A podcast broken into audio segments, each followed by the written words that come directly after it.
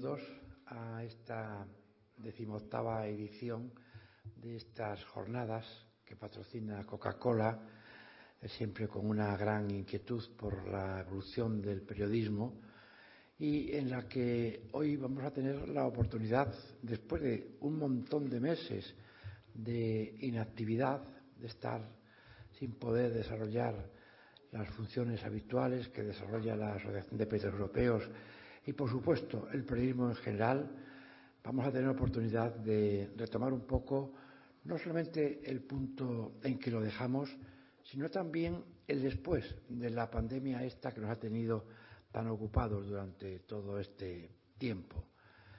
Eh, creo que eh, la pandemia nos deja algunos recuerdos del periodismo que se impone revisar y, desde luego, significa no solamente el final de una etapa de un determinado periodismo, que al final siempre tiene que tener continuidad, sino el comienzo de una nueva.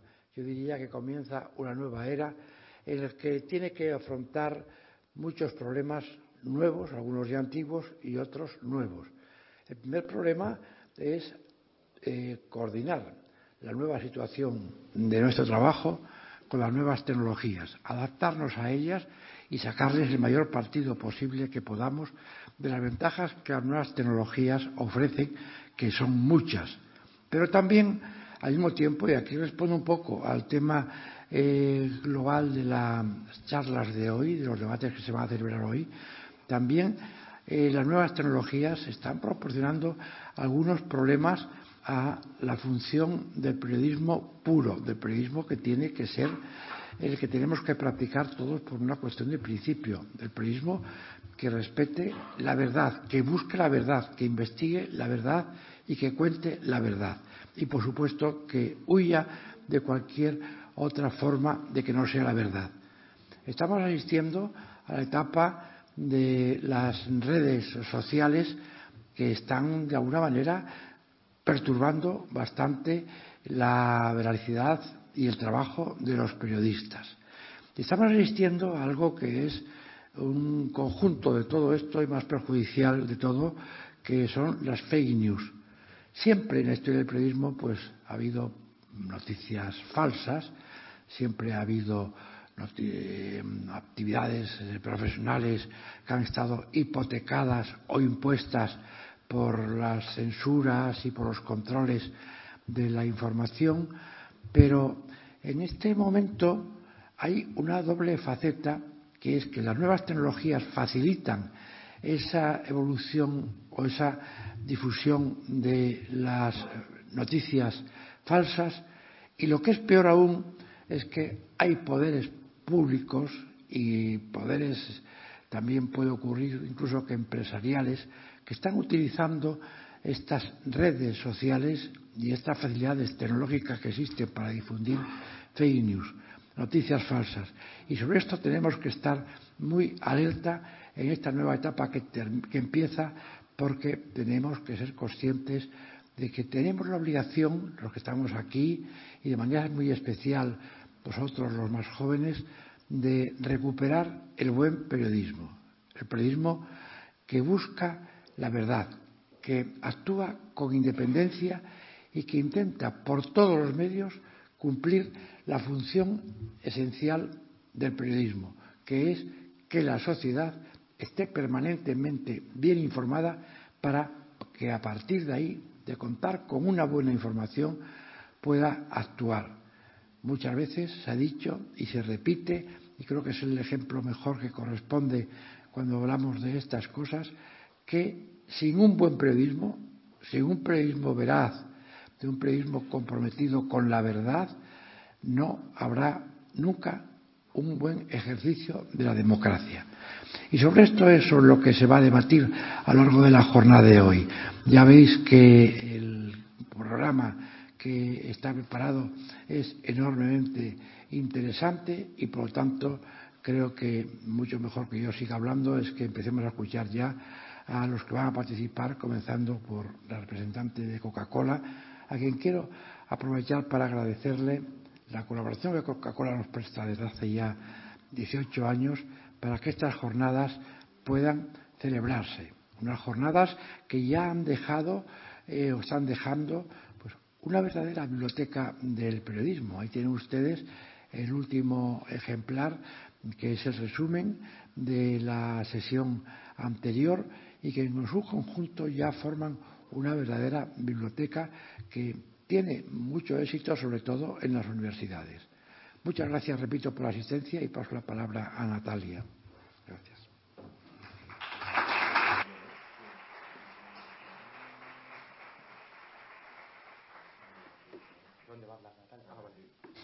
Buenos días a todos. Muchas gracias, Diego. Muchas gracias a la APE por eh, continuar después de 18 años eh, organizando estas jornadas. A todos los invitados y a todos los asistentes y a todos los que estáis presentes y a los que nos estáis siguiendo también por streaming. Hoy es un día doblemente especial. Primero porque el año pasado fue la primera vez que no se pudieron celebrar estas jornadas, tras 17 ediciones ininterrumpidas. Por eso esta edición es tan importante y representativa del momento que vivimos, el de volver a juntarnos y reunirnos. Y en segundo lugar, porque estas jornadas, marcadas en rojo en el calendario de periodistas, estudiantes, profesores y profesionales de la comunicación, se hacen mayor de edad. Como decía Diego, son ya 18 años y en estos 18 años el objetivo sigue siendo el mismo de analizar los retos, desafíos y amenazas de una profesión imprescindible para la salud democrática y de la sociedad.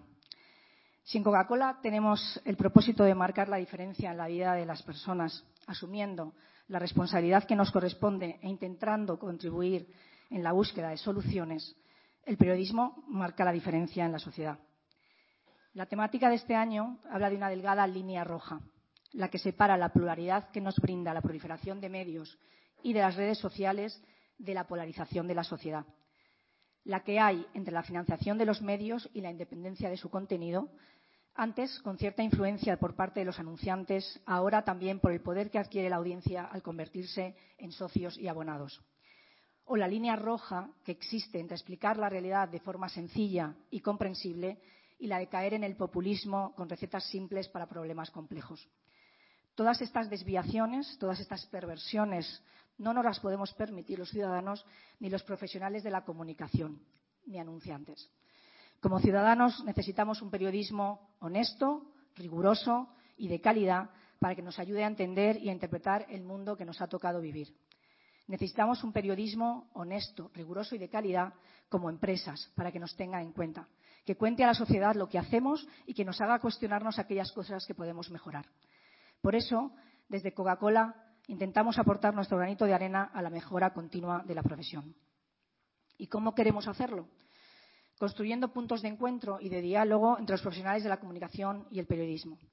Este año nos paramos a analizar y a reflexionar sobre las perversiones de las que se debe cuidar la profesión periodística en la actualidad, sobre el fenómeno de las redes sociales, la libertad de expresión y los modelos de negocio del periodismo que consumimos hoy. Porque en el panorama actual ¿Dónde dibujamos la línea entre ser un garante de la libertad de expresión o los instigadores de la polarización de nuestra sociedad? ¿Cómo financiarse y convertirse en esclavos de la publicidad? ¿De qué manera podemos aprovechar las oportunidades de las redes sociales sin caer en la tentación del discurso del odio o la crítica anónima? Estas cuestiones que se discutirán hoy son vitales para que el periodismo siga ejerciendo su función, la de ofrecer información veraz y contrastada que nos ayude a tomar decisiones meditadas. Kapuczynski dijo que para ejercer el periodismo, ante todo hay que ser buenas personas.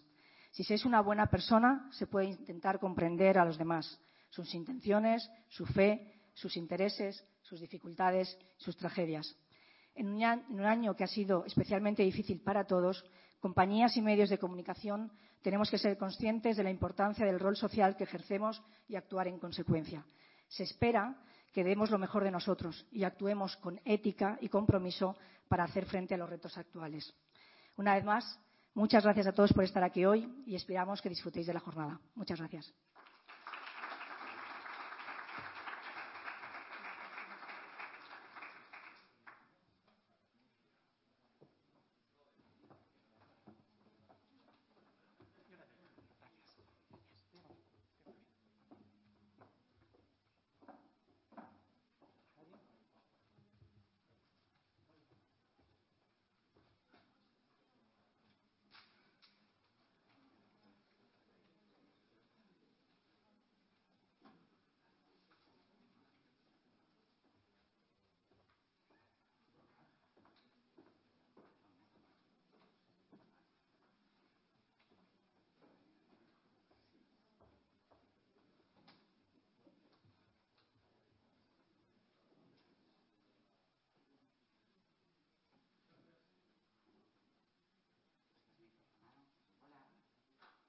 Bien? ¿Nos escucháis? Creí que no venías, Jorge Bustos, y que me ibas a dejar aquí. ¿eh? bueno. ¿Qué tal estás? Muy bien, ¿y tú? a sobrevivir al tráfico sí, y eso madrileño. pero bueno. ¿Eh? bueno.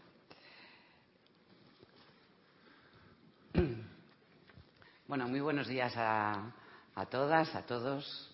La verdad es que da gusto volver a poder volver a reencontrarnos y, y poder charlar sobre lo que nos, lo que nos preocupa a, todos después de estos, eh, estos largos meses de, de streaming, de Zooms, de eh, pelearse con la tecnología o de aforos limitadísimos que, que impiden, yo creo que una de las cosas más, más importantes para una para una sociedad, para nosotros como, como pura medicina y, desde luego para los periodistas, que es el contacto y la posibilidad de, charlar y de debatir y de dejar fluir eh, las, eh, las, ideas.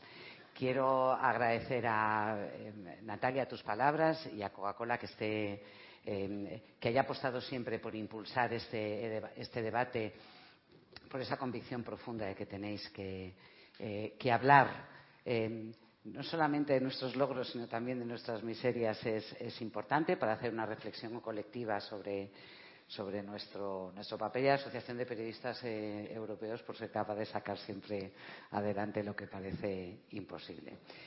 Eh, a Jorge Bustos creo que le conocéis todos, es jefe de opinión del, eh, del mundo, ha sido periodista cultural, incluso fue freelance en algunos años, que eso, duro, eso marca. Duro eso marca carácter, marca carácter. Es un magnífico escritor, además. Tuve la ocasión de presentar su último libro, Asombro y Desencanto, con el que eh, creo que aprovechó para, para evadirse a través de dos viajes en el que hay, conviven un alma literaria, pero también un alma profundamente eh, periodística, uno La Mancha, otro por, eh, por, Francia, asombro y desencanto, ¿verdad, Jorge? Sí, sí. Eh, con lo que te liberaste también del de, las Oye, por cierto, qué clickbait, ¿no? O sea, tú dices las perversiones de los medios y es imposible no venir, ¿no? A, tratar de averiguar cuáles son esas perversiones de las que vamos a hablar, de las que vamos a hablar nosotros. La verdad es que sí, muchas gracias, por tus palabras. No sé si escucha cargado el movimiento. Ahora, eh, eh, es, un, es un título bastante llamativo casi tiene alusiones sexuales, las perversiones de los medios, un bote de veneno, hablar detrás de un, con un bote de veneno detrás. Eh, pero es verdad que los, los, periodistas muchas veces somos los primeros que hacemos la crítica de nuestra propia profesión. Lo que pasa es que nos gusta hacerla entre nosotros. Hmm. No nos gusta, hacer, nos gusta lavar los trapos sucios en casa, pero es verdad que, que somos los primeros que detectamos las, los vicios del, del oficio. Eh, bueno, eh, Monse Domínguez eh, la conocéis mucho más que, que, que lo que yo uno de las periodistas con una trayectoria más acreditada de, nuestra profesión. Sabéis que fue presentadora de informativos en, radio, televisión. Eh, ha sido directora del Huffington Post, ha sido directora del País Semanal, es actualmente la directora de contenidos de la cadena SER, pero para mí, sobre todo, ha sido una compañera eh, de tertulias gramaticales en, una, en la sede de la Fundeu. Durante unos años nos reuníamos ahí cada 15 días para discutir eh, nuevas palabras, giros del lenguaje, con una serie de filólogos de la Real Academia, de periodistas, y lo pasábamos realmente bien. Y eran sesiones constructivas, eran tertulias constructivas, que es la diferencia con las tertulias normales. Es decir, eran, eran realmente tertulias en las que llegábamos a, llegábamos a soluciones. Y, y, y porque esto.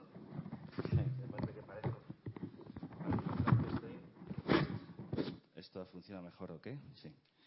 Y realmente las tertulias de la Fundeu eran realmente constructivas y, y, lo pasábamos muy bien. Y luego, aparte, en el plató de Ana Rosa Quintana también hemos debatido eh, con esa profesión que también se tiene un, o merecería una, un repaso, que es la de tertuliano. A mi juicio, muchas veces vilipendiada en exceso. No es tan fácil ser tertuliano. Amigo. Esto, esto que dicen ahora de los todólogos, bueno, súbete y hazlo tú, a ver si, a ver si es claro, tan fácil, ¿no? Claro. Pero bueno.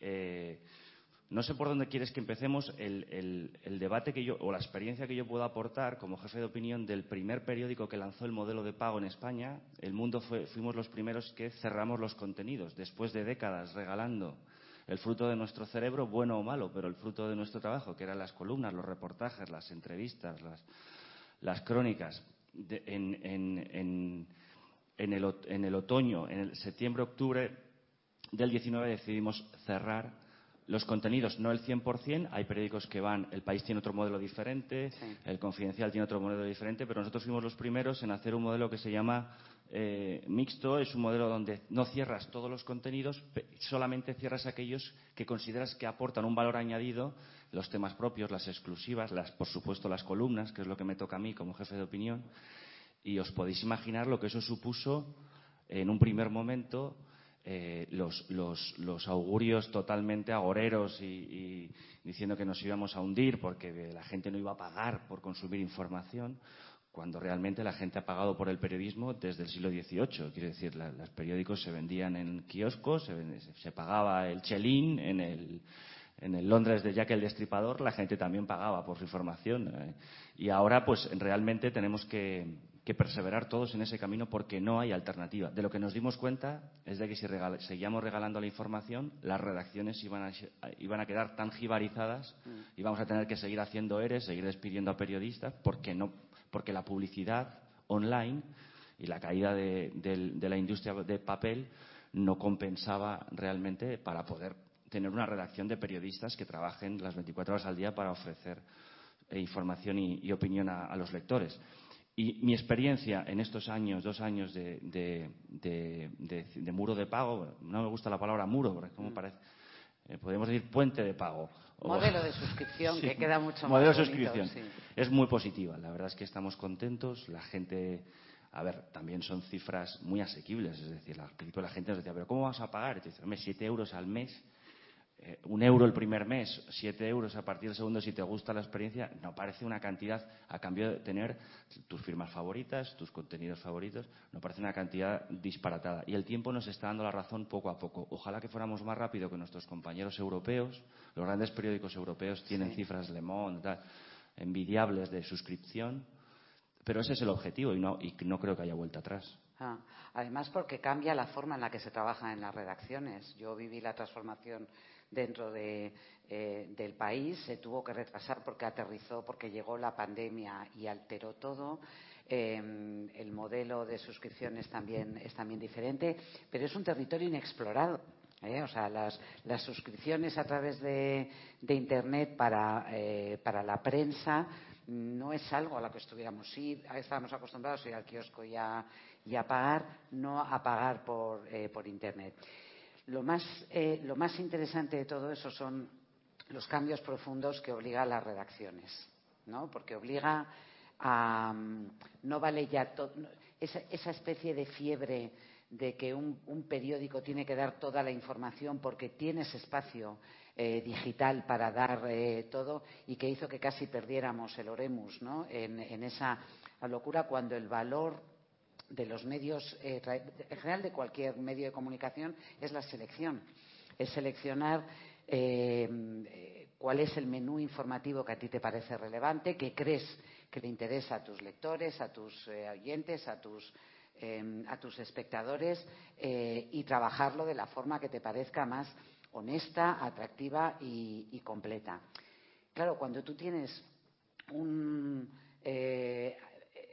una pantalla me da igual que sea de móvil y tal, que absorbe todo lo que, todo lo que se absorbe, se consume, se distribuye, acabas perdiendo el foco. Y eso yo creo que ha sido un problema al que nos hemos enfrentado en general en todo, porque yo en la cadena SER nosotros también tenemos una, web, tenemos contenidos digitales que van más allá de la, de la emisión y también tienes que establecer una jerarquía respecto a qué queremos ser. ¿Quiere ser esta una web que prime el audio? Que es en, el caso de la SER nuestro contenido principal, a través del cual eh, llevamos esos contenidos o, no. Pero en cualquier caso, Jorge, es un territorio en el que seguimos explorando, porque nadie tiene todavía la, mm, eh, la llave del triunfo. Es verdad que a Le Monde le está yendo muy bien, al New York Times le ha ido muy bien, pero el mercado español es diferente, el mercado en español es distinto.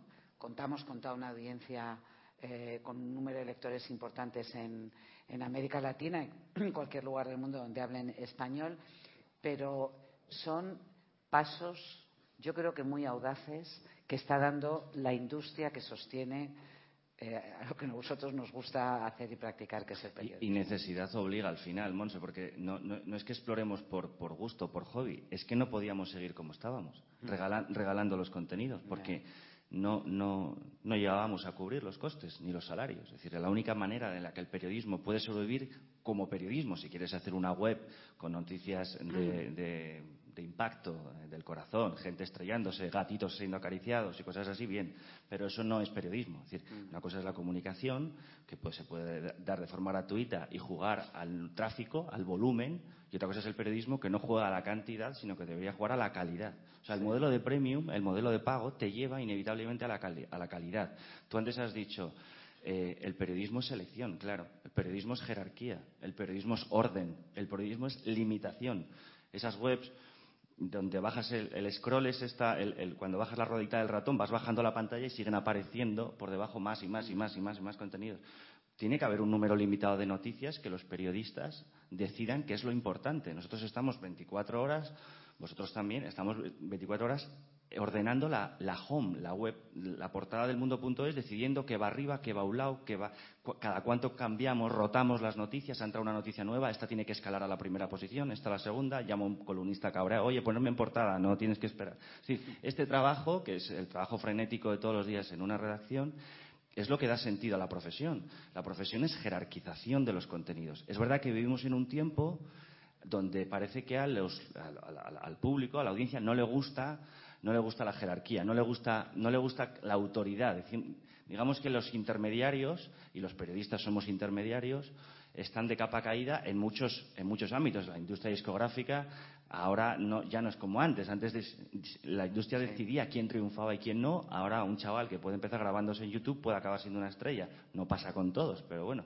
Eh, la, industria, la banca igual, la banca, la, mediación entre cliente y, la sucursal se está transformando en algo mucho más directo a través de las aplicaciones. En fin, la figura del intermediario está de capa caída. Sin embargo, el, ciudadano informado que quiere, que quiere saber lo que hacen los políticos con sus impuestos, la persona que está realmente comprometida con su condición de ciudadano, le gusta estar informado por profesionales, no por aficionados, por gente que puede estar 24 horas eh, haciendo llamadas y elaborando información y opinión. Y en ese sentido es muy importante la distinción entre usuario y lector, o usuario y oyente eh, o espectador. Es decir, el lector de prensa, que es mi negociado, al final eh, es alguien que le gusta echar mínimo 45 minutos al día leyendo su periódico. Luego a lo mejor lee otros periódicos para complementar su, para formarse una opinión más plural, pero tiene un periódico de referencia y disfruta leyendo. Disfruta leyendo los contenidos, informándose, apreciando la calidad literaria de algunas de las plumas de, ese periódico. Y eso, eh, cuando a esa persona le pedimos que pague por esos contenidos, lo entiende perfectamente. El que no lo entiende es el que no tiene una cultura lectora. El que no tiene, y en ese sentido es verdad que da mucha envidia cuando viajas un poquito por ahí, por Europa, y ves pues eh, no sé, eh, la, influencia que tienen los escritores, los periodistas, el estatus social que tiene un periodista en Francia, en Alemania, incluso en Italia. Eh, Reino Unido tiene, tiene más, más, más eh, pluralidad de, mm. estamentos, están los tabloides, está, hay de todo, ¿no? Pero, pero a veces, decía Larra que escribir en España es llorar. Bueno, eso es un poco pesimista, pero a veces uno envidia el músculo lector de otras naciones europeas. Bueno, es que has, hablado algo que parece, empieza a sonar casi a reliquia. ¿eh? Es en ese valor de jerarquización que es parte intrínseca del trabajo periodístico, primero contrastar, estar en los sitios, contar lo que está ocurriendo, recabar, eh, porque no hay varias realidades. ¿eh? Hay una realidad y nuestro deber es aproximarnos lo más posible y lo más verazmente y rigurosamente a eh, a ella para luego poder transmitirlo. Lo que, lo que se ha roto es esa jerarquía, porque la forma en la que leen las nuevas generaciones ya no tiene una jerarquía. Bueno, las nuevas generaciones y las no tan. Y tú en la serie estás trabajando las nuevas narrativas. claro, yo estoy leyendo, yo, estoy permanentemente conectada a través de Twitter, en Instagram.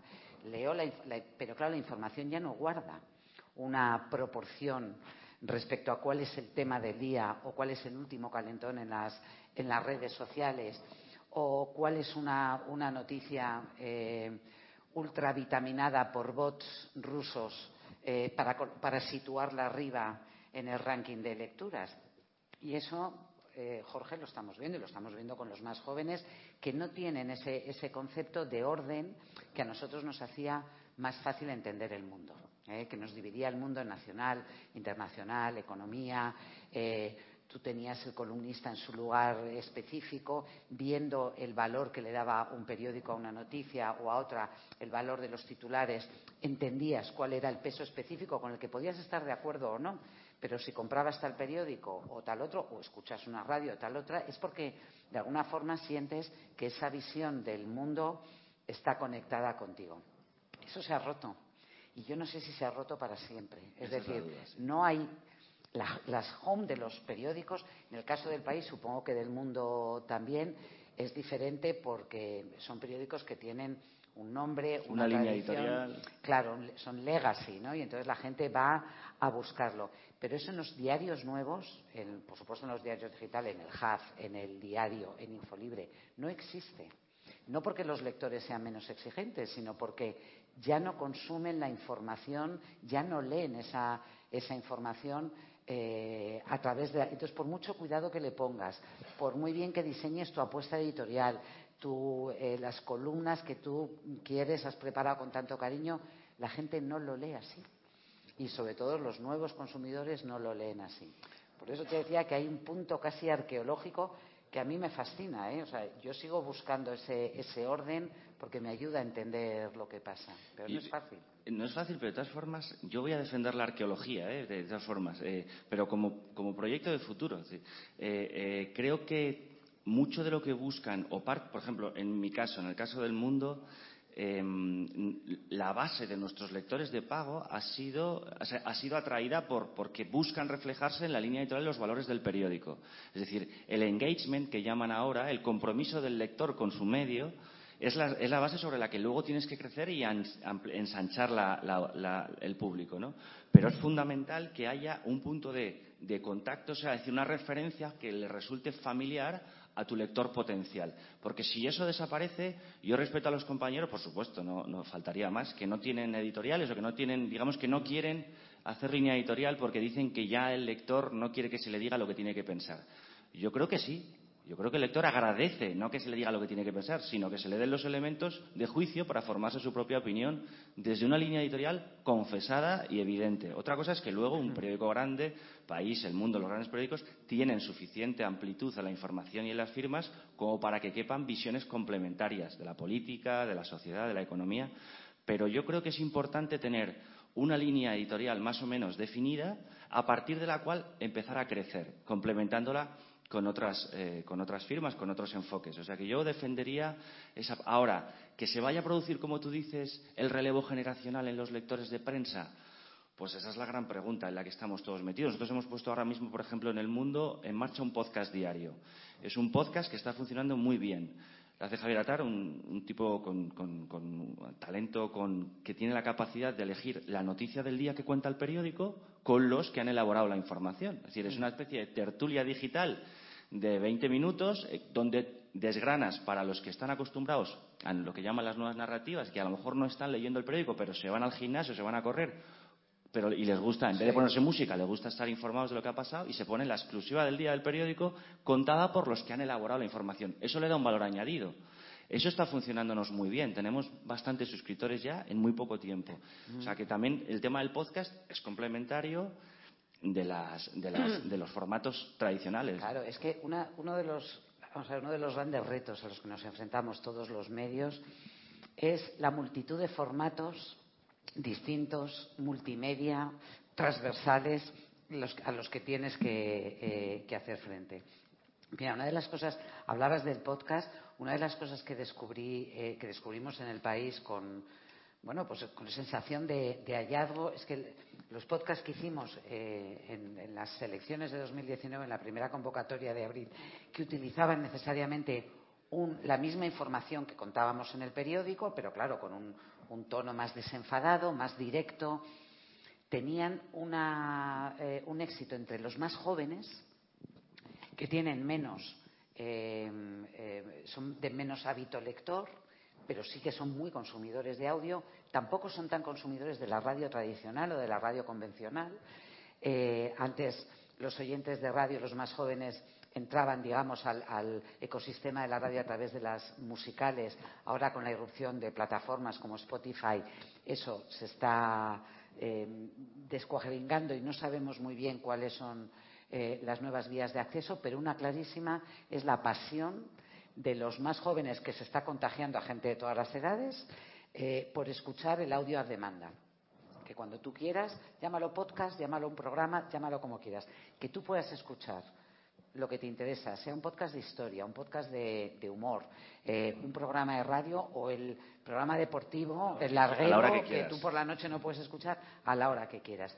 Y eso es una disrupción maravillosa en, eh, lo que son los medios, claramente en, en, el medio radiofónico. Pero es que también para los periódicos es un, es un reto porque tú tienes la materia prima. Los periódicos, tienes a los periodistas que han trabajado, que han hecho la selección, que han buceado, que han contrastado. Bueno, hay una forma diferente, más allá del papel eh, impreso y de las letras que leemos a, través de las pantallas, que es narrarlo.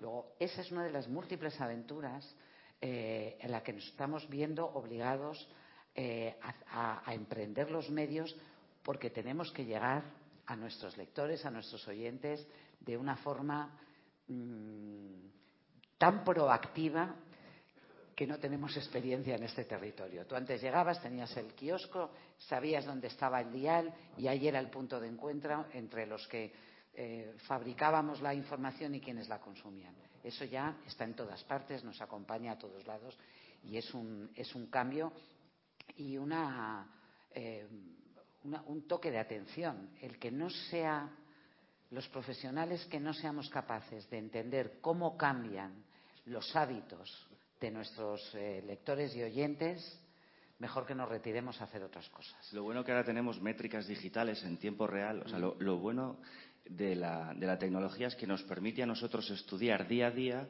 qué noticias funcionan o qué columnas funcionan o qué reportajes funcionan, sobre qué tema. Por ejemplo, el tema de la vivienda es uno de los temas que funcionan como un tiro. Es decir, todo lo que porque somos un país de propietarios, España es un país de propietarios. La gente quiere saber lo que va a pasar con la ley de vivienda, quiere, pasar, quiere saber qué legislación viene, cómo está el mercado, las oscilaciones, los nuevos modelos. Y, y, esos son temas que se colocan enseguida entre lo más visto y además generan suscriptores. Gente que está dispuesta a pagar por una buena información de vivienda eh, o de energía. O de, es decir, hay muchos temas que podemos estudiar en tiempo real que funcionan, otros que no. ¿Cuál es el problema? Por ir a las perversiones y hacer un poquito de abogado del diablo y tirar alguna piedra contra nuestro tejado. El problema del pago por suscripción es que el suscriptor se erija en dueño del periódico. Es decir, como, son una, ya son una fuente de financiación, esto ha pasado toda la vida, cuando antes se financiaban los periódicos en los kioscos, aparte de la publicidad, también el hecho de que los lectores fueran al kiosco a comprar un determinado periódico, no sé cómo lo medían entonces, pero suponía una presión porque sabían qué tipo de noticia, el director sabía qué tipo de noticia iba a provocar un alza de la tirada o, iba a ser más. Entonces, eh, también, los lectores siempre han sido una presión para los periodistas, una bendita presión, claro. Si no te lee nadie, si no te presiona nadie es que no te lee nadie. Así que, pues yo digo, cuando, cuando nos atacan en las redes a los periodistas también, digo, hombre, nadie ataca lo que no es relevante. O sea, si te atacan es que no eres irrelevante, así que vas bien. Pero bueno, dicho lo cual, eh, ¿cuál es el peligro? Sobre todo en mi negociado, que es la opinión pues que se premie sistemáticamente una determinada visión del mundo y se castigue sistemáticamente el momento en el que un columnista desafía los prejuicios o, las convicciones de su propia audiencia. Pero claro, el gran periodismo no puede ir a rebufo exclusivamente de lo que piensan los lectores, no puede darles constantemente un subrayado de sus opiniones. Yo sé lo que piensan mis lectores, yo sé lo que quieren, pero de vez en cuando hay que contradecirles. De vez en cuando hay que darles acelgas, no le puedes dar jamón serrano todos los días, tienes que darles acelgas de vez en cuando y decir, oye, porque la dieta tiene que ser equilibrada, a veces tienen que replantearse sus propias ideas. Entonces ese es un peligro eh, eh, que hay que estar siempre vigilando. Eh, he dicho antes, una línea editorial reconocible, clara, que todo el mundo sepa el mundo más o menos cuál es su, su enfoque de la política. Bien, pero dentro de esa línea general, dentro de ese tronco, hay ramas hay ramas, hay una rama más socialdemócrata, hay una rama más conservadora, es decir, un tronco liberal, digamos, en mi caso, ¿eh? en el caso de lo que yo creo que tiene que ser la línea editorial del mundo, que es mi trabajo ahora. Pues es, un periódico liberal donde tienes una rama hacia un conservadurismo constitucionalista, eso que llamamos el consenso del 78 en términos amplios, y un espacio también para una socialdemocracia moderada. ¿no? Es decir, ese es, todo el mundo sabe más o menos que el mundo tiene una, una línea reconocible. Ahora bien, yo porque me pidan mis lectores que eche a un columnista porque no le gustan sus opiniones, me estaría cargando la, la, la función del periodismo si llevara la presión de los lectores hacia, hacia el columnista en cuestión que ha provocado una polémica. No, no, mi deber es proteger al escritor de periódicos, proteger al opinador, para que se sienta libre de seguir emitiendo sus opiniones en libertad. Es decir, muchas veces cuando vas a una facultad, los chavales te preguntan por esta cosa tan peliculera que es, y te ha llamado un ministro para echarte la bronca, ¿no? Eh, la cosa del político llamando al periodista, el poder, ¿no? Lo que yo les intento explicar es que hoy el poder es horizontal. También están las viejas presiones de siempre, ¿no? Los políticos y los empresarios, bien, sabemos que eso, eso, eso existe, esos, han convivido los periodistas con esas presiones desde siempre. Lo que ha cambiado Internet es que ahora el feedback, la respuesta instantánea, la recibes de tus lectores y del público en general, de las redes sociales, que también ejercen su presión y se indignan y no asumen determinados enfoques o no quieren tropezarse con opiniones distintas. Pues yo creo que un gran periódico, no hablo de proyectos de nicho, que son perfectamente legítimos, ¿eh? pues esto, vamos a hacer un periódico nítidamente de izquierda, pero además de este tipo de izquierda, solo para gente de este tipo. Bueno, bien, toda, todo el respeto para esos productos. Pero los grandes medios tienen que aspirar a una mayoría de, la población española. Para eso tienes que cuidar que el periódico no se escore demasiado, siendo reconocible, pero que tenga salidas suficientes hacia otras formas de pensar. Y creedme que no es fácil, o sea, decir, que la presión más dura la ejerce el pueblo, no la ejercen los, y sobre todo ahora que tenemos esto, los, esta especie de, de, de, patrullas digitales de gente de, que, que, que, se autoproclaman portavoces de su colectivo tal o de su colectivo cual y que te y que te piden la cabeza de un, de un columnista porque esa mañana la columna les ha indignado profundamente y les ha herido y las ha ofendido.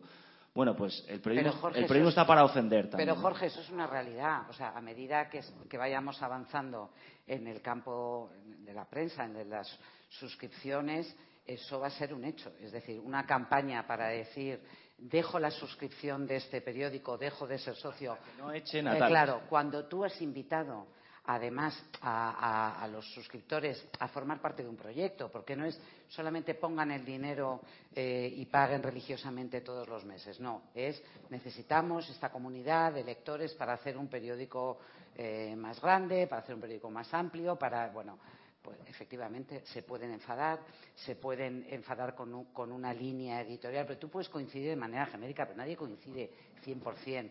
Quiero eh, en, una, en una única línea ideológica. En, la cadena SER, que somos una cadena profundamente progresista en nuestras eh, convicciones, tú no puedes tener en tu entorno a más de cuatro millones de oyentes pensando que todos piensan de la misma forma. Por eso hay una obligación de ser eh, plural, plural a la hora de establecer la agenda y plural a la hora de, de, eh, incorporar a las voces que representan esa, esa pluralidad. Yo creo que claramente lo vimos en el New York Times, con, una, eh, con un artículo de opinión que le costó la cabeza al, al editor, al vegetal, ya no tanto por los lectores, sean los propios periodistas del New York Times que decían esta columna pone en peligro a los eh, periodistas negros que trabajamos eh, aquí, pleno movimiento del Black Lives Matter, todas las manifestaciones y un senador que, que quería que sacaran los tanques a la calle los propios periodistas eh, afroamericanos del periódico se sintieron, sintieron que esa columna ponía en peligro su vida y, sus, eh, y su trabajo. No era una cuestión de que les gustara o no lo que decían, sino lo sentían como un peligro personal y, bueno, y hubo una campaña en la que muchos suscriptores del New York Times eh, se fueron. Aquí nos va a pasar posiblemente en cuanto haya alguna disfunción también eh, notoria. ¿Qué puede hacer eh, lo, quienes viven de las suscripciones? Pues efectivamente aguantar, aguantar porque es una forma de presión de las otras muchas, porque llamadas hay muchas, de muchos tipos. Totalmente. Vienen de distintas instancias, algunas realmente sorprendentes. No solamente es el poder, porque digamos que ese músculo de resistir las llamadas del, del, eh, del poder eh, supremo lo tenemos más eh, más ajustado, pero sí. Luego hay eh, anunciantes también para quienes vivimos de la. Eh, somos una cadena, cadena ser comercial. La información es gratuita, tú no tienes que suscribirte, sencillamente pones la radio cada, cada mañana y la escuchas. Por tanto, vivimos de la publicidad de nuestros anunciantes, de explorar nuevas formas también que no sean las, las clásicas y los anunciantes también pueden establecer relaciones complejas, complicadas y tóxicas con los, eh, con los medios. Esa es una influencia que tenemos en eh, quienes de toda la vida, de, ello, además, de toda la vida. Por eso, cuanto mejor, cuanto más independiente económicamente es un medio, cuanto más, más robustas fuerte. son sus finanzas, más garantía de, de, independen de, de, independencia y mantener la pluralidad tienes, porque no dependes solo de uno, no dependes de una fuente de ingresos y eso te permite hacer su trabajo. Así que ese, ese es el gracias a los anunciantes que entienden que, esa, que si están con nosotros es precisamente porque defienden esa, esa, pluralidad. Es que cuando decimos que parece una frase muy corporativa y, a, y ahora los, los, lectores, los usuarios de redes sociales tienen el olfato muy fino para detectar eh, no, los periodistas se protegen entre ellos. Yo creo que somos la profesión más caníbal entre nosotros que hay, pero bueno, es decir, pero más allá de eso, creo que eh, uno de los grandes venenos, ya que hablamos de, de venenos de, o de, de, posibles vicios que, o de amenazas para los medios, está, es la sumisión. Es decir, el periodismo nace como un contrapoder. Nace como un contrapoder porque no puedes estar, porque alguien tiene que decir que el rey va desnudo alguien lo tiene que decir. Es decir pero desde el antiguo régimen hasta, hasta ahora. Y lo, el poder va mutando, el poder va mutando, siempre ejerce presión, siempre quiere llevar su voluntad, siempre quiere dominar. Y el periodismo tiene que ser un contrapoder. Tiene que ser un contrapoder contra el, contra el poder financiero, contra el poder eh, eh, político, contra el, cualquier, también contra el poder social. Cuando el poder social se organiza de una forma, digamos, eh, tumultuaria y agresiva para pedir que determinado gran periódico, determinada gran cadena de radio expulse a una voz que le molesta. Pero ¿quién eres tú? Es decir, es importante no solo aguantar, sino hacer pedagogía. Es decir, si yo digo que el periodismo es eh, sin periodismo no hay democracia, habrá gente que diga, pero ¿quién os creéis que, que sois? ¿no? Un gran pilar. No, nunca me ha gustado eh, a, a, verme a mí mismo como una especie de, de, de hombre que sujeta el, el, edificio del Estado. No, si no es cuestión de ser pomposo en la defensa de la democracia, pero es un hecho, si te vas a los regímenes del mundo donde no hay libertad de expresión ni de prensa, que la calidad democrática cae en picado. Es decir, el otro día me decía Arcadio Espada, en la entrevista que le hice en El Mundo, me decía, el, la verdad, los hechos, son un bien público que hay que proteger como el agua o la electricidad. Mm. En las sociedades donde no hay agua ni hay electricidad, pues hay enfermedades. En las sociedades donde no hay verdad, no hay libertad. No hay libertad de ningún tipo, hay tiranía. Entonces, es una ley histórica, no es una cuestión de que seamos mejores que nadie. Simplemente contamos o intentamos contar lo que algún poderoso no desea que se revele. Es la definición clásica de noticia. No, y está claro que como colectivo sí que tenemos una función pública esencial. Yo a Miguel Ángel Aguilar le he escuchado tantas veces decir ¿no? que cuando en momentos de, de, inundaciones, cuando hay una sobreabundancia de agua, precisamente lo que falta es el agua potable, que es esa, eh, ese agua y en el caso del periodismo lo que te permite diferenciar los fantasmas y las mentiras de la, eh, de la realidad, que es en el fondo lo que nos permite, no sé, Natalia, si ser buenas personas, pero ser mejores ciudadanos porque eso es fundamental a la hora de decir si somos un qué ocurre con la vivienda somos un país de propietarios sí pero también somos un, país que está expulsando a los jóvenes de, de, construir una, eh, una vida porque es que sencillamente no tienen capacidad para pagar alquileres.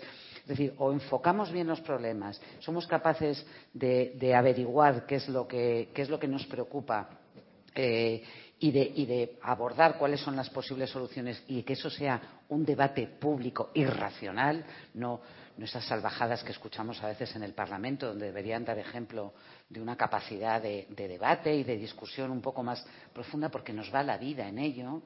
Eh, bueno, ahí sí que yo creo que tenemos una, una función, la, eh, el periodismo, una, la prensa y los medios de comunicación importante.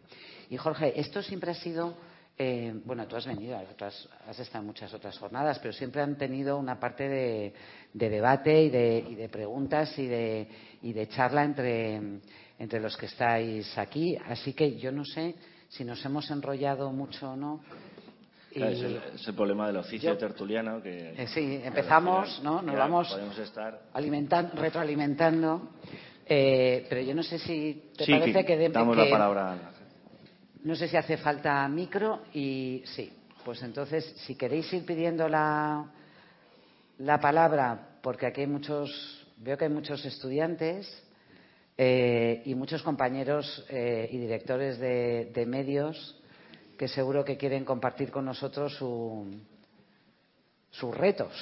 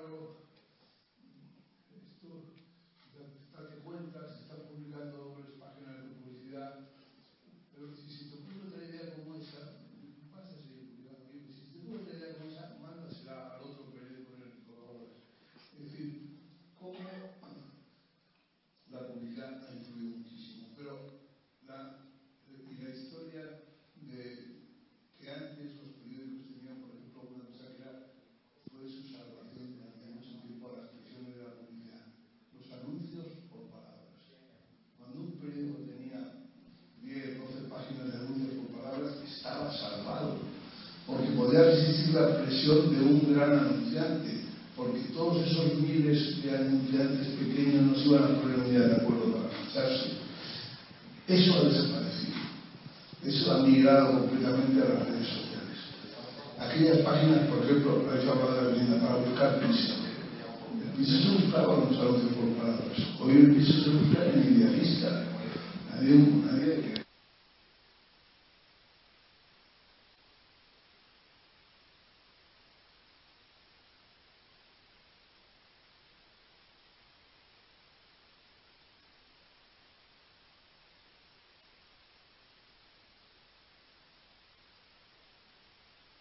esa frase tan maravillosa del director de la BBC cuando dijo, sabemos lo que quiere la audiencia, por eso no se lo damos. Yo creo que eso es muy importante, el, pulso de, los que estáis al frente de la prensa es ese, saber que, no se puede uno dejar llevar eh, porque la diferencia entre el cielo estrellado y la inmensidad esa, eh, digamos, y cuando un periodista se fija en un vértice luminoso o en varios y se dibuja una constelación.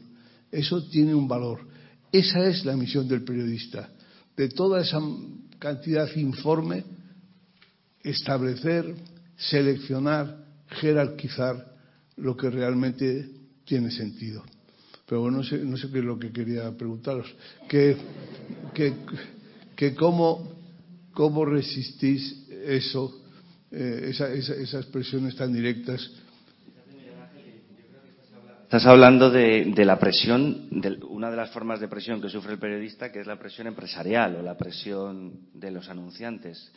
Claro, el caso Rumasa es especial porque, claro, eran estafadores. Entonces, claro, eh, eh, anunciar, cobrar el dinero de un estafador para blanquear su imagen compromete directamente la deontología del periodista, ¿no? Hoy en día es más difícil, las empresas han cambiado mucho. Eh, bueno, la condición humana no tanto, pero, pero, pero es verdad que eh, yo, repasando los últimos años, la, prensa y los grandes anunciantes que se han, se han anunciado, y pese a haberse anunciado en las grandes cabeceras, si han tenido algún caso de corrupción, se ha acabado sabiendo igual. Es decir, la omertad, no, la omertad en el tiempo de Internet no funciona. Y si no lo sacas tú, lo va a sacar la competencia y tú vas a quedar como un vendido y, por tanto, tu prestigio se va a resentir. Es decir, si algún periódico detecta en alguno de sus anunciantes un caso de corrupción y no lo cuenta, está vendido. Es decir, por su propio interés, ya no solo por ser fiel a su función social y democrática de contar la verdad a la, a la sociedad, eh, creo que sería muy difícil, fijaos todo lo que está pasando con Villarejo, ¿no? Es decir, eh, eh, que afecta a empresas del IBEX, no solo a, políticos, ¿no? Es decir, al final se ha sabido todo y algunas empresas muy potentes. Estamos hablando de que fue imputado el número uno del BBVA, quiero decir, estamos hablando de que em, empresas que muy potentes que se anunciaban en los medios eso no fue óbice para que los medios cumplieran su función y desenmascararan al que tuviera un pufo inocultable, ¿no? Hay una, una cosa recurrente que me dice, sobre todo la gente joven, ¿no? que es más sensible, digamos, a esta especie de meter en el mismo saco a la casta política y a la casta periodística. Estáis amordazados, sois lo mismo, porque aquella vez que Sánchez os puso la publicidad de salimos más fuertes en todos los periódicos. Esa foto recurrente en redes sociales que se ven todas las cabeceras de, y por tanto se ha amordazado. Yo siempre les digo, ¿os acordáis de ese periódico? Pasad la página, la primera primer titular de la portada, por lo menos en el mundo, era un palo tremendo al gobierno. Es decir, el hecho de que tú publiques publicidad institucional no significa que te condicione tu libertad. Aparte que eres una... Eh, ya no entramos en la cuantía o que si, es realmente relevante para tu balanza de, resultados y tal, pero eh, tú publicas una publicidad institucional y, en la página siguiente le, pegas cinco palos al gobierno y no pasa absolutamente nada. Eso es una democracia, eso es libertad de expresión. Es decir, que no, no compran tu alma por una, por una doble página un día de pandemia. No compran en absoluto tu libertad. Es decir, pero hay gente que, es, que a este argumento populista es especialmente sensible. ¿no? O sea, no, no, no creo que nadie discuta que aquí ha habido palos para todo el mundo y que la, no creo que nadie se sienta intocable, ni en el mundo del IBEX, ni en el mundo político, porque haya puesto publicidad en los periódicos. Vamos dicho algo, Miguel Ángel, muy interesante y es eh, la película del buen patrón lo que hace referencia es a un lugar pequeño eh, y yo quiero aquí hacer eh, un énfasis especial en la importancia de, la, de sostener y la independencia de los medios locales porque ahí es mucho más complicado. Nosotros nos creemos que aquí te llaman de Moncloa y te pones a temblar o te llaman de un banco y tal y cual. A ver, es mucho más complicado mantener la independencia de los periodistas en medios pequeños y locales y, sin embargo, su importancia es vital para todo el sistema. Ahí sí que hay un cacique de... Que Porque ahí, ahí tienes un cacique que muchas veces el cacique es el dueño del periódico o que tiene unas relaciones. Es decir, ese es realmente una de las, eh, de las piedras angulares sin un periodismo local, independiente y de calidad, todo lo demás, nosotros sí podemos enfrentarnos con un banco, podemos evitar, pero, pero de verdad que si no somos capaces de contar los intereses que se mueven, no de las rumasas, sino de los pequeños rumasinos en cada una de las, eh, de las plazas, eso sí que es una, una pérdida gravísima eh, para nuestra profesión y en general para toda la, sociedad. Y luego, Miguel Ángel, me ha gustado mucho que nos recuerdes que está bien de vez en cuando hacer este ejercicio de, de humildad, ¿no? Claro, los periódicos es que vendíamos anuncios, gracias a eso, anuncios, la cartelera, eh, los autodefinidos, eh, cuando decían los periódicos, la, información y tal. Bueno, la información y todo lo que viene aparejado y viene la Vajilla, la que era tan importante, la vajilla, las sartenes, ha habido hasta bocadillos y croissants, ¿no? O sea que bueno, está bien recordar que el periódico, además de, periodismo, está La nostalgia reaccionaria, hay, que, hay que evitar la nostalgia y, pensar en el futuro. Sí, sí, sí. ¿Tenéis algún otro...?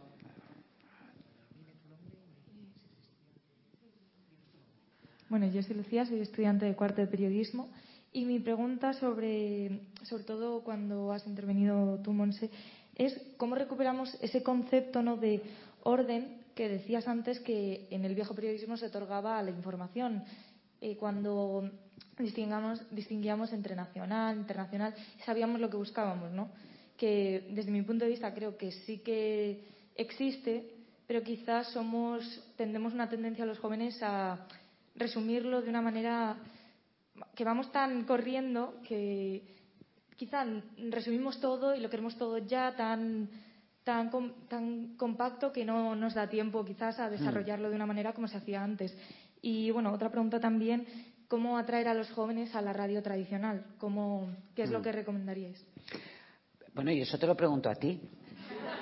¿no? A lo mejor tú, no, no, digo tú, vosotros me podéis dar, nos podéis dar más claves, ¿no? Porque de hecho, el orden, la jerarquización la tenemos. Tenemos portadistas, los, quiero decir, trabajamos en cuál es el titular de primera. Nosotros en la radio nos, trabajamos, oye, cuál es la agenda, por cuál, va a ser el tema por el que apostamos, eh, qué llevamos de internacional. Ese es un trabajo. ¿Cómo conseguimos? Eh, realmente en la radio es más sencillo porque tú tienes sencillamente un orden, un orden temporal. Bueno. No lo sé, eso es una pregunta que tenemos que hacernos, pero es verdad que cuando a ti te llegan en aluvión las noticias a, tus, timelines en las que no hay diferencia entre el volcán de La Palma, un chascarrillo de una actriz de eh, no sé qué, eh, un anuncio de una crema de belleza, etcétera, etcétera, etcétera, es muy complicado entender qué es lo importante y tal. A mí es que me gustan mucho las portadas. Me da igual en digital que en... Y a mí me gustan los PDFs. Yo sigo consultando los PDFs porque me gustan ver cómo están distribuidos. Y a lo mejor eso es algo que hay que descubrir, el placer de encontrar un cierto orden en mitad del, en mitad del caos. Y respecto a lo que me dices de cómo tratamos de llegar a los, eh, a los jóvenes. Bueno, la gran revolución del audio en estos momentos es que nos permite, gracias a la digitalización que ha llegado más tarde a las los periódicos tuvieron que enfrentarse con toda la disrupción que supuso eso, ha llegado también a lo que son las cadenas eh, eh, en radiofónicas habituales, pero es que nosotros somos productores y creadores de contenidos eh, radiofónicos y de audio. Luego, nosotros ya tenemos las herramientas para crear contenidos que antes no entraban en la programación eh, general porque tenía que ser lo suficientemente amplia y ahora tú los puedes consumir cuando quieras porque nosotros tenemos ganas, voluntad e interés por hacer esos contenidos un poco más de nicho, un poco con un, lenguaje un poco más eh, diferente que llegan a público más joven como vosotros. Mis hijos no escuchan, la, yo tengo la radio puesta en casa todo el día desde hace años. Ellos no escuchan la radio así.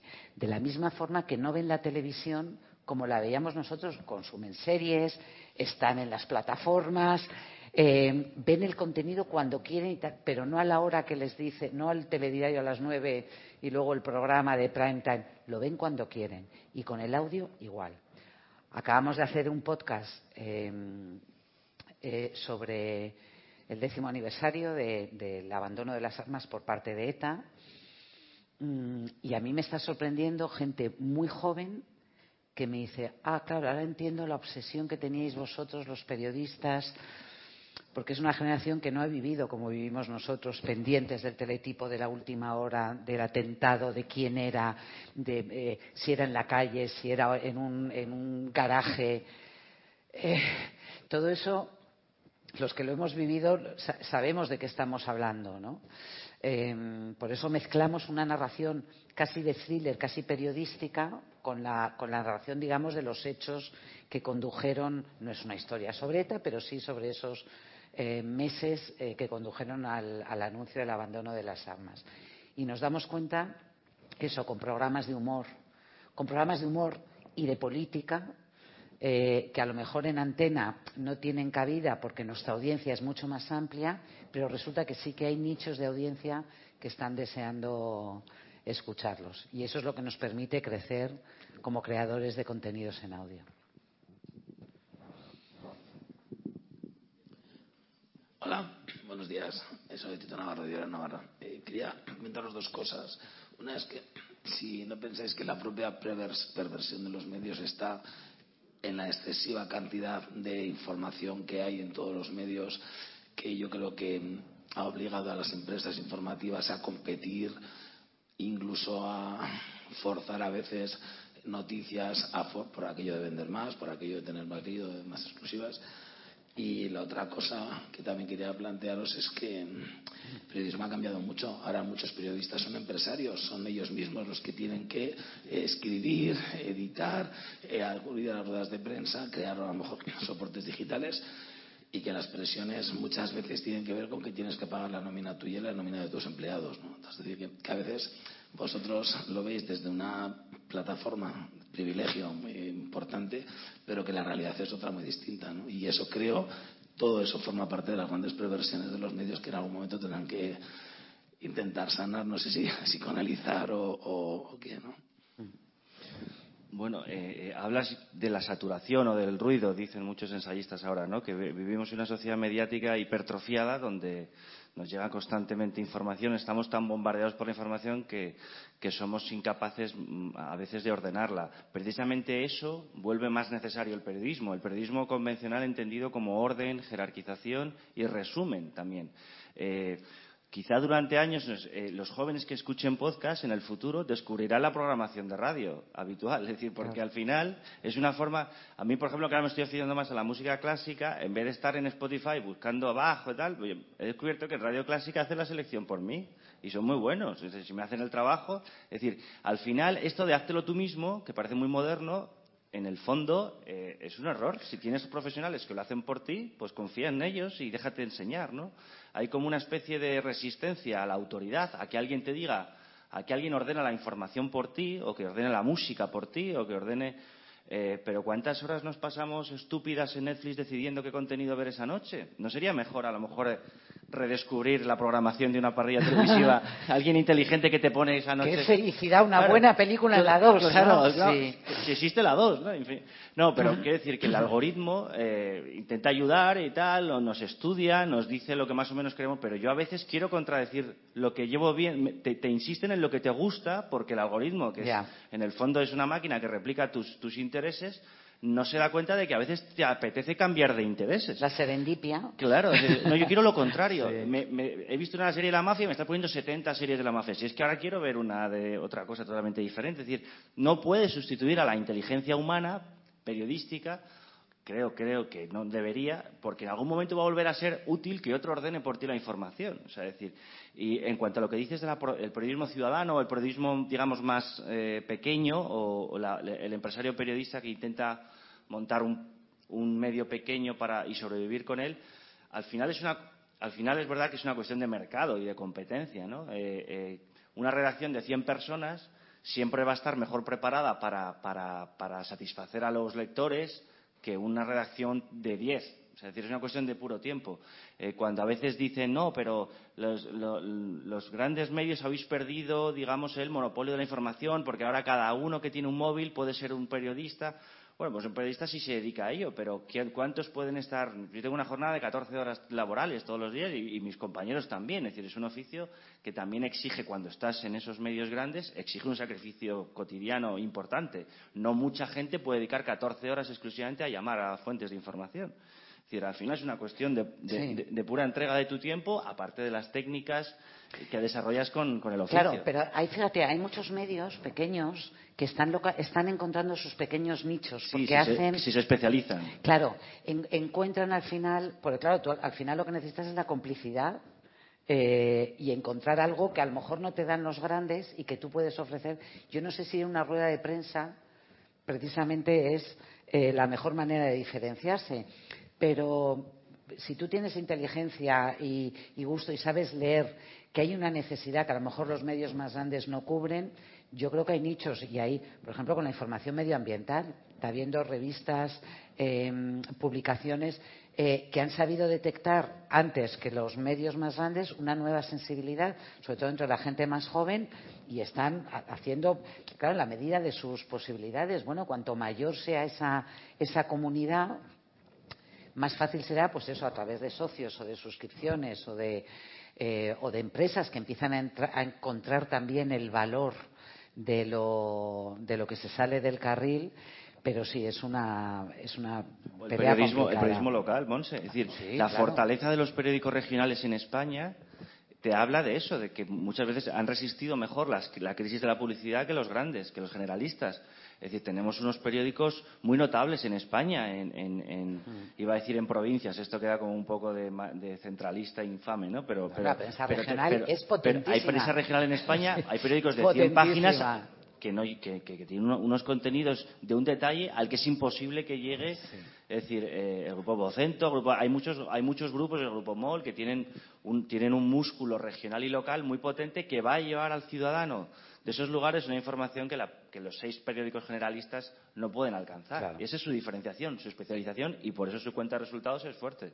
Oye, Jorge, y me ha encantado esto que hablabas, porque es verdad que ese es otro de los valores, que es cuando tú te encuentras información y te lees una información que no sabías que te interesaba. Yo estoy preocupadísima porque Twitter ha debido cambiar. Yo, yo me lo paso muy bien en Twitter porque descubro un montón de cosas, de artículos, de recomendaciones que, que en mi vida diaria, eh, bueno, estoy ocupada. Luego, cuando tengo un rato, encuentro muchas recomendaciones que me interesan, porque sigo a gente que es interesante. La verdad es que yo me salto la mayoría de las polémicas absurdas, pero han cambiado el algoritmo y no sé a quién escribir. A, a, a, Jack. a Jack, no sé, porque últimamente me rebota cada vez más. Eh, cosas vinculadas a, a, la cadena SER, porque claro, sigo a muchos de los compañeros que trabajan allí, pero de una forma que ya no, es, no era la que yo estaba acostumbrada. Entonces me, me, me trae de vuelta permanentemente al, al redil, ecosistema al, al, que yo estoy. Y yo cuando entro ahí no quiero ver lo que hemos hecho nosotros, quiero salir fuera, quiero ver qué está, que estás, que, que estás escribiendo tú, Jorge, o que está, es decir, salir de mi marco habitual. Bueno, ese es uno de los mayores placeres de la vida, ¿no? Pero ya, ya no como periodista, descubrir un buen artículo de un tema que no sabías que te importaba o que te interesaba.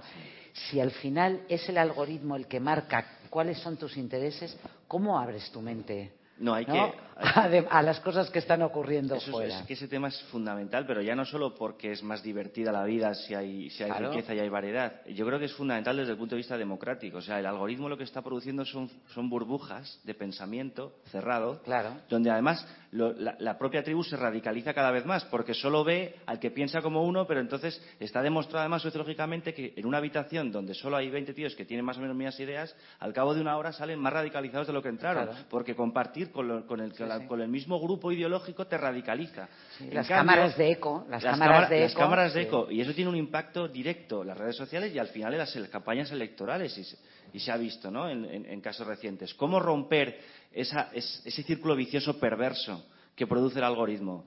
Bueno, yo, solo, yo imagino que con la regulación. Es decir, hay que obligar a las grandes compañías tecnológicas, que ya son casi como estados paralelos, aparte que no pagan impuestos, eh, tienen un poder que escapa incluso a los controles de los Estados-nación, eh, a lo mejor hay que obligar a que el algoritmo por ley introduzca una cuota una cuota de pluralidad del 20%. Intereses que tú no deseas. Esto de seguir a quien quieres, pues no, vas a seguir a quien te digamos.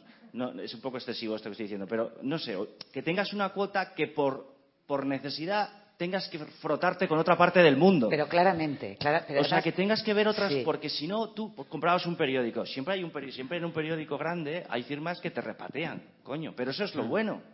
Tienes que leer al tipo que te desafía. Sí. Eh, eh, porque si solo haces un, un menú ad hoc, customizas solamente para, para, para, el lector, que eso ya es posible hacerlo en Internet. Solo sigues a la gente que reafirma tus ideas, solo sigues a la gente que, que pega siempre a tu enemigo y que siempre exalta a tu amigo. Y que, al final estás viviendo en un mundo así, así. Claro. Y te crees que todo el mundo es, cabe aquí. Y fundas un partido para esto. Claro, pero y luego resulta que no, que porque, sacas lo que sacas. Claro, el problema es ese, que la, la, las cámaras de eco de los, del algoritmo mm. te encierran en un mundo muy pequeño. Por una razón, una razón muy sencilla. Y Comercial, es porque las claro. redes sociales buscan que estés cuanto más tiempo posible dentro de ellas, porque así pueden vender más publicidad y la forma en la que tú te enganchas es con contenidos que despiertan algún tipo de emoción. ¿Eh? Y normalmente las emociones son ternura con los gatitos, pero también odio, indignación. Déjame que te cuente una cosa que me pasó hace, hace poco tiempo. Eh, hablé con unos compañeros de Antena 3 porque yo, había, yo dirigí un documental sobre el cambio climático hace años que se emitió en, en Antena 3 y además se emitió en prime time, pero no lo tenían subido a YouTube. Eh, y bueno, lo, se lo pregunté, lo, lo subieron y entonces tuve la oportunidad de verlo y de compartirlo con con algunas personas que me lo habían pedido. ¿Sabéis lo curioso? Este era un, documental que explicaba el cambio climático en España hace 15 años, básicamente lo mismo que estamos discutiendo ahora, porque ya entonces se veía. ¿Sabéis que todos los recomendados de YouTube que me aparecían en, las pantallitas eran eh, documentales que negaban el cambio climático? O sea, que ni siquiera una persona que hubiera buscado algo al estilo del, documental que hizo Al Gore, que fue el que me inspiró a mí para hacerlo en España, ni siquiera una persona que busca, oye, ¿cómo está afectando el cambio climático? Lo que te encuentras en el menú eran todo documentales que negaban la existencia del cambio climático y ya de ahí estabas a dos clics eh, de las teorías supremacistas. Eh, bueno, estábamos justo en la, época eh, pre-Trump. Es muy difícil resistirse a esos cantos de sirena permanentes que tratan de, captar tu atención, de despertar tu odio, tu miedo, tu, eh, tensión, eh, porque luego efectivamente de eso sacan provecho las grandes empresas tecnológicas, las grandes plataformas y los grandes movimientos políticos que han aprendido a utilizar estas herramientas ya no solo para vender publicidad, sino para vender su producto eh, que es profundamente dañino para, para la Es que la paranoia es muy lucrativa. Es lucrativa eh, desde el punto de vista económico y desde el punto de vista político. Es decir, em, el miedo es un combustible muy poderoso. Entonces, si tú induces en tu audiencia, que además la has segmentado previamente porque sabes, conoce sus intereses, porque el algoritmo nos conoce muy bien, vamos dejando un rastro en nuestras búsquedas y, por tanto, delatamos nuestros intereses. Y si eso en manos de un de un Steve Bannon o de alguien sin escrúpulos, pues es capaz de, de, decir, de alguien que, por ejemplo, vive en un barrio con un alto nivel de inmigración, que puede ser más o menos eh, equiparable a cualquier otro barrio con inmigración, pero que pues un día se produce un, hecho delictivo, mm. preocupante, bien. Eh, y expresas tu preocupación ante ese problema de vecindad, dejas un rastro, por tanto, de tu preocupación y entonces automáticamente alguien que capta que eso te preocupa, empieza a bombardearte en redes sociales con teorías de la suplantación, de la inmigración, de, la invasión y tal. Claro, pues ahí estás ya radicalizando a alguien que se va a convertir en un votante cautivo. Esto, mm. pues esto lo estamos viendo todos los días. se meten en agenda temas, se magnifican temas desde la izquierda y desde la derecha, ojo, ¿eh? para, para, para generar una sensación como de que pues, eh, o Madrid está llena de menas o está llena de violadores. Pero parece que, mm, estamos en, la guerra, en la Segunda Guerra Mundial. Se, exagera constantemente y se crea un clima de tensión artificial eh, exagerando problemas que a lo mejor de partida tienen en su dimensión, tienen un punto de realidad, pero los, los, sobredimensionas para poder movilizar el voto del miedo. Al así servicio, funciona, al servicio de una agenda política. Así funciona el populismo y eso es lo que vivimos todos los días. Y en eso las compañías tecnológicas y los periodistas, por supuesto, denunciándolo, tenemos una responsabilidad muy importante. Es decir, que Zuckerberg se haya sentado en el banquillo varias veces eh, no es baladí, es un, es, un, tipo que tiene más poder del que tuvo el hombre que inspiró a Orson Welles en Ciudadano Kane. Es decir, es, realmente el, hombre más poderoso del mundo, ¿no? Mm. Entonces, eh, ese, poder conlleva una gran responsabilidad y, de momento solo la Unión Europea le está intentando poner un poco de coto, ¿no? Exactamente. Tenía, ahí veo una. Ah, que estamos. ¿Nos da tiempo una más, Juan? Ah, vale, sí. Una, la, última. Vale. Eh, el mantra es siempre calidad, calidad, calidad. Sin embargo, bueno, hicieron referencia al principio que participaban en una tertulia de la Fundeu. Y a mí me llama la atención que en, todo ese alegato que hacemos de aspirar a la calidad, nos olvidamos casi siempre de la razón de ser de nuestra profesión, que es la palabra. Eh, y eso lo concateno con la degradación de los controles de calidad que, se han instalado en la mayoría de los medios por las miserias económicas, por la crisis en la que estamos y demás. Hace no mucho hubo un artículo del defensor del lector en el país en el que desnudaba absolutamente un montón de miserias que arrastramos los medios, en el que venía a dejar constancia de la degradación del lenguaje que está eh, proyectándose eh, con una absoluta ligereza en, ya no solo en los periódicos, en los medios en general. Eh, y yo digo, eso va a quedar solo en un brindis al sol. el defensor del pueblo, del pueblo, perdón, del lector, constató lo que muchos lectores alertaban de que la palabra impresa o la palabra escuchada es, es mucho más que una simple herramienta, sino que tiene que ser una proyección de la calidad del producto al que aspiramos, o, realmente nos vamos a aplicar de una vez por todas a que nuestro instrumento de trabajo recupere la brillantez de la que antes nos preciábamos. A mí me parece fundamental. Y a mí me consta, bueno, en el caso del, eh, del país, desde luego, la preocupación, pero no, no, son, no es algo que, sea de ahora, del defensor. De, o sea, los lectores del país llevan años escribiendo, y me imagino que del mundo también, escribiendo, quejándose, cada vez que ven que bajan los estándares de calidad. Pero es que, claro, los equipos de edición de los de los periódicos, porque sobre todo cuando lo ves en, eh, digital siempre tienes la, posibilidad de cambiar, de borrar, de, ajustar. Pero claro, el periódico impreso es el que es y además llama mucho más la atención cuando ves eh, una errata o sencillamente algo mal escrito. Yo no puedo estar más de acuerdo con lo que, con lo que planteas. Tiene que ser, mientras viva la prensa escrita, y también en Internet, porque tenemos que ser capaces de leer artículos digitales bien escritos.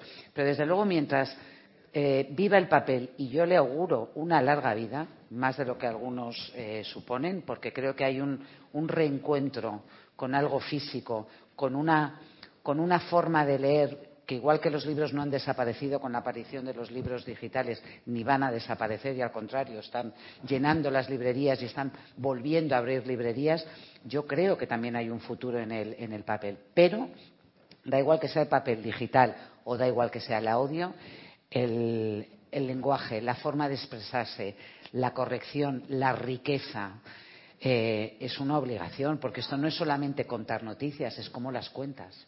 ¿No? Si no, podemos darle una máquina en la que ponemos los que ingredientes. Ya las hay, que ya las hay. Ya las hay, establecen la, la frase. Bueno, el día que, que, nos conformemos con eso es que realmente sí. habremos dejado de ser útiles. ¿no? Sí, me, me, alegro mucho que hagas esta pregunta, como, como se decir, porque es mi gran obsesión. Yo dedico todas las tardes bastante parte de mi, de mi tiempo en, en, corregir errores y erratas, en corregir formas, eh, giros lingüísticos, malas soluciones sintácticas. Eh, en, en, en, mi sección eh, tengo algunas de las mejores plumas del periodismo nacional, pero eh, pues, las tribunas que están abiertas a un público más amplio no siempre te llegan precintadas como llegan al lector. Entre medias hay un proceso de edición que nos lleva mucho tiempo y tienes razón, la razón es puramente económica. Es verdad que los, la mesa de edición en los grandes periódicos nacionales ha sufrido un un proceso de jibarización por razones puramente económicas. Es decir, no, no, se, no, se, no nos podemos permitir los controles. Antes había hasta tres filtros antes de llegar a, la imprenta. Eh, ahora no podemos tener tres filtros porque no hay por, por, porque no tenemos suficientes suscriptores. Cuando tengamos suficientes suscriptores que paguen por nuestros periódicos, el, el periódico cada vez se, se, escribirá mejor y mejor y mejor. Aún así, estoy de acuerdo contigo que la, el, el, periodismo ha sido el ámbito de la escritura siempre, de los grandes escritores. Bueno, las, incluso las novelas en el 19, desde Dostoyevsky hasta Dickens, se escribían en los periódicos. El, periódico, el periódico, nuestro periodista que está en la historia de las letras, Larra, fundado, pues, se le estudia en la historia de la literatura, pero era un periodista periodista. Eh, eh, el periodismo eh, tiene que poner, tiene que, tiene que situar la, el, la, belleza de la palabra y la eficacia de la expresión en el, en el, en trono. Es decir, no, puede, no puede ser. Además, te va a servir para diferenciarte de los que intentan hacer periodismo de una forma, digamos, poco profesional, porque al final la propia, eh, el propio valor de la palabra escrita la, exige también, si quieres, si quieres pedir dinero a tus lectores por eso, que le des lo mejor que tienen, ¿no? Yo me tomo muy en serio las columnas y los editoriales. Intento que estén escritos en un castellano lo más rico posible, sin tampoco ser una cosa alambicada ni pomposa, pero, pero que esté bien escrito, ¿no? Creo que ese placer, es decir, la estética no está reñida con la verdad. Tú tienes el deber de decir la verdad a tus lectores, pero si se la puedes dar expresada en un castellano eh, eh, estéticamente bonito y, rico, mejor, porque entonces estarán invirtiendo sus 8 euros mensuales por la suscripción al mundo con, con, con, mucha más satisfacción. Por supuesto que para mí la palabra, que es nuestra herramienta básica, y es lo que siempre yo le digo a los, a los, a los estudiantes de periodismo, leed, leed a los maestros. le dice a los grandes escritores de periódicos, a nuestros clásicos, a los, grandes periodistas del New Periodism americano, eh, eh, toda la gente que, ha ennoblecido el, arte de contar historias. No solo es mm. contar historias, el es contar bien las historias. Claro. Oye, estaba pensando, Jorge, a lo mejor esto no es un frasco de veneno, es el antídoto. Sí, puede ser. ¿No? Y a lo mejor hay algo ahí que, refleja que el, periodismo, eh, bien ejercido en la radio, en los periódicos, en los pequeños, en los grandes, bien escrito, bien hablado, es un poco el antídoto contra, contra esos, esos miedos y esa, y esa polarización. Continúa eh, con Ángeles Blanco, y Carlos Franganillo, dos periodistas, dos compañeros a los que no puedo querer y admirar más. Eh, esta segunda mesa de debate, esta segunda conversación en torno a las redes sociales, si son un canal y son un medio. Yo he tenido grandes debates. ¿Son un medio de comunicación? ¿Es Facebook, Twitter, es un medio de comunicación? Mi opinión es que no, no, pero ejerce. Eh, necesita asumir su responsabilidad como si lo fuera. Da igual lo dejamos eh, en, sus manos y en vuestra participación. Qué gusto verte, Jorge, como siempre. Gracias, Gracias.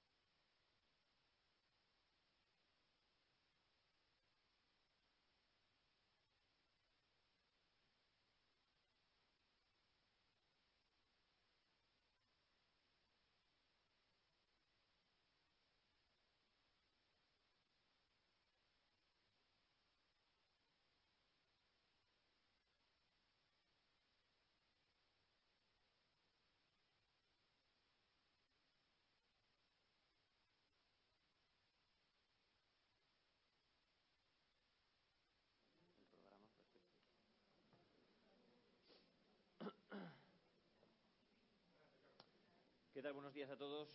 Gracias por acompañarnos. Un placer estar hoy aquí en estas eh, jornadas de la Asociación de Periodistas Europeos y de Coca-Cola para hablar de temas tan, tan importantes y tan, eh, que nos afectan tanto a los periodistas, a la sociedad y, posiblemente también a, la democracia en general. ¿no? Eh, Estoy con Ángeles Blanco, la que acabo de conocer hace cinco minutos, primera vez que nos vemos en persona, pero es un gusto estar con ella. Nos seguimos, pero no nos conocíamos. Por redes sociales, eso sí, pero, pero nos, conocemos, eh, nos conocemos a través de la pantalla y es un gusto eh, conocerte y, compartir experiencias. Yo creo que todo, todos los periodistas estamos eh, muy enganchados a, lo que, a las redes sociales, seguramente sobre todo a Twitter, es la que tiene una mayor concentración de, periodistas y seguramente de esta conversación pueden salir asuntos interesantes que vamos a tener en común. ¿no?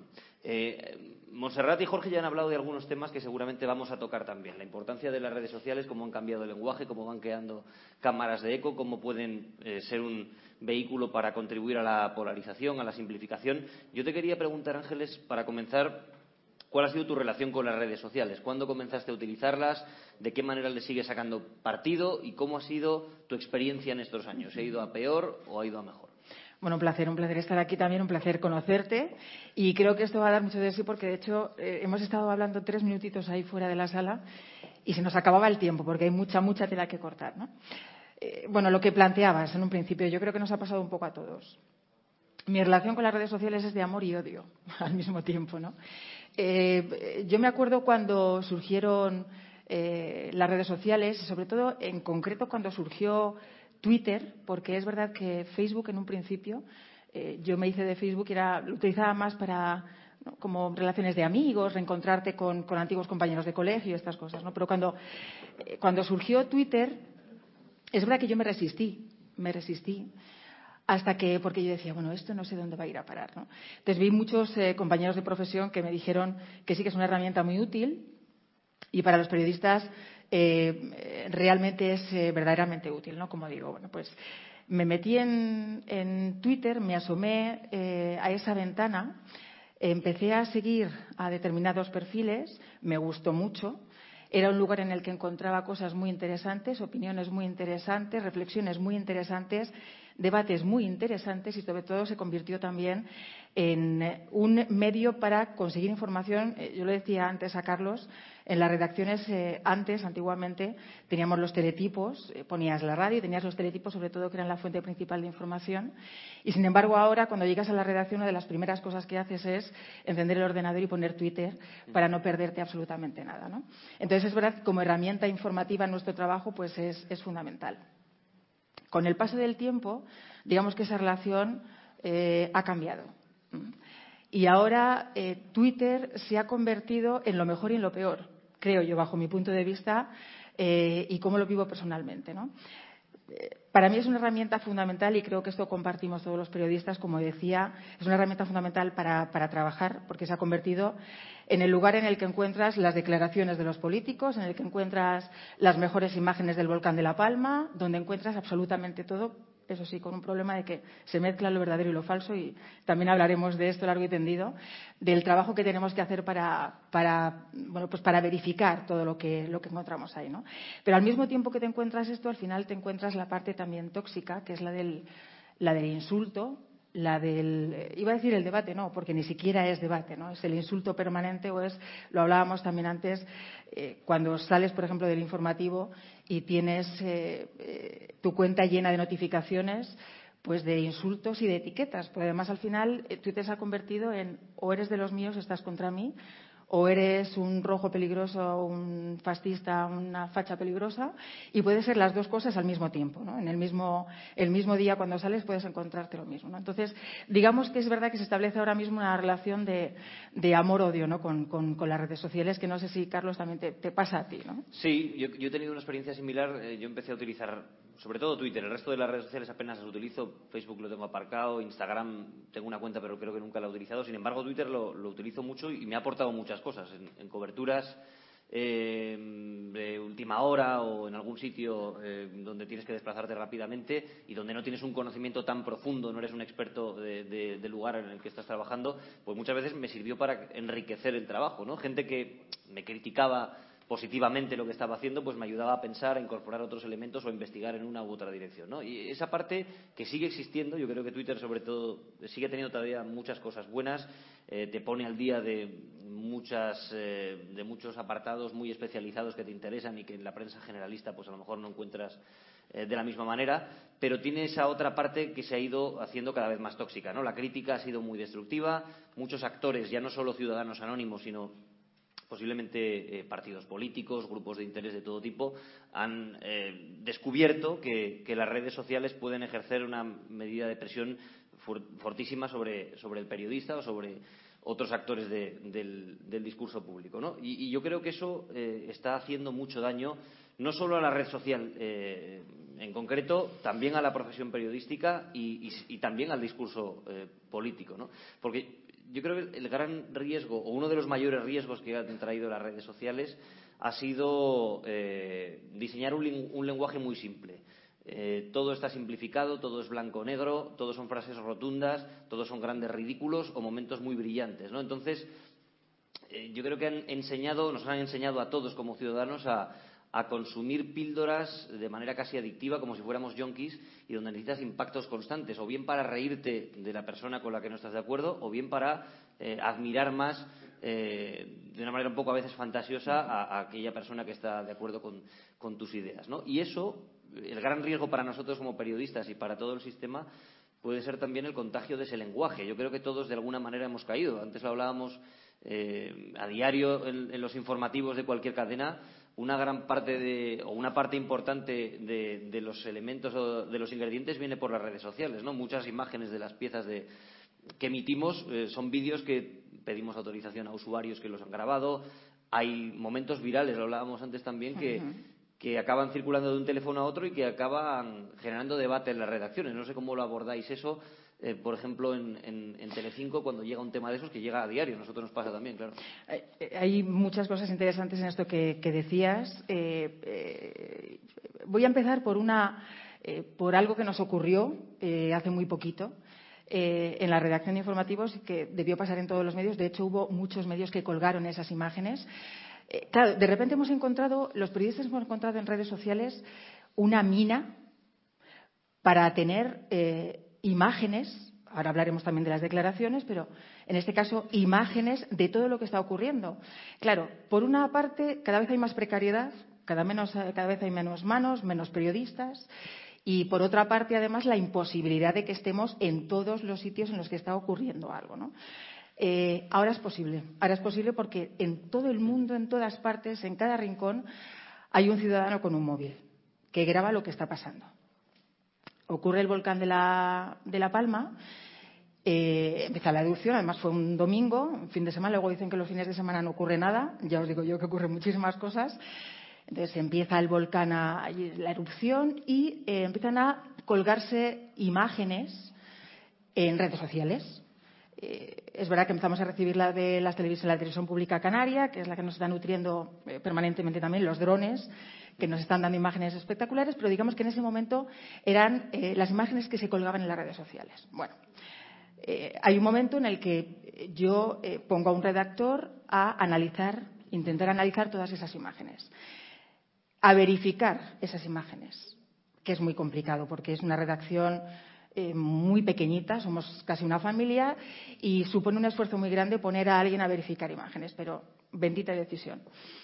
Eh, empiezan a colgar imágenes y de repente unas imágenes espectaculares, espectaculares, que empezamos a ver en muchísimas eh, páginas web.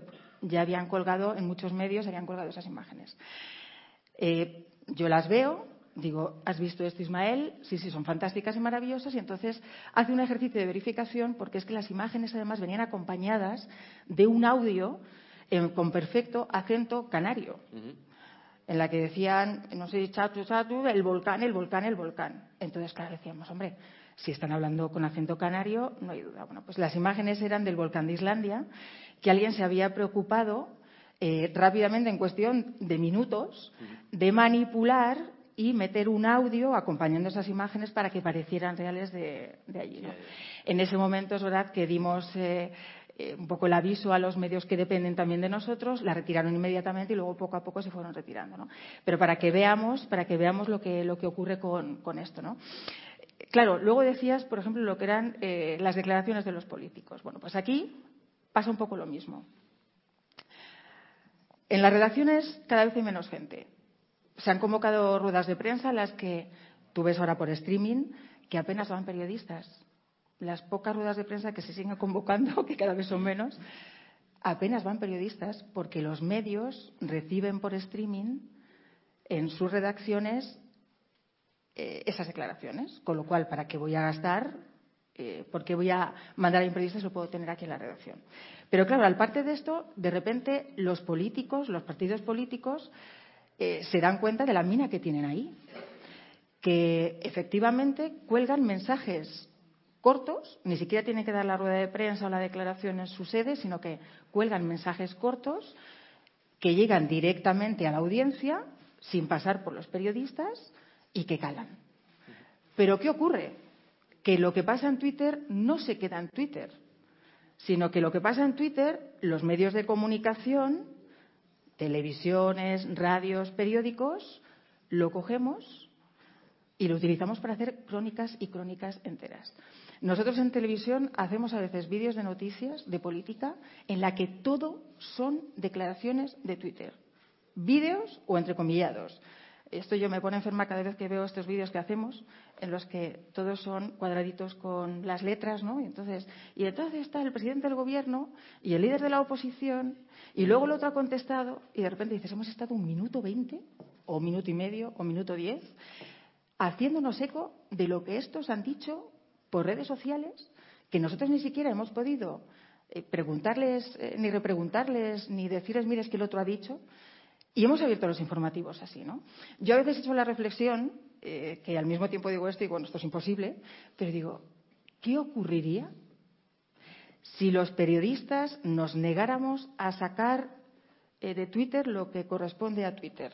Es decir, si las declaraciones de los políticos, del presidente, del líder de la oposición, del otro y de la moto, se quedan ahí y no salen por televisión, no salen en los periódicos y no se les escucha por la radio. ¿Cambiaría esto? Posiblemente no, sería una, buena decisión y, seguramente las campañas políticas hoy en día o las campañas electorales ya están controladas casi al 90% también por los, por los partidos, ¿no? Pero es verdad que los, los periodistas ahí hemos transigido seguramente con muchos límites, ya antes incluso de las redes sociales, a la hora de recibir imagen ya empaquetada, realizada por los partidos y que ya de alguna manera condiciona también el, contenido. ¿no? Y hay un, un, debate muy amplio, pero yo que lo que lo que tú apuntas me parece lo más peligroso y lo más eh, y lo más importante no de, cómo los políticos han asumido y se están aprovechando y sacando mucho partido a esa twitterización ¿no? de la de la vida pública y yo creo que tienen más allá de incluso de que, de que la política se haga golpe de tuit y lo hemos visto pues la última crisis dentro del gobierno también se ha manifestado eh, primero por, eh, por Twitter no tienes que hacer una rueda de prensa, no tienes que enfrentarte a preguntas de los periodistas, escribes dos líneas y ya has montado un, gran pollo que va a estar en primera página y que, y que va a tener y que va a tener mucho ruido asegurado, ¿no? Pero más allá incluso de la propia red social, yo creo que todo se ha twitterizado. O sea, si uno sigue una sesión en el Congreso de los Diputados, uno se da cuenta de que aquello no hay un hilo conductor muchas veces, es un caos donde cada uno busca su minuto de gloria pensándolo en, redes sociales, ¿no? En términos de redes sociales, en empaquetar un mensaje o, esto que se llama zasca, ¿no? De pegar un guantazo al otro. Y, el 90% de las veces está muy forzado, pero consigue un efecto. Después se traslada a WhatsApp, la gente ya no sabe en qué contexto se ha hecho, solo ve que hay un combate durísimo entre una fuerza y otra y que uno ha salido victorioso y otro humillado. Y, creo que eso es muy peligroso, eh, porque eso se contagia rápidamente, todos lo consumimos, a todos nos llega muchas veces por WhatsApp o por Twitter o por otras redes, pero acaba convirtiendo la política eh, y el discurso y el debate político, que debería ser profundo y debería estar orientado al, bueno, al, bienestar común, se acaba convirtiendo más que nunca en un combate de boxeo eh, que seguramente quien mejor lo va a aprovechar son los movimientos populistas. ¿no? La tecnología que tiene una parte tan positiva eh, y la tecnología de la comunicación tiene una parte muy positiva porque te da acceso a muchísimas cosas a las que antes no tenías acceso, eh, yo creo que también tiene ese componente tan peligroso y tan tóxico. Es un vehículo perfecto para los movimientos populistas de, todo de todo el espectro. Eh, el paradigma, sin duda, es Donald Trump. Lo vimos hace años. Ya existía antes ese uso de las redes sociales, pero él lo ha llevado a, al, máximo. Eh, y de hecho, Si, no, si no le permiten estar en redes, no pasa nada, que él crea la suya para que nadie le rebata, ¿no? Sí, sí, sí, sí está, en ello también, ¿no? Pero gran parte de su discurso y de su, de su estrategia comunicativa la, la ha dirigido eh, por ahí, pero es que eso ha contagiado a todo el mundo. Yo tengo la percepción de que incluso aquí en España no solo los partidos más populistas, sino incluso los partidos centrales del tablero se han contagiado de ese trampismo de alguna manera. ¿no? Eh, incluso el Partido Popular, el Partido Socialista recurre a estas estrategias muchas veces de, de discursos muy simples, de esas intervenciones en el Parlamento, y yo creo que eso está generando un caldo de cultivo que puede ser muy peligroso que está afectando a los medios, que nos está afectando a nosotros porque incluso muchos periodistas nos acabamos o se acaban metiendo en el barro en esas discusiones también tan, tan simplificadas y, yo creo que en algún momento, no sé de qué manera, pero, pero el periodismo tiene una gran responsabilidad ahí, de, echar el freno y de colocar las, las, cosas en su sitio. ¿no? Lo que tú decías es una, es una buena idea también. Sí, es que además se plantea también, porque en muchas ocasiones, como bien dices, eh, las redes están siendo aprovechadas sobre todo por los partidos, digamos, más extremistas. Eh, que, que, nacieron precisamente eh, gracias a las redes. O sea, bueno, en este caso el movimiento del 15M, digamos que fue, todos sabemos que fue un poco el desencadenante, ¿no? El, momento en el que en nuestro país también se generó, se salió del bipartidismo, ¿no? Por decirlo de alguna manera, y se generaron pues otras corrientes políticas que al final desembocaron en el nacimiento de Podemos, posteriormente también el nacimiento de, Vox, rompiendo ese, ese tablero del, del bipartidismo y que supieron manejar desde el principio perfectamente las redes sociales. Hablamos del lenguaje en las redes sociales, que efectivamente el American First en, Estados Unidos o, y otros eslogan que se han adoptado también aquí en España calcados ¿no? al que ha utilizado Trump o el que han podido utilizar otros movimientos populistas y líderes populistas en, en, el, en el mundo. Pero aparte de ese de, esa facilidad para eh, captar y llegar a, al final a sus audiencias y a las audiencias contrarias, porque esto es como pasaba antes con la radio, eh, hago un inciso. Yo recuerdo a veces eh, antiguamente llegar a la redacción, que nos llevamos teniendo unos años, y entonces llegaba alguien, pues a lo mejor una tendencia más hacia un lado, y venía cabreado, ¿no? Porque tal, lo que ha dicho Menganito en la radio, y tú decías, pero ¿por qué tú usas Menganito si Menganito va a decir lo contrario de lo que opinas? porque es que me encanta levantarme ya, así cabreado, ¿no? Y, excitado. Entonces, bueno, al final es verdad que se consumen y se, y se eh, unos a otros, pero más allá de lo que digo, lo que es el lenguaje, lo que me llama la atención en esto es que todos sabemos cómo utilizan las redes sociales, no solo con el lenguaje, sino gracias a eh, las posibilidades tecnológicas de multiplicar artificialmente los mensajes. Quiero decir, cuando de repente algo es viral, es que esto es viral, entonces tú dices, bueno, esto es porque cientos de miles de personas han atendido esto, les ha interesado, pero no, se da la paradoja de que sabemos, todos sabemos que hay máquinas, hay ordenadores, hay bots, que no son nadie, que tienen un seguidor, dos seguidores, tres seguidores, o sea, no son nadie, y que multiplican y multiplican y multiplican y aparece como que es que 10 millones de personas han atendido esto y es absolutamente mentira. Entonces, como nos parece muy importante porque se ha hecho viral, a lo que voy es cuando los periodistas entramos ahí, que es otro de los debates que existen en los medios de comunicación, hombre, si es que es viral, hombre, si es viral, ¿cómo no lo vamos a dar? Imágenes permanentemente. Claro, es que esto, si es viral, es que le interesa a la gente. Entonces, ver las páginas de los periódicos, clic, clic, clic, clic, es, que, es que la gente va a entrar. Con lo cual, lo que hablaban también antes en la primera parte, bueno, es publicidad, al final eso es publicidad que entra y que te obliga a poner eso. Pero es que en las televisiones también. De repente hacemos espacios que yo le llamo la sección Impactos TV, ¿no? porque no te llevan a ningún lado, pero claro, como es viral y está todo el mundo supuestamente viendo y hablando de ello, pues ahí caemos nosotros. ¿no? Sí, eh, yo entiendo, y no, no lo quiero criticar tampoco, ¿no? porque los medios privados, y unos más que otros, tendrán sus problemas económicos y entiendo que se puedan optar por algunas estrategias porque son rentables económicamente. No, no voy a poner purista en ese sentido, ni mucho menos, pero sí que es verdad que ese tipo de estrategias hace mucho daño a la profesión, eh, porque un espectador, un lector, un oyente no distingue eh, lo que es periodismo de lo que no es periodismo, porque todo se va a hacer bajo la misma marca, ¿no? Entonces, eh, yo creo que colaboramos en una estrategia de la confusión que algunos están promoviendo de manera muy interesada. Si encima nosotros participamos de ella en nuestra contra, yo creo que es todavía más peligroso para el futuro de los medios de comunicación. Yo creo que la tecnología brinda esa posibilidad de mezclarlo todo. Es decir, antes los medios de comunicación teníamos un poco la llave de, eh, bueno, del diálogo público entre el, poder y el ciudadano, entre los actores que formaban parte de, la vida pública. Nosotros éramos un poco la criba y, los que jerarquizábamos la realidad y se la ofrecíamos a nuestros espectadores o a nuestros lectores. ¿no? Ahora con la tecnología eso ha cambiado radicalmente, cada uno puede hacer lo que le venga en gana, puede atender a fuentes fiables o puede no hacerlo y ponerlas en la misma categoría. Y, eso, como decía antes, también abre la puerta a que muchos desalmados se, aprovechen para atacarnos a nosotros. ¿no? Desde Trump y antes de Trump, eh, los medios de comunicación somos el objetivo también muchas veces y las redes sociales son la herramienta para tratar de desprestigiarnos y de derribarnos. En algunas ocasiones con razón porque todos cometemos errores, pero yo creo que detrás de esto hay una ofensiva eh, total, o sea, de, desacreditar totalmente a los medios, son tentáculos del poder o responden a esta fuerza o responden a la otra. porque no interesa que haya un actor, digamos, independiente que eh, organice la realidad o que la jerarquice para, para, para el espectador. Y por eso yo pienso que también todos estos movimientos populistas se valen de la tecnología para crear eh, esa confusión. Crean sus propios medios de comunicación, se esconden detrás de medios, supuestos medios de comunicación para ponerlo todo al mismo nivel, para que nadie sepa distinguir si este medio prestigioso y con buenos profesionales es muy diferente de este otro que dice lo que a mí me interesa. Es decir, la tecnología ha eh, incrementado enormemente la posibilidad de, de, desprestigiar a los medios de comunicación. Si encima nosotros colaboramos, como tú decías, Ángeles, con esas estrategias de clickbait o de titulares muy confusos que llevan a, una información, a, una información que no tiene nada que ver con lo que nos están vendiendo, pues yo creo que tenemos un futuro muy complicado.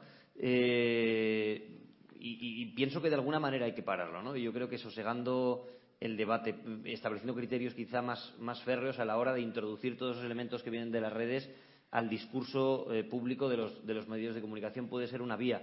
Pero es verdad que, que es difícil parar ese tsunami porque todos estamos implicados en él. Uh -huh. Nosotros somos profesionales, pero también somos eh, ciudadanos y personas fuera de nuestro trabajo y todos consumimos y, o nos llega porquería por WhatsApp, eh, etcétera. Estamos también en esa vida y, y, todos participamos también de ese lenguaje. ¿no? Antes lo hablábamos, pero yo creo que la tecnología tiene esa capacidad también de reducir la capacidad de concentración. A mí personalmente, y lo, te lo comentaba antes, me cuesta mucho más leer un libro ahora sí, que hace 10 sí, años. ¿no? Sí, Son impactos constantes, eh, donde lees el primer párrafo de una noticia, si no te interesa te vas a otra. Es un consumo basura casi de, de información. Y, y, y, ahí nosotros tenemos un reto también de atrapar al espectador, que que es cada vez más difícil, yo creo. Eso nos pasa a todos y yo me enfado conmigo misma, de hecho, a veces, porque antes me leía tranquilamente en un periódico un artículo, una información de tres o cuatro páginas y no le ponía un pero. Y ahora hay veces que veo de repente las cuatro páginas y digo, pero no me lo podían haber resumido. Sí, sí, sí, hemos caído un poco todos en eso, ¿no? De, no me lo pueden resumir que no tengo, no tengo tiempo, ¿no? Había una cosa que decías que era muy interesante también y que, y que además eh, viene especificado en un poco la presentación de la charla esta que mantenemos tú y yo, ¿no? De, de, quién marca eh, la actualidad en este momento, ¿no? Lo que es noticia y lo que no es noticia, ¿no? Y apuntabas, apuntabas tú, pues eso, cómo ahora los eh, muchos políticos, pues con este lenguaje que decimos directo, no a la audiencia y, y, y fácil, pues eh, de repente se cuelan ahí en, en las redes sociales. Claro, eh, efectivamente, eh, hay muchas veces que eh, eh, si analizas lo que los medios de comunicación estamos prestando atención muchos días, yo creo que cada vez más nos planteamos aquello de esto le interesa a la gente. O sea, ¿de verdad esto es importante para la vida de la gente? Porque te levantas y te están marcando la actualidad. Siempre hablamos de Trump, es recurrente, pero es verdad que como es, digamos, el, el tótem, ¿no? el máximo exponente de lo que ha sido la utilización de las redes sociales durante su mandato, pero bueno, aquí también pasa, ¿no? Con Trump en concreto, yo recuerdo llegar a la redacción y entonces, como era tan madrugador, eh, no hacía falta esperar mucho. O sea, uh -huh. tú llegabas, encendías el ordenador y al momento tenías el, el tuit de Trump a las 3 de la mañana en Estados Unidos, justo a la hora en la que empezamos a trabajar en España, que marcaba un poco ya la actualidad de por dónde iba a ir la crónica internacional a partir de ese momento, ¿no? Y yo creo que eso también eh, pasa aquí en España. Uh -huh. Pero pasa en diferentes aspectos. Pasa en declaraciones políticas entre ellos, pero también eh, hemos asistido a momentos en los que la política o los líderes políticos, algunos líderes políticos, eh, han señalado directamente al periodismo o a periodistas en, concreto. Claro, dices, eh, mm, ¿nos hacemos eco de el insulto que el político en concreto ha lanzado sobre un periodista?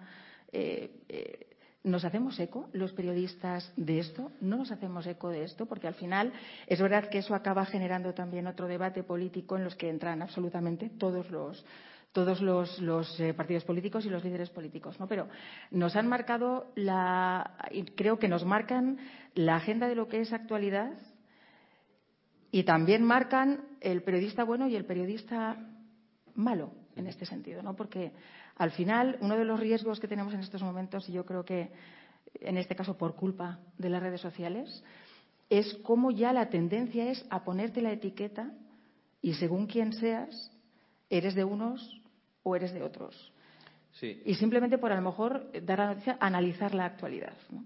Sí, yo creo que a todo, a todo eso contribuye también la tecnología. Es decir, eh, a esa simplificación, ¿no? Que, que, tú puedas emitir un mensaje solo en un determinado número de caracteres o soltar noticias muy concretas o titulares muy concretos obliga a un pensamiento menos profundo, ¿no? Y al final se cae lo que tú dices en poner etiquetas a unos y a otros, a, una cierta infantilización de, de la ciudadanía, donde quiere saber qué es blanco y qué es negro, no le importan los matices ni quiere pararse una hora a leer un artículo, sino que quiere una respuesta inmediata, ¿no? Eh, eh, este presentador o esta presentadora de esta cadena responde a, tanto, a tales intereses y es de este palo, ¿no? Su mensaje ya está condicionado por, por ese prejuicio.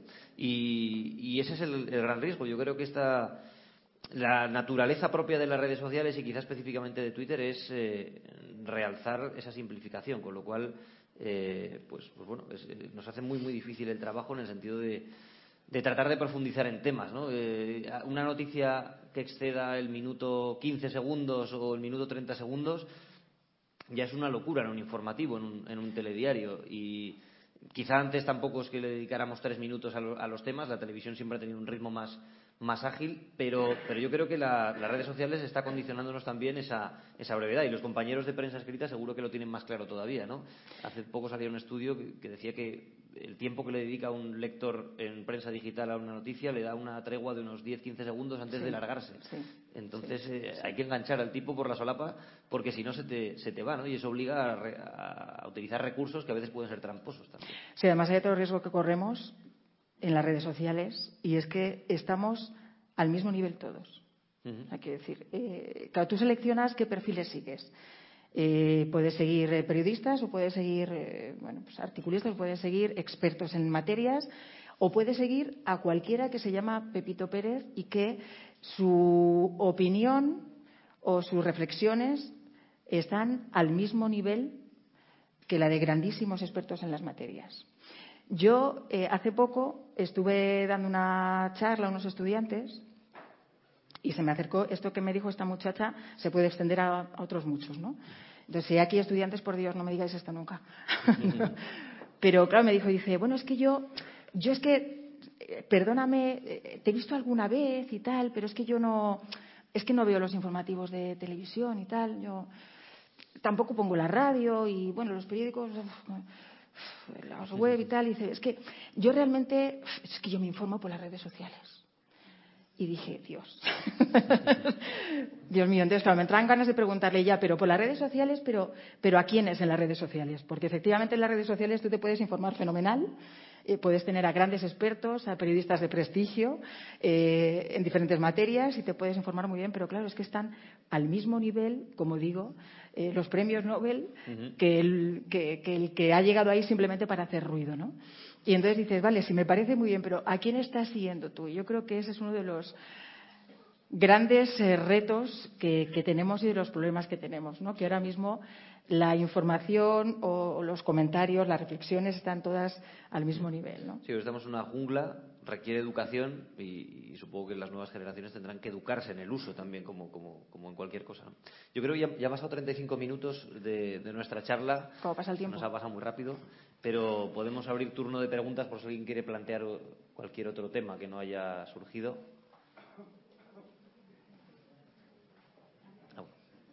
Hola. ¿Qué tal, Rafa? Soy Rafa Panadero, de la cadena SER.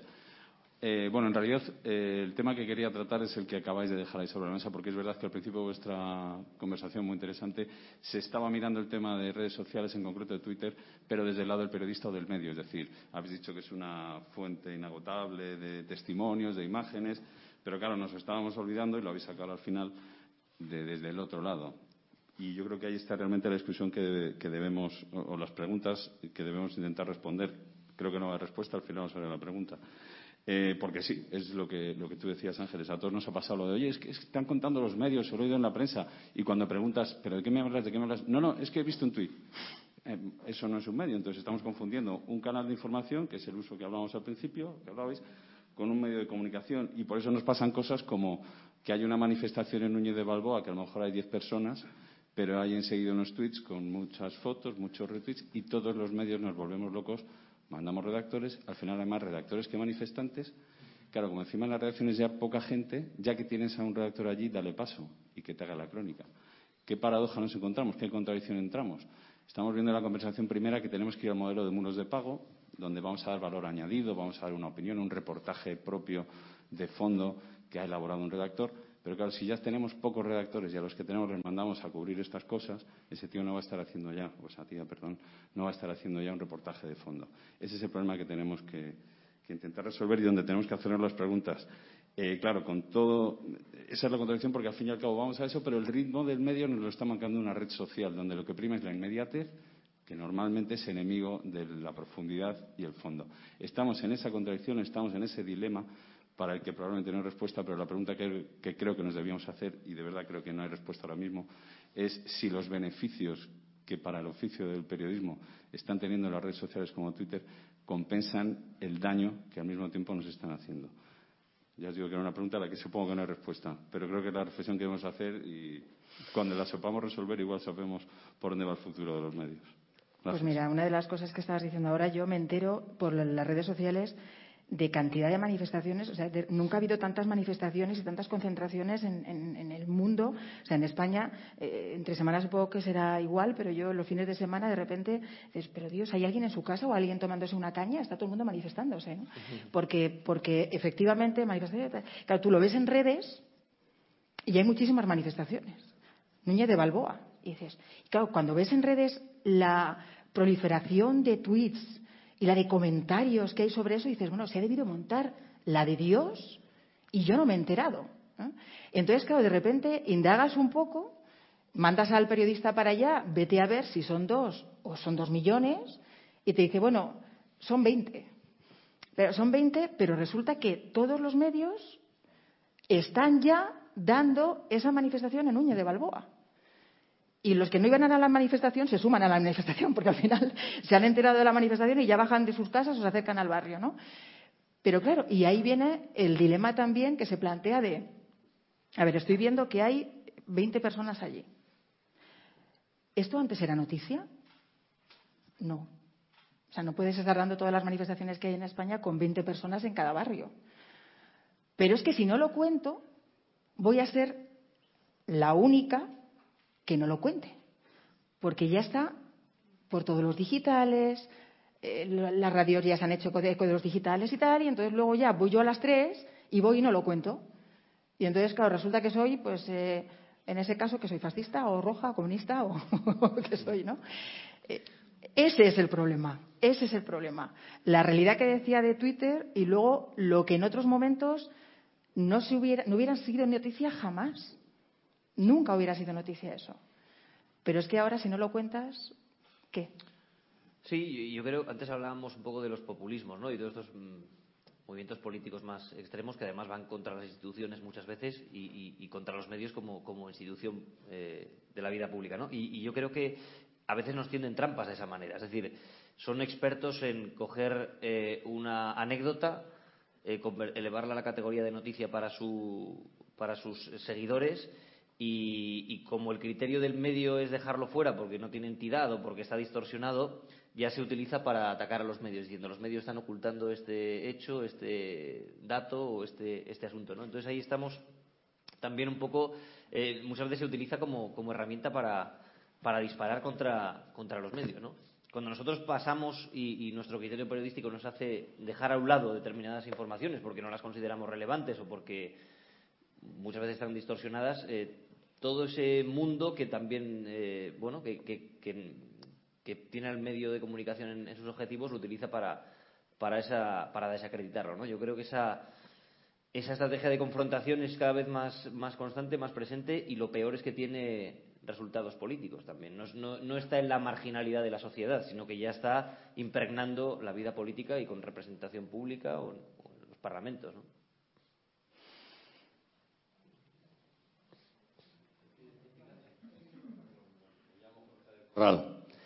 Eh, en algunas redacciones, en la mayoría de las redacciones del siglo pasado, me refiero al siglo XX, se prohibía llamar a lo que antes se llamaba jefe de prensa, luego creció y se llamó dirección de comunicación, porque eso pervertía el periodismo. Era llevar el periodismo a la comunicación para que se impusiese la comunicación sobre el periodismo, siendo cosas distintas. Eh, bueno, terminó imponiéndose la comunicación. Ahora, por lo que están diciendo, se consulta permanentemente a las redes sociales. Mi pregunta es, ¿se puede volver a hacer periodismo sin las redes sociales, olvidándose que existen las redes sociales? Y si fuese posible esto, ¿sería bueno o malo?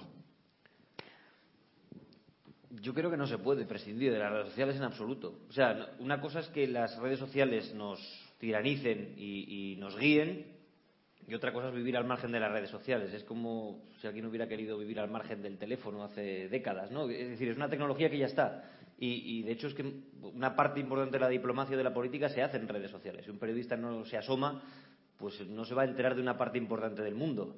Eh, entonces hay que estar en las redes sociales. Otra cosa es que, te marque la agenda, obviamente, pero bueno, no te, la deberían de poder marcar ni las redes sociales ni, ni muchos grupos interesados que quieran eh, bueno, marcar esa agenda o, meter noticias en un informativo, ¿no? Pero, pero yo creo que no se puede estar de espaldas porque, quiero decir, es que no, creo que aquí nadie o casi nadie de los que estamos en esta sala no utilice las redes sociales, llámese WhatsApp, llámese Twitter, Facebook, lo que sea, ¿no? Es decir, todos estamos ya en ese mundo de las redes sociales, como todos estamos utilizando otras muchas tecnologías.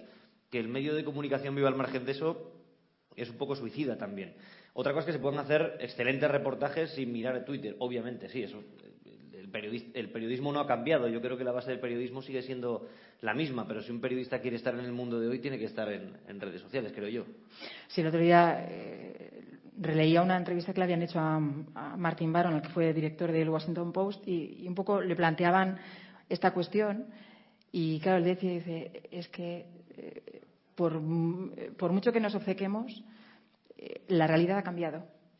No podemos volver atrás. O sea, los medios digitales están ahí, las redes sociales están ahí, eh, esto ha cambiado y no se puede hacer nada, o sea, no, no nos podemos quedar en el terruño, es, que, es que ya está, están aquí y tenemos que acostumbrarnos.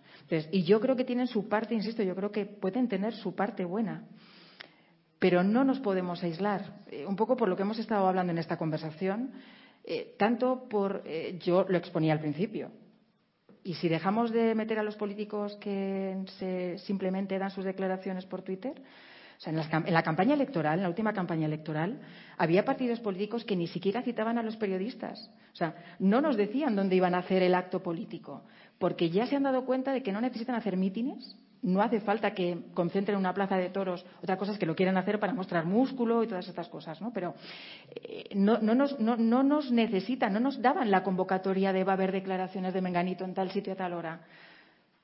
Simplemente nos llegaba un aviso de ya está colgado en redes el acto que hemos celebrado en la calle tal con Menganito. Y así han hecho la campaña algunos, eh, en su mayor parte, ¿no? Con lo cual, no solo esto, no hablamos mucho de los políticos, pero eh, imágenes, yo qué sé, del 112 de emergencias, es que te llevan al canal de YouTube, al canal de Twitter, al canal de tal, para que saques de ahí las imágenes. Es que se han convertido en una agencia de noticias, insisto. Entonces, eh, a día de hoy es imposible prescindir de ello. Lo que sí podemos analizar es hasta dónde usarlo y, a partir de dónde no usarlo, ¿no? Pero yo creo que sí que es, es inevitable. Es inevitable. Daniel Peral, en medio no, soy eh, corresponsal de televisión española en el neolítico, de la época de la linotipia la edad de piedra, cuando se escribía en piedra. Y comparto las opiniones de Jorge. Hay un problema, comentabais lo del Twitter de Trump por la mañana. Si no lo tienes, tienes que pensar. Es un drama. imagínate un mes de agosto en el neolítico, cuando no pasaba nada, con que abrías. No, no solía pasar nada. Un día se abrió en televisión española con una cosa muy rara. Hubo una bronca tremenda, un 3 de agosto, pensando, y abrimos con una cosa que terminó en la caída del muro de Berlín. Y hubo gente que llamó diciendo, qué estupidez. Eh, unos señores que se iban por la frontera de Austria eh, de Hungría a Austria. Uh, la, bronca, la bronca está siempre. Y el problema es que hay un abismo, lo que estáis planteando. Entre, ayer estaba en un comercio, digamos, oriental. Eh, había un niño sentado de tres años, dos años sentado, y estaba con el TikTok. El vertiginoso. Entonces, esa mente está deformada. El otro extremo es lo que decía un viejo compañero nuestro, al Frankfurter Allgemeine Zeitung. El Frankfurter hoy es así, pero en la época, eh, unos sábados en Berlín, pues no podías hacer nada más que, como decía Heidegger, pensar con ese tiempo. ¿Qué coño voy a hacer? Filosofar. Pues te leías la doble página del Frankfurter el sábado por, el sábado por la noche con un frío y tal, y pensabas. No, no, no, no digo como eh, el Pujol también pensaba, pero Jordi en, alemán. Pensabas, meditaba. Y hace tiempo leía en la prensa alemana, que es lo único que sigo, procuro aislarme de, del ruido este de aquí, porque eso es una cosa. Y aquello también es caótico, pero me concentro en una cosa solo, porque no puedes. Eh, eh, hablaban hace ya años de la ruptura de los grandes medios, dirigían un poco la, el mainstream y hoy está totalmente roto. Entonces el problema es gigantesco. El abismo es el Denken, el Al Frankfurter y el niño del TikTok. Entonces yo termino, muchas veces veo, hago algo de zapping, suelo mantenerme en la nuestra. Muchas gracias, hombre. Eh, y veo alguna vez, alguna privada, y entonces empiezo a ver vídeos de gatitos y digo, ¿y esto qué aporta?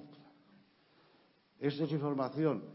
Entonces, hace poco leía un ensayo diciendo, realmente esto no es información, es entretenimiento, no es no es, no es nada, es aire, es, no me queda nada. Entonces, la vieja misión era conducir un poco, oye, acompañar, no dirigir a la gente, acompañar para que tengan su, como, como estaba diciendo Jorge antes en la sesión anterior, cojo un espectro amplio. El mío, el mundo es el mundo, pero meto un espectro amplio, ¿no? Y el, debate, lo que tenéis ahora, francamente, es mm, más complicado que en nuestra época. Entonces son dos o tres reflexiones de del neolítico. No, está muy bien, está muy bien. No, sí, de hecho, de hecho lo que pasa es que eh, iba a decir te sorprenderías, no, no te sorprenderías. Hay muchas veces eh, de, informativos que, que, decir, al final hay cabida también un poco para todos y yo no, digo que no, o sea que en un informativo puedes desde lo más sesudo acabar el informativo con unas cosas lo que llamamos siempre lo más amable, ¿no? Y puedes ahí hay cabida para, pues, ¿por qué no? Pero, pero es cierto que hay muchas veces que, acabas el informativo y te das cuenta no solo en Twitter, también en la calle, eh, que de lo que habla la gente es precisamente no de lo que cuenta el Frankfurter, no, sino de lo que ha ido al final, de la, de la anécdota y lo, llamativo, ¿no? Y, bueno, si al final, quiero decir, yo no digo que no haya cabida también para, eso, pero, pero estableciendo el orden de, ¿no? de prioridades.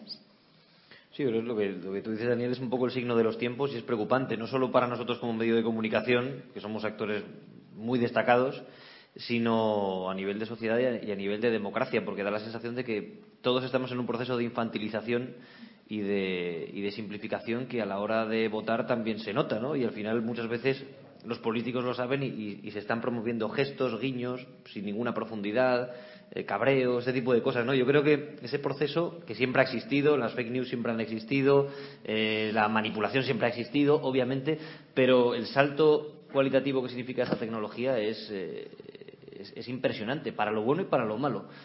Pero en los últimos años da la sensación de que lo malo va ganando cada vez más, terreno, ¿no? Yo creo que estamos de acuerdo todos al final. generalizar siempre es malo, ¿no? Pero es verdad que esa sensación de que falta conciencia crítica, ¿no? Y que al final las, las píldoras entran, entran, entran, entran y ese momento de me voy a parar a pensar, porque a lo mejor resulta que los otros, que en esto es los míos y los otros, pues a lo mejor resulta que los otros sí que me pueden enriquecer de alguna manera o resulta que no son tan malos o, sí, pero dicen algo interesante que me puede hacer reflexionar, ¿no? pero cada vez, desafortunadamente, cada vez se da menos esto. Sí. Mil científicos de verdad. O sea, había con, con la pandemia como un millón, no sé, sí, tenía millones de científicos y en La Palma, por ejemplo, hay mil, dos mil vulcanólogos que van. No hay ningún análisis crítico. No se puede, el ser humano no puede hacer nada con el volcán. Y están todo el día mirando la temperatura y el este. Bueno, oiga, váyanse y ahorramos, porque. No, no, no. Eso habría que hablarlo con los vulcanólogos. No, te lo digo de verdad, es que se traga todo. Todos los científicos, todos los midiendo todo el día. ¿Y a mí qué me aporta? Huele. Coño, claro que huele. Huele mal, pero ya lo sabemos. No, no, no necesita el papel de tanto señor ahí, por ejemplo. Eh, eh, soy Marcos Gracia de Inforradio, eh, la radio de la Facultad de Ciencias de la Información de la Universidad Complutense de Madrid.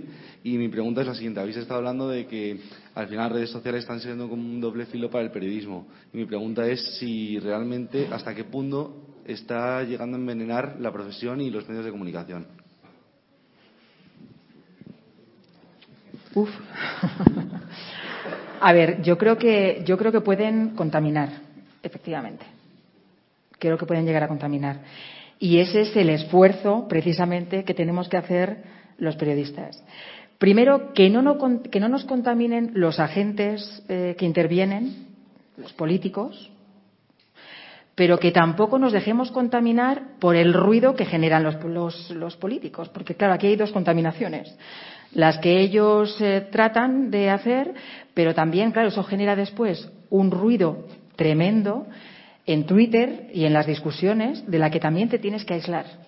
Con lo cual, precisamente, ese es el ejercicio que tenemos que hacer nosotros, creo, y es uno de los, eh, bueno, de los principales ejercicios que tenemos que hacer los periodistas.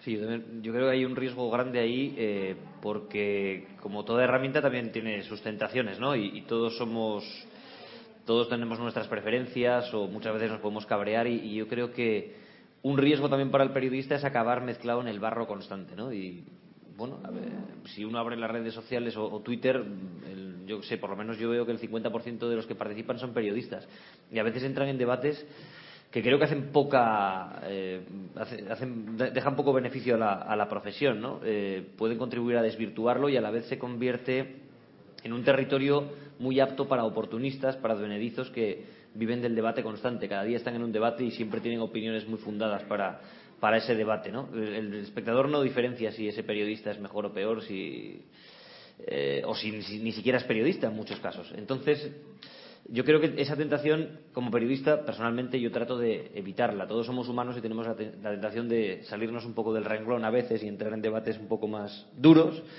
pero de cara al espectador, al lector, al ciudadano, yo creo que la figura del periodista sale, sale debilitada muchas veces, ¿no?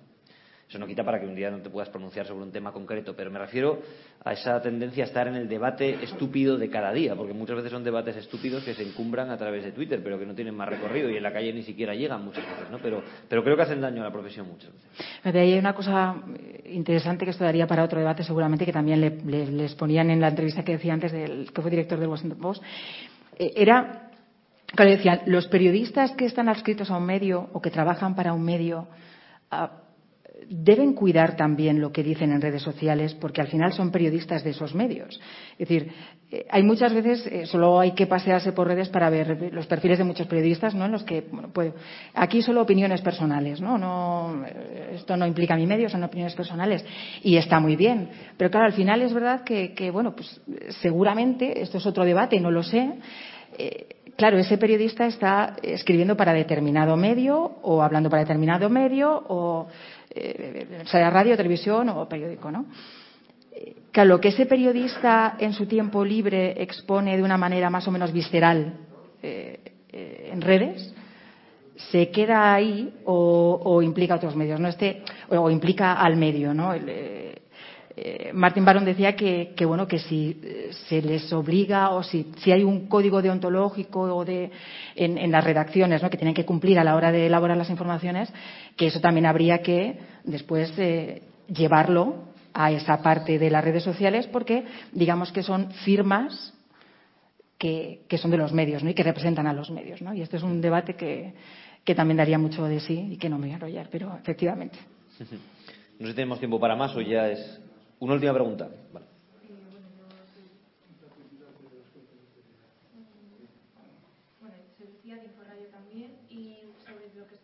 también del envenenamiento de las redes sociales, sobre todo en este escenario que tenemos mucha sobreabundancia de información. Mi pregunta es sobre todo ¿dónde distinguimos la información de la tertulia? O sea, cuando convertimos esa información en un debate muy banal que pierde todo significado al fin y al cabo. Bueno, yo creo que la propia naturaleza del medio ya suele, suele servir de referencia, ¿no? Pero es verdad que, y antes lo comentaba también Daniel, que cada vez es eh, prospera más esta fórmula del infoentretenimiento, ¿no? Y sobre todo en la televisión, quizá, pero también en la radio. Al final la tertulia viene de la radio y no la estoy atacando, ¿eh? Quiero decir, la tertulia puede ser muy enriquecedora. Lo que sí creo que, que, que, tiene un efecto negativo es que todo se convierta en una tertulia y, porque es un producto barato y las televisiones muchas veces optan, o en algunos momentos optamos, por por productos que son baratos. Eh, contratar a tres o cuatro tipos que discutan muy fuerte eh, unos contra otros pues seguramente produce sensaciones en casa, emociones negativas, positivas, pero al final es lo que mueve muchas veces a la, a la audiencia. Y, y, es un producto relativamente barato. No hay que pagarle a un tipo para que se vaya a vivir eh, dos años a otro país extranjero y conozca esa sociedad, o se vaya dos meses a la selva de Colombia a hacer un reportaje sobre el narcotráfico, que seguramente es mucho más enriquecedor que esa discusión, pero que cuesta mucho más dinero, tener a gente en plantilla especializada, etcétera. ¿no? Entonces, al final, esa precarización de la profesión lleva modelos que aportan muy poco, yo creo. Eh, la tertulia está muy bien, insisto, en muchos programas hay, que hay una sección de tertulia muy enriquecedora, sobre todo cuando hay expertos que saben de lo que hablan, ¿no? Pero, pero llevar eso al modelo constante donde no, uno no diferencia bien qué es la noticia, los hechos contrastados de la opinión de uno y otro señor, que muchas veces están adscritos a uno u otro partido, a una tendencia u otra tendencia, pues al final volvemos a esa, a esa a ese mecanismo de las redes sociales. A esto es de un color y a esto es del otro. Y, creo que todo influye o todo suma en ese torbellino de, de desinformación o de confusión. ¿no? Bueno, yo creo que en los medios tradicionales eh, más o menos sabemos eh, dónde vamos a encontrar opinión y dónde vamos a encontrar información.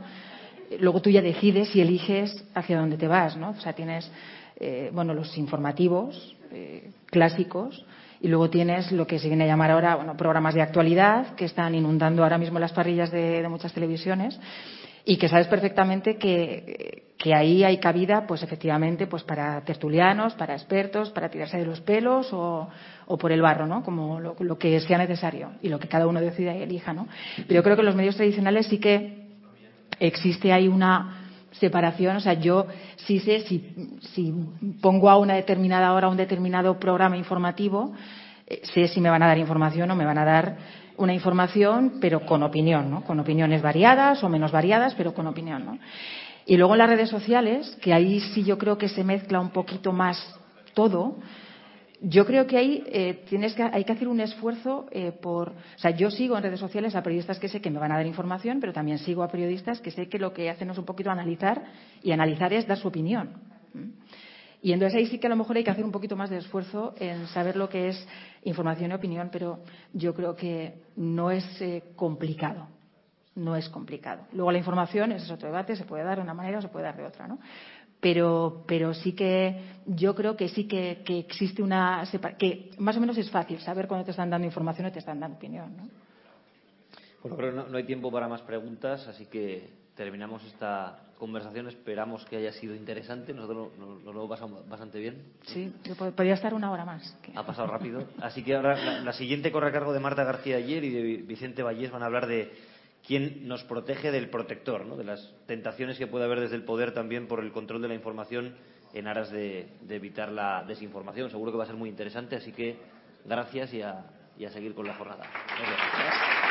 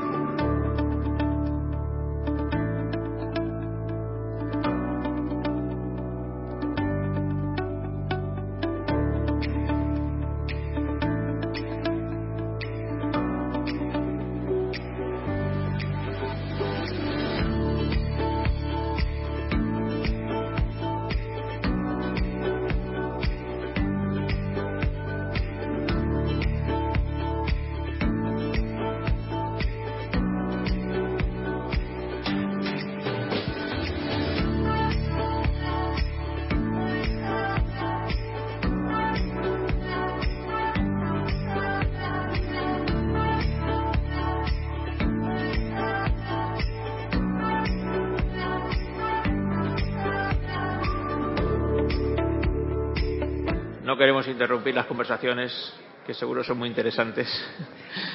Pero sí, tenemos... sí las queremos interrumpir, bien, la verdad. tenemos que reanudar la sesión. Muy buenos días. Nos toca a Marta eh, García ayer, compañera de Confidencial y de Onda Cero, que por un momento pensé que se iba a escaquear de esta sesión cuando esta mañana he escuchado en la radio que se había quedado atrapada, esta excusa que pone de vez en cuando la gente, eh, un atasco en la M30 por un accidente. Eh, pero no, está felizmente aquí con nosotros.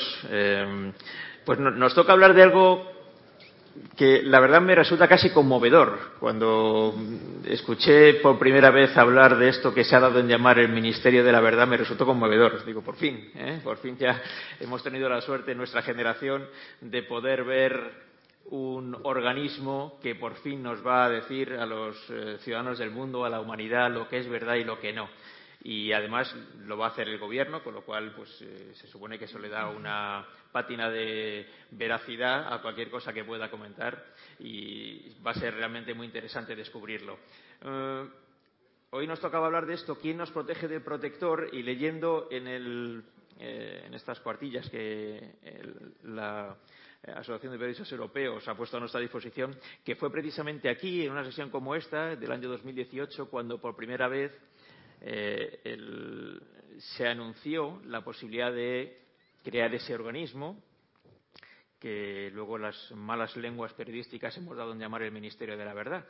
Eh, y fue la entonces vicepresidenta del Gobierno, Carmen Calvo, quien, quien, lo anunció. Un organismo encargado de vigilar las noticias falsas, estoy leyendo textualmente, que circulan principalmente por la red, colocando al frente al secretario de Estado de Comunicación y al jefe de gabinete del presidente. Se da la circunstancia de que entre aquel día de 2018 y hoy eh, se ha producido la situación de que ni eh, la vicepresidenta de entonces, ni el secretario de Estado de Comunicación de entonces, ni el jefe de gabinete de entonces estén todavía hoy en, el Gobierno. Todos ellos han dejado eh, sus cargos recientemente en, el último cambio de Gobierno. Mm, les decía que me generaba una una, situación casi de, conmoción pensar que alguien se puede atrever a decir yo voy a establecer lo que es la verdad y lo voy a hacer además desde el gobierno. Porque luego leyendo la orden ministerial que se publicó se decía textualmente los ciudadanos tienen derecho a una información veraz y diversa que se ve cada vez más amenazada por la difusión deliberada a gran escala y sistemática de información falsa, la cual influye en la sociedad. Cosa cierta.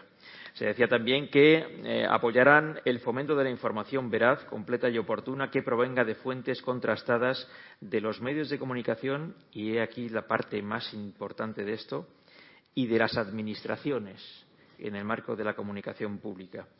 Esta parte sí creo que es especialmente interesante, el de que eh, los medios de comunicación, las fuentes de los medios y las administraciones, como dando por hecho que las administraciones aportan per se eh, veracidad a todo aquello que comunican a la sociedad, cuando precisamente el trabajo histórico de los periodistas ha sido contraponer precisamente su búsqueda de datos y de información frente a los datos e información que pueden ofrecer los organismos públicos. Precisamente es eso que se llama el cuarto poder o el contrapoder de los medios frente a los poderes públicos, muy especialmente, como es natural, en una sociedad democrática como la nuestra.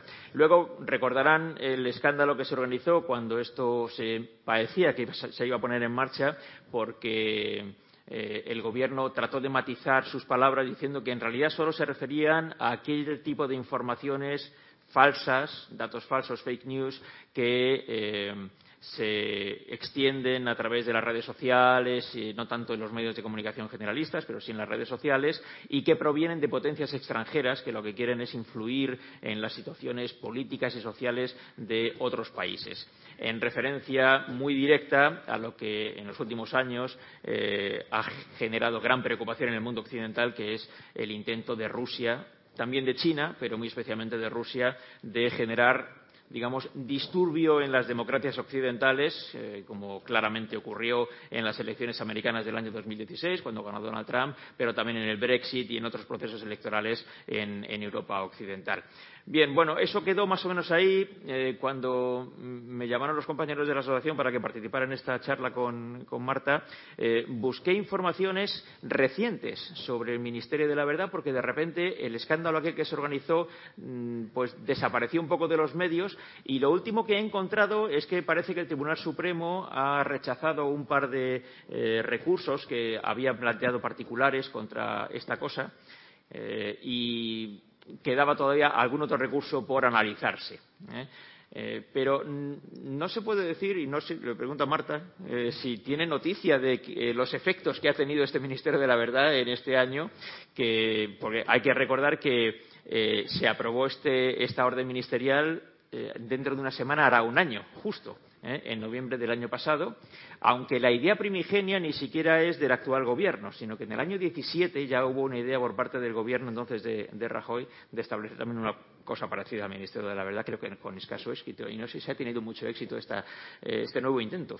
Bueno, a mí cuando me dijeron que iba a estar aquí con Vicente Vallés, que es quien me da las noticias todas las noches, pensé lo menos que debo hacer es lle llevarle una noticia, que menos, ¿no? Después de tantas que te escucho. Haz, haz un intento. Así que voy a intentarlo, a ver.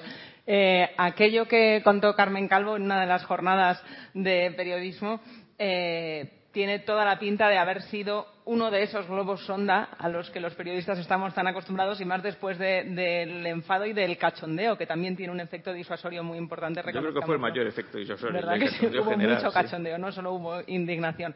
Y la, la, iniciativa se ha retirado, era, era inaplicable, pero sí que está en marcha y depende de Seguridad Nacional, de la Dirección de Seguridad Nacional, cinco grupos de trabajo para desarrollar un libro blanco que, lo enfoca desde la perspectiva geopolítica, como muchos otros países están haciendo y como la propia Comisión Europea trabaja en la desinformación como una amenaza muy seria que afrontan las democracias en todo el mundo, no solo las occidentales.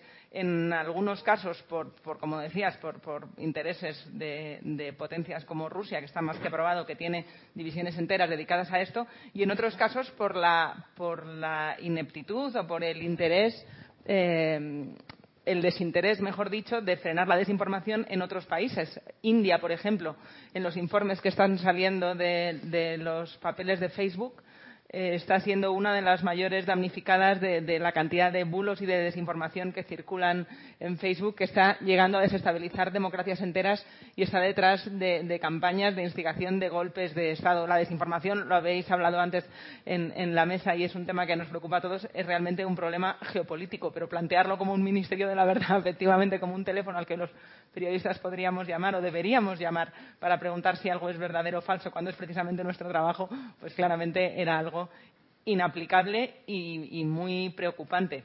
Por eso la mesa se, se, titula así, ¿no? El quien nos protege del, del protector, del supuesto protector. Eh, de momento, ese libro blanco, bueno, ya sabemos para qué sirven los libros blancos.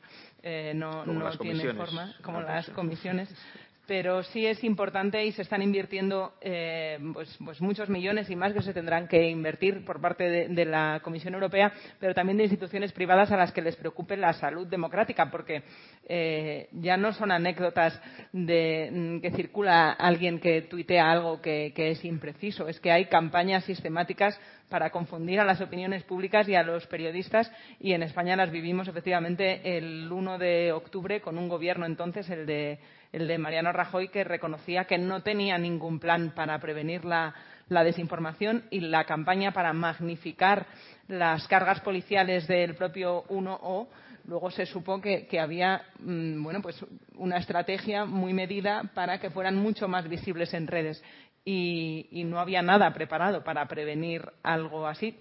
Pues no lo había en el gobierno, tampoco estábamos los medios eh, tan informados como estamos ahora de las campañas de desinformación. Entonces tiene una parte eh, rocambolesca, hasta frívola, pensar que un gobierno quiera erigirse en el, árbitro de la verdad. Pero, pero a mí me interesa mucho la parte que tiene de, de necesario. Es que es, es verdad que necesitamos eh, no sé, ponerle el cascabel a la desinformación. ¿Y quién se va a encargar de eso?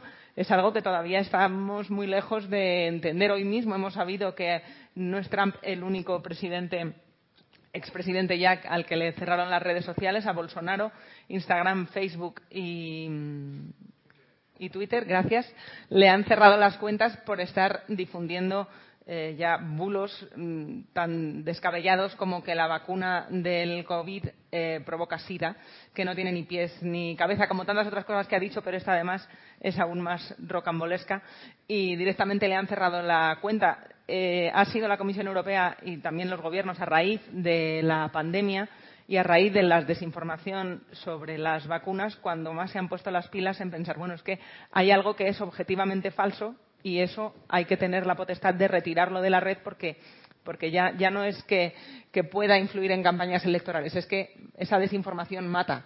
Decir desinformación sobre las vacunas mata. Entonces, los medios somos responsables de las cosas que decimos en antena las plataformas, si no se hacen responsables de los bulos que emiten en antena, pues, pues no estamos muy desprotegidos. Este, este, aspecto es interesante porque efectivamente eh, si un medio de comunicación mm, al uso emite una mm, falsedad manifiesta, eh, eso genera una responsabilidad, es cosa que no ocurre a través de las redes sociales. ¿no?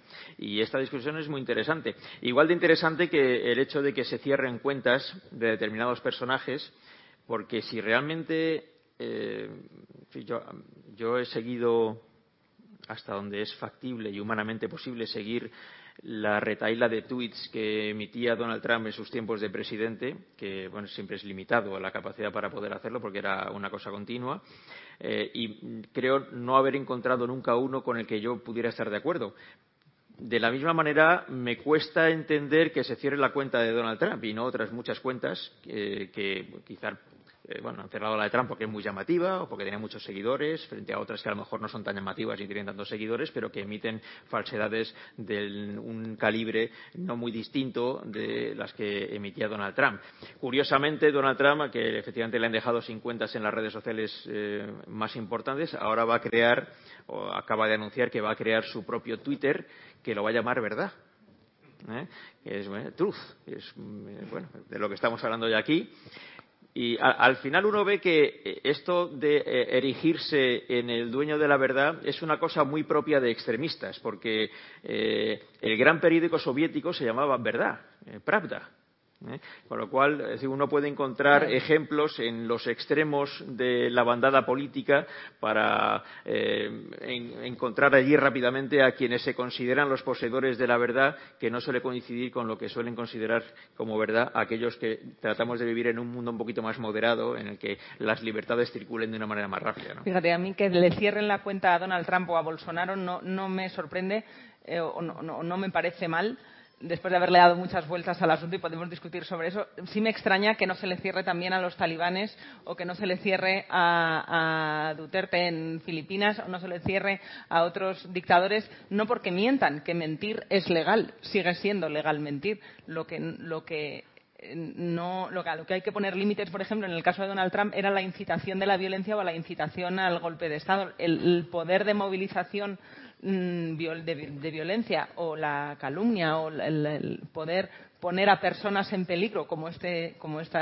este, vídeo que hizo Bolsonaro en directo y que ya ha sido retirado, en el que vertía falsedades sobre la vacuna, eh, las consecuencias de esas palabras pueden ser muy dañinas hay mentiras que, no lo son. Y ahí es donde, cuando entra en juego la salud pública o cuando entra en juego la, seguridad del Estado, entiendo que hay motivos para, actuar, pero no hacen falta leyes nuevas.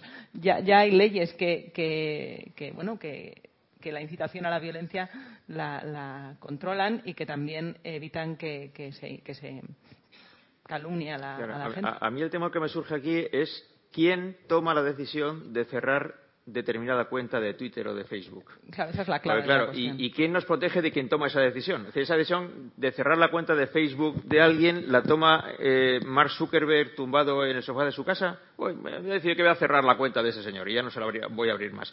¿Eh? ¿Con qué criterio se cierra? Entonces, claro, esta parte es la. Porque ahí volvemos al Ministerio de la, Verdad. esa es la clave.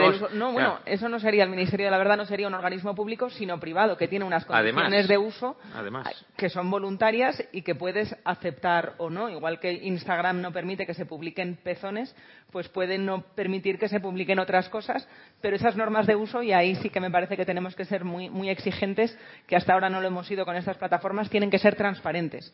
¿Por qué a unos, a unos eh, sí y a otros no? Eso no debería ser no debería ser así.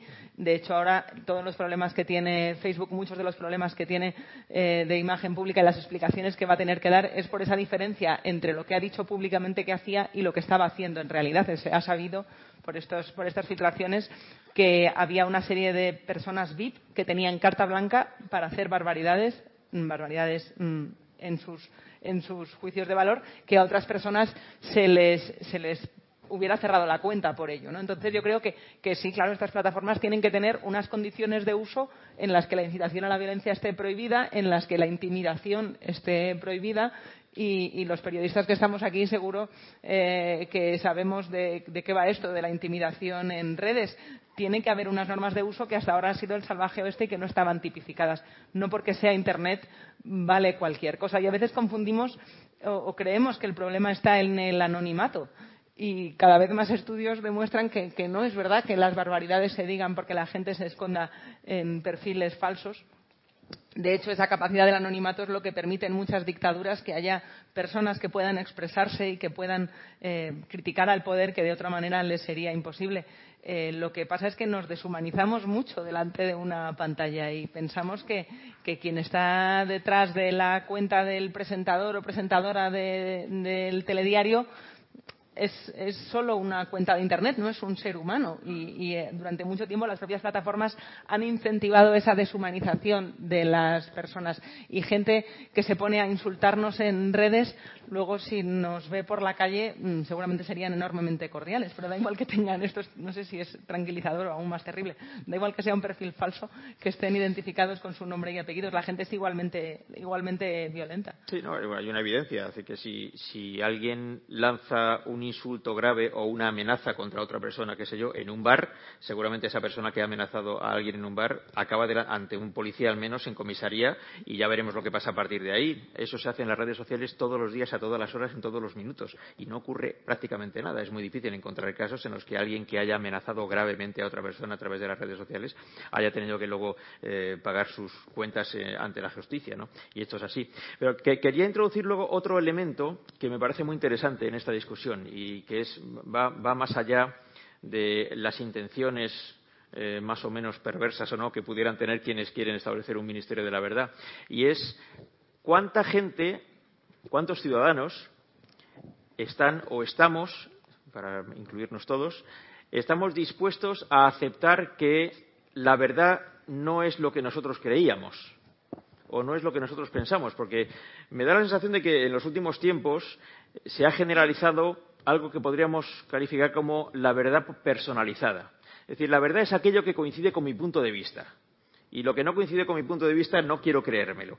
Porque eh, como hay otros que piensan lo que pienso yo, y eso no es lo que dice la verdad oficial sobre aquel asunto, pues eh, además no me siento solo. Encuentro a otros que piensan lo mismo, con lo cual yo contrapongo mi verdad a aquellos que dicen que la verdad es aquella otra. ¿eh? Y no sé qué solución tiene, tiene eso, porque eh, muchas veces pensamos, bueno, es que los datos son incontrovertibles. Bueno, eh, hubo un tiempo en que se discutían las opiniones, ahora se discuten los datos. Y hay grandes batallas por los datos, por hechos que teóricamente deberían ser algo fáctico, que debe ser incontrovertible, pero no, se entra en controversia también sobre los datos. Ojalá pudiéramos sacar de estas jornadas esa, esa llave ¿no? a, la, que sería sin duda una democracia mucho más saludable. Pero no es casualidad que esto esté pasando en todo el mundo y que esa polarización a la que nos lleva a creer que solo nosotros tenemos razón o los que piensan como nosotros. Y curiosamente, la ideología que tiene todas las soluciones a los problemas que tiene un país es, es la propia, que a mí no deja de sorprenderme esa parte en la que uno cree que todo, todos los problemas que tiene un país en la política educativa, en la económica, en la social, hasta en la deportiva, coinciden con la ideología de uno. Y a lo mejor hay que ver otras maneras y, y, hablar con otras formas de solucionar las cosas. Pero digo que no es casualidad y tiene mucho que ver con cómo se ha ido evolucionando el mundo conectado. Porque estas plataformas de las que hablamos y también los medios de comunicación, seguramente por un efecto imitación que hablabais en la mesa anterior, están ganando dinero a base de darnos la razón. Es mucho más lucrativo porque eh, los, usuarios de las redes o los espectadores pasamos mucho más tiempo consumiendo minutos de atención, que es la materia prima esencial que hace rentable el mundo conectado, los minutos de atención, cuando nos dan la razón. Eh, o cuando nos hacen reír, pero eso es mucho más complicado, o cuando nos enfadan, que eso es bastante más sencillo. Pero cuando nos enfadan dándonos la razón ya es el combo. Ahí ya sí que hay likes, retweets y muchos minutos de audiencia. Y se está fomentando mucho esa polarización porque es muy rentable y porque los algoritmos están programados de tal manera que van a hacer más visibles todas aquellas informaciones que coincidan con los sesgos del lector. No aquellas informaciones que les saquen del error, sino aquellas informaciones que van a ser más complacientes con los errores del espectador. Y esto fomenta, claro, un, espejo mm, cóncavo y convexo como los de Valle Inclán, enormemente peligroso, porque alguien que estaba desinformado eh, en el mundo offline, una persona desinformada del siglo XX, mm, sabía mayormente que estaba desinformada.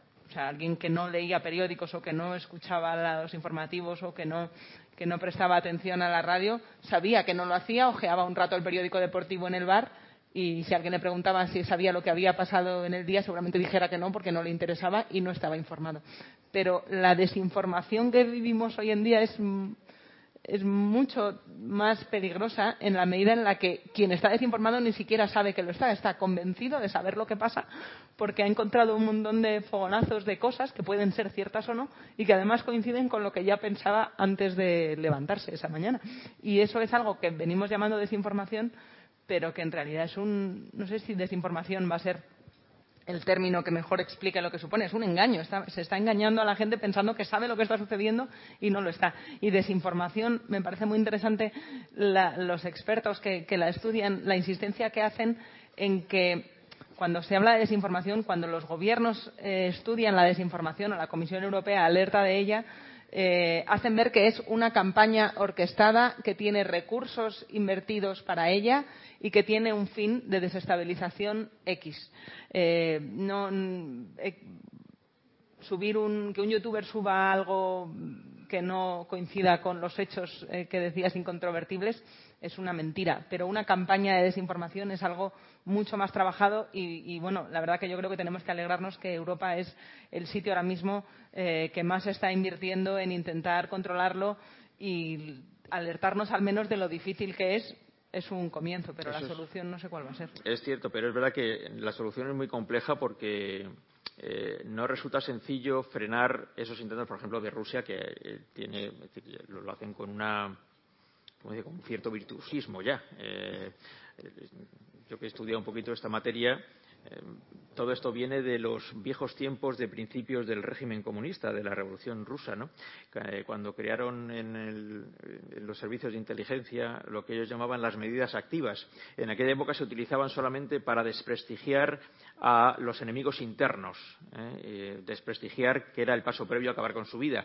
Eh, después lo han ya con más sofisticación en estos tiempos modernos, utilizando las redes sociales para generar problemas en, en, las sociedades democráticas con un éxito bastante, bastante notable. No necesariamente es que estuvieran a lo mejor buscando que Donald Trump ganara las elecciones, pero sí de meter mucho ruido y generar muchos problemas, problemas que se produjeron ciertamente y que se han producido en otras circunstancias también. Y eso y no es muy fácil de frenar por mucho interés y mucho, muchos recursos que se puedan poner a la tarea, porque eh, está esa faceta a la que me refería antes de eh, quién quiere creerse qué. ¿Eh? ¿Qué parte de las sociedades occidentales, con la libertad que tenemos todos para pensar lo que nos parezca bien, que nos faltaba más hasta que, ojalá esto pueda seguir siendo así, tenemos la libertad de creernos lo que nos da la gana creernos? Y entonces, pues, bueno, pues mu muchos intentos de contraefecto que se puedan realizar frente a este tipo de desinformaciones eh, resulta muy difícil contrarrestarlo y que eh, ese intento de contrarrestar tenga un éxito tan grande como la noticia falsa inicial que se había, que se había hecho circular. Eh, porque luego está otro, otra faceta, otra palabra que podemos, otro término que podemos aquí introducir en el debate, que es ya no el de las falsedades obvias, sino eso que tanto gusta eh, lanzar contra los periodistas en estos tiempos, que es lo de la manipulación. Sois unos manipuladores. ¿eh? Entonces, eh, habéis cogido un dato y lo manipuláis para eh, atacar a alguien que, a quien yo quiero defender. Y este eh, esta terminología eh, está resultando ciertamente muy dañina para, para, la profesión, porque al final se acaba equiparando el periodismo con la manipulación. Eh, como yo no quiero creer lo que dice este periodista o este medio de comunicación en concreto, entonces es que es un manipulador y aquello que es verdad no lo quiere contar o lo cuenta de una manera falseada para generar un efecto contrario a los intereses de la persona que lo escucha. Y, mm, esto se ha extendido muchísimo en estos últimos años. Se ha extendido muchísimo y la verdad es que si uno apaga a Twitter, desaparece. desaparece en una gran medida porque ha sido una de las plataformas más utilizadas, al menos en España, para ese intento sistemático de desprestigiar a los, periodistas y que, no, es casualidad y también son campañas orquestadas, esta vez no por potencias extranjeras, sino por los propios partidos políticos. Porque seguro, Vicente, que tú esto lo has sufrido mucho en carne propia, notas que misteriosamente cuando se acerca una campaña electoral y hay más recursos económicos invertidos por parte de los partidos para, para, para, pagar a personas que hagan o agencias especializadas en estas cosas que puedan llevar a cabo esto, esto es más frecuente cuando hay campaña electoral que cuando no la hay. Lo que quiere decir que claramente hay un dinero invertido en que esto suceda. Es más, si uno se pone a mirar los tweets eh, de presuntos humanos, claro, porque tal vez no lo sé, que se indignan con tal o cual noticia, eh, se suelen indignar en horario de trabajo, que es algo muy curioso, ¿verdad? De, de 9 a 5, que digo, mira qué horario más ¿no? buscado para, para que coincida con tu horario laboral. Sí, estos son campañas y también las plataformas tienen ahí una responsabilidad eh, que es la de, la de dejar claro qué dinero se está invirtiendo en campaña electoral. Y esto cada vez, bueno, pues a raíz de estarlo exigiendo, se va haciendo más transparente en qué se gastan dinero los partidos políticos. Hay también sociedades pantalla, como pasa con las offshore, pues pasa con las, con las agencias que se dedican a estas campañas de desprestigio sistemático, que a veces atacan eh, políticos eh, rivales, pero a veces también tienen a los propios periodistas y a los medios como, como blancos. Esto también son campañas de desinformación y esto también es mentira. Eh, claro, se tiene que prohibir algo como esto, o por lo menos si no se puede prohibir con esta idea de la policía de la verdad, y por supuesto no van a ser los políticos los que prohíban sus propias artes oscuras, lo que sí que tendría que hacerse es más transparente, que sea más difícil hacerlo de una manera en la que esto parece un accidente, porque no lo es, está muy trabajado. Y las campañas de desinformación sistemática que están haciendo los partidos políticos, y hasta donde yo sé todos lo hacen, unos más que otros, pero todos lo hacen, eh, también están mmm, buscando algo tan siniestro para la democracia como es la desmovilización del electorado, el hartazgo de las personas. ¿Sabes? Los partidos saben qué perfil de ciudadano nunca va a votarles a ellos. Nunca va, nunca pueden eh, conseguir que voten pero sí pueden aspirar a desmovilizarlo contándole mentiras sobre aquellos otros partidos a los que a lo mejor sí saldrían de casa a votar. Pero si les desilusionas lo suficiente, se quedarán en casa. Y esta es una de las estrategias para las que se está encaminando la desinformación eh, que tendríamos que vigilar no sé quién vigila al vigilante, pero desde luego estas cosas es importante que las comentemos para que cuando nos llega un, un tío o un primo que nos reenvía por WhatsApp el enésimo bulo que se ha creído, eh, podamos convencerles de que es falso. Bulos, por cierto, que también circulan y muy a menudo, seguro que vosotros también los veis, en grupos de periodistas, donde a todo el mundo que está en ese grupo de WhatsApp se presupone un mínimo de información en comunicación. A veces se sorprende uno por lo que es recibe. verdad. De, de, de que siempre le echamos personas, la culpa ¿no? a las primas y a los tíos, pero que en los grupos de periodistas también circulan los bulos. Bueno, nos queda un ratito, mm, creo que todavía para poder hacer algunas, algunas preguntas, una sesión de preguntas-respuestas. Así que adelante, por favor,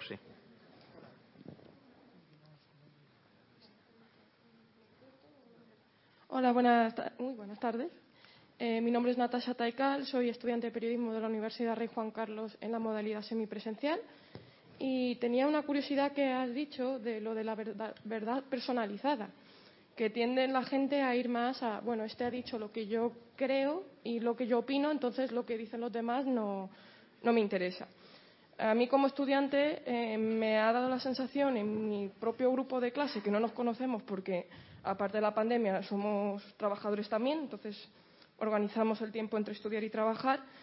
Y me he dado cuenta de que gente más joven, 18, 19, 20, yo ya tengo un poco más, tengo 25, les cuesta mucho dar sus propias opiniones de forma concisa. Es decir, no porque yo opine de esta forma, les da miedo hablar de manera objetiva de sus propios sentimientos porque dicen, ay, no voy a hablar igual que mis otros 15 compañeros.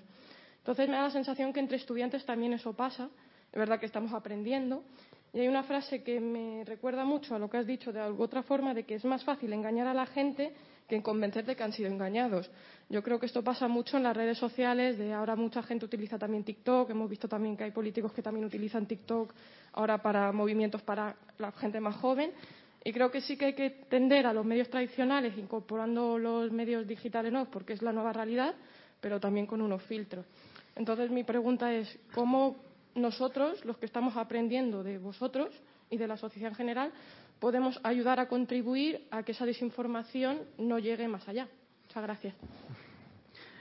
Bueno, el, trabajo es complejo. Yo creo que si siempre el periodismo ha sido una labor muy importante en las sociedades democráticas, eh, ahora lo es casi más que nunca, precisamente por la enorme difusión que tienen noticias que no son ciertas o que son casi casi peor que las que no son ciertas, las que son medio ciertas, que utilizan algún dato cierto para luego eh, complementarlo con otros datos falsos y confundirlo todo, porque a veces eh, darte cuenta de que una noticia es falsa al 100% es relativamente sencillo. Darte cuenta de que una noticia que mezcla falsedades y, realidades es eh, efectivamente una cosa manipulada es, puede ser más complicado.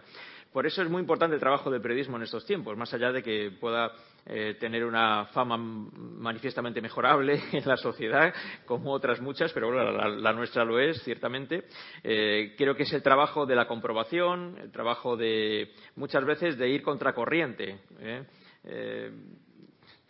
El año pasado, eh, el año pasado 2020 fue para todo el mundo un año muy duro.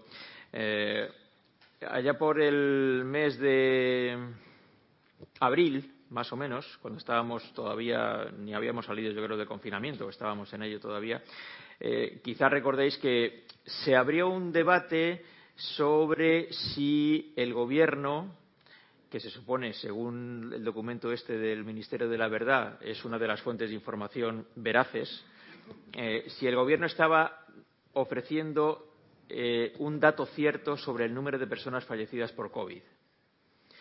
Eh, no era muy fácil poder cuestionar los datos oficiales que se daban todos los días, pero conforme pasaba el tiempo, Mm, había dudas, dudas serias, porque si empezabas a escuchar a otras fuentes informativas que también podían tener datos veraces sobre, esos, sobre ese número de personas fallecidas por COVID, veías que aquello no concordaba muy bien con los datos que daba el Gobierno. Eh, nosotros en Antena 3 nos empeñamos en intentar buscar algo parecido a la verdad o algo que se pareciera más a la verdad, porque dudábamos del dato que estaba dando el Gobierno.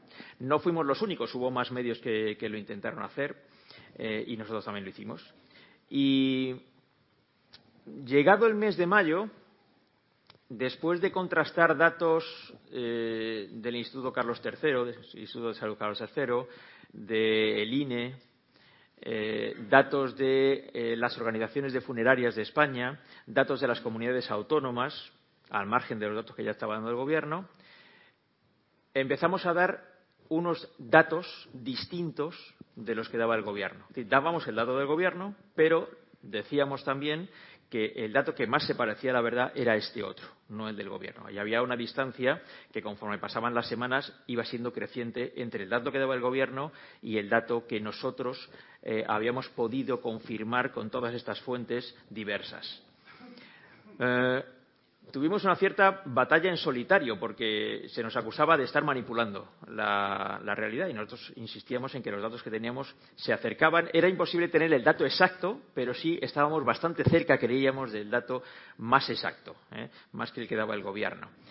Mm, hubo un día en el que, eh, en una de estas ruedas de prensa que eran diarias en aquella época sobre la evolución de la pandemia por parte de las autoridades sanitarias, eh, preguntamos cuál era el criterio que estaba siguiendo el Gobierno para contabilizar a las personas muertas por COVID.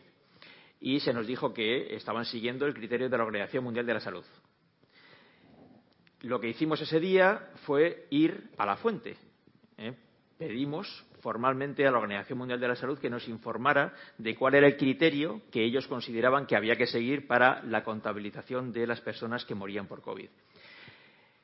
Según el Gobierno, en aquel momento, y creo que sigue utilizando el mismo criterio, el criterio que había que seguir para contabilizar a las personas muertas por COVID era toda persona muerta a la que se le hubiera hecho una prueba PCR positiva.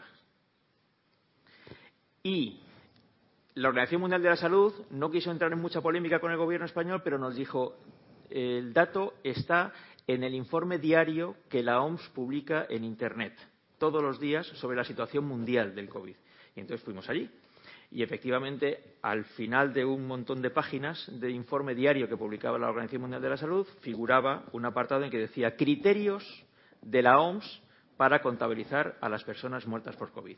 Y el criterio era, efectivamente, personas fallecidas a las que se les hubiera hecho una prueba positiva de, eh, COVID, una PCR positiva, y, que esta es la parte que el Gobierno no contabilizaba, todas aquellas personas que, sin haber tenido una prueba positiva, porque en aquella época había muy pocas PCRs disponibles, toda aquella persona muerta con síntomas propios del COVID que esa era la parte que el Gobierno había decidido no contabilizar y que creo que sigue sin contabilizar.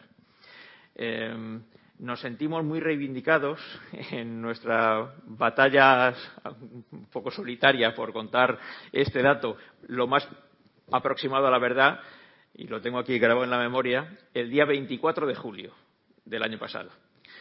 Era un domingo. El día 22, viernes, eh, nosotros dimos en la pantalla que tenemos detrás, en el plató de Antena 3 Noticias, la cifra de 44.298 eh, personas fallecidas, si no recuerdo mal, 44.298, eh, que contrastaban con las veintipico mil que daba el Gobierno. Dos días después, el domingo 24, el país titulaba a toda página eh, algo así como los muertos de la pandemia, 44.868 personas. Daban más que nosotros, unos cuantos más. Eran como 400 o 500 o 600 personas más. 44.868 personas. Eh, aquel día, por lo que parece, ya sí fue eh, real el dato alternativo al que estaba dando el Gobierno. Nos sentimos muy reivindicados porque el país, el día 24 de julio, explicaba los pasos que había seguido para establecer esa cifra y eran exactamente los mismos que nosotros llevábamos siguiendo desde el mes de abril. ¿eh? Eh, en contra de un montón de acusaciones por parte de determinados organismos y personas individuales sobre manipulación por nuestra parte de los datos de, fallecidos del COVID. Eh, ya digo que creo que no ha cambiado el criterio del Gobierno a la hora de contabilizar. bien, esta explicación tan larga y, y ya termino. Es, creo que un ejemplo del intento que tenemos que hacer los periodistas por acercarnos lo más posible a la verdad. No siempre es fácil decir esta es la verdad absoluta. De hecho, yo creo que el número de personas muertas por COVID no lo vamos a saber el número exacto, no lo sabremos nunca, pero estaremos bastante cerca, eh, más cerca de lo que la verdad oficial nos estaba diciendo. Y es un ejemplo del trabajo que tenemos que hacer. Y por eso creo que es tan importante en estos tiempos el trabajo de periodista. Natasha, no, no, vamos, la historia que cuenta Vicente, que todo la hemos vivido y que le hemos visto contarla y lo difícil que ha sido, eh, refleja a la perfección uno de esos desafíos que llevamos hablando toda la mañana, que es la de desenmascarar las, las mentiras, eh, que a lo largo de la pandemia se han contado y muchas, y no, y no solo en Twitter, también las fuentes oficiales. Quedará por ver si, con conocimiento o por ineptitud, que siempre es una línea difícil de trazar. Pero aparte de desenmascarar las, las falsedades, preguntabas, Natasha, ¿qué podéis hacer los que estáis ahora empezando en esto, los que estáis estudiando? Y creo que, que, muchísimo, porque no solo se trata de, para el periodismo, y cada vez va a ocupar más espacio de nuestro trabajo, desenmascarar las mentiras, también es hacer, contar la verdad, pero hacerla atractiva. Y con tantos nuevos formatos, me parece que, que, las nuevas generaciones que venís ahora tenéis más que aportar que nunca, porque sabéis utilizar herramientas que los que llevamos ya unos años en esto eh, no hemos aprendido a utilizar y tratamos de evitarlo mientras sea posible. No sé cuánto aguantaremos sin TikTok.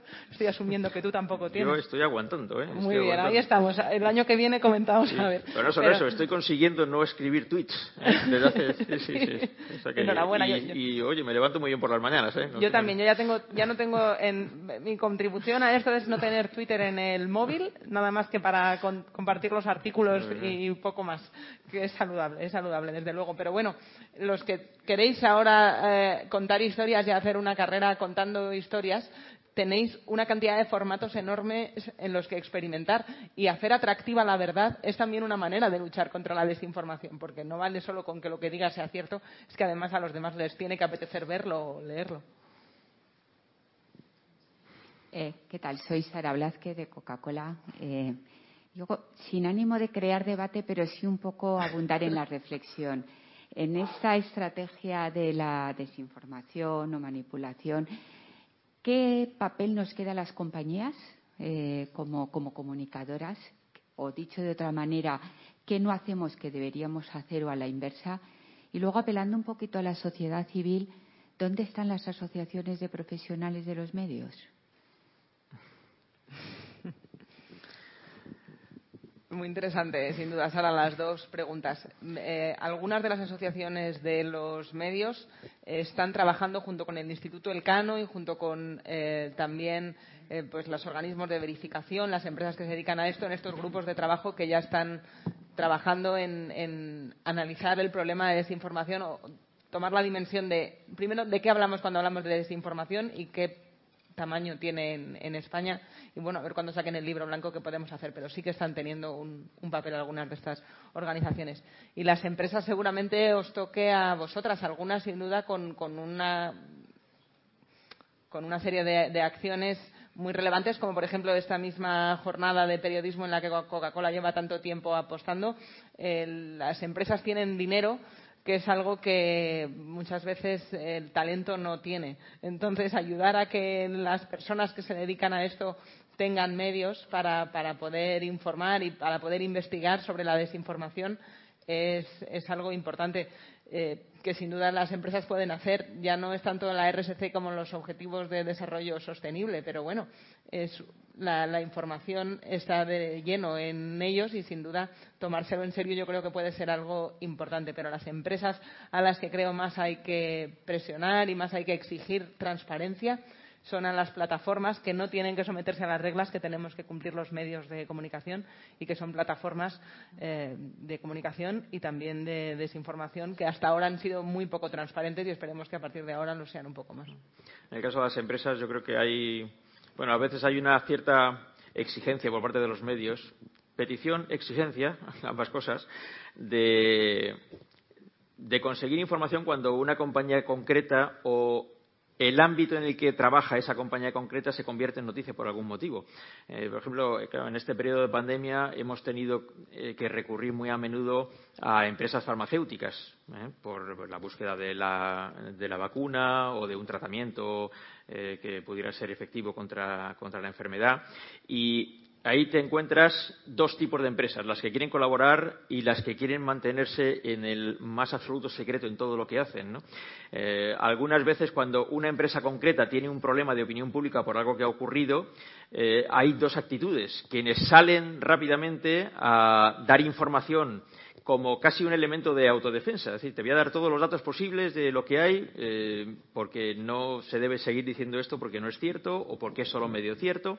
Eh, y otras empresas que lo que hacen es que se meten en su cascarón, no quieren saber nada, no hablan con nadie. A nosotros nos ha ocurrido, con, no citar empresas, pero ha habido eh, algún problema con alguna farmacéutica durante el proceso de, de trabajo para las vacunas que eh, por más intentos que hemos hecho, es decir, necesitamos un portavoz que lo explique, simplemente. No ha habido manera, no ha habido manera. Y es muy llamativo eso, ¿no? Porque dices, bueno, es que se están diciendo cosas que quizá no sean ciertas del todo, que habrá una parte de verdad quizá, pero otra parte que no lo es. Y entonces, eh, ¿dónde tienes que ir? Pues a la fuente. Oiga, usted es la fuente. Eh, ustedes son los protagonistas de esa historia. Algo tendrán que decir sobre esto, sobre lo que es cierto, sobre lo que no, sobre qué van a hacer a propósito de esto. Si en algunas ocasiones es muy sencillo porque hay empresas que tienen esa, esa idea de que tienen que responder rápidamente porque tienen esa, por, por, un lado, esa obligación y por otro, ese interés particular también de responder y otros que consideran que no. Y, y a veces yo creo que es contraproducente, pero lógicamente cada cual toma sus decisiones libremente. Hola, bueno, para la supervivencia del periodismo, los anunciantes siguen siendo fundamentales y, ahí las empresas sí que tienen un papel fundamental y desentenderse cuál es el canal en el que se transmite esa publicidad eh, pues, pues a lo mejor no es lo desde luego lo que más favorece al periodismo no es y a una opinión pública informada seguramente tampoco. Hola buenos días. Soy Pedro González ahora en Atalayar. Habéis dicho antes una expresión que me ha llamado mucho la atención porque creo que es verdaderamente atractiva y es hacer la verdad atractiva. Eh, me da la impresión de que justamente estamos en una época por lo menos ahora, en la que, no sé si antes, pero yo creo que tampoco, pero que ahora eh, evidentemente vende mucho menos que la mentira o que la verdad a medias. Y bueno, no sé, de cara a, a los periodistas que, o aspirantes a periodistas que tenemos aquí en la sala, no sé qué consejo daríais a propósito de todo esto, sobre todo cuando estamos viendo que, bueno, las redes sociales a las que estamos eh, aludiendo continuamente eh, esparcen bulos o, medias verdades o mentiras directamente que evidentemente son muy atractivas. Ahora mismo, de esta semana, sin ir más lejos, pues me acuerdo dos de, que atañen a la familia real, una a propósito de TV3, que verdaderamente fue escandalosa y que, bueno, no, no ha tenido demasiado reflejo en los demás medios, pero que, bueno, que ya no por un ataque a la familia real, sino simplemente un ataque de pedofilia y que bueno, que se trata de rebajar y como si fuera una cosa menor. O incluso otra cosa también difundida por un político y además en, en la sede de las Cortes Generales donde hablaba, bueno, de la hija de, de la infanta Sofía que se había ido a vivir, no sé, a un, a un casoplón y tal, y bueno, y, y su padre ha tenido que salir diciendo que bueno, que ya no se molestan en desmentir nada, pero que es absolutamente mentira. Quiero decirse con esto el, gran corolario que es la pregunta, ¿no? ¿Vosotros creéis que actualmente es fácil o, convencer a los que estudian periodismo y sobre todo a los empresarios eh, que financian o, o que de alguna manera son los dueños de los medios de información del atractivo de la verdad? Bueno, yo creo que la verdad tiene un atractivo per se. ¿eh? Y no creo que ni siquiera que tengamos que hacer una gran pelea por seguir convenciendo a, los mm, eh, responsables de, eh, económicos de los medios de comunicación, porque de hecho al final nosotros trabajamos en los medios porque los medios existen y existen porque ha habido alguien que ha considerado que era una buena cosa ¿eh? crear un medio de comunicación.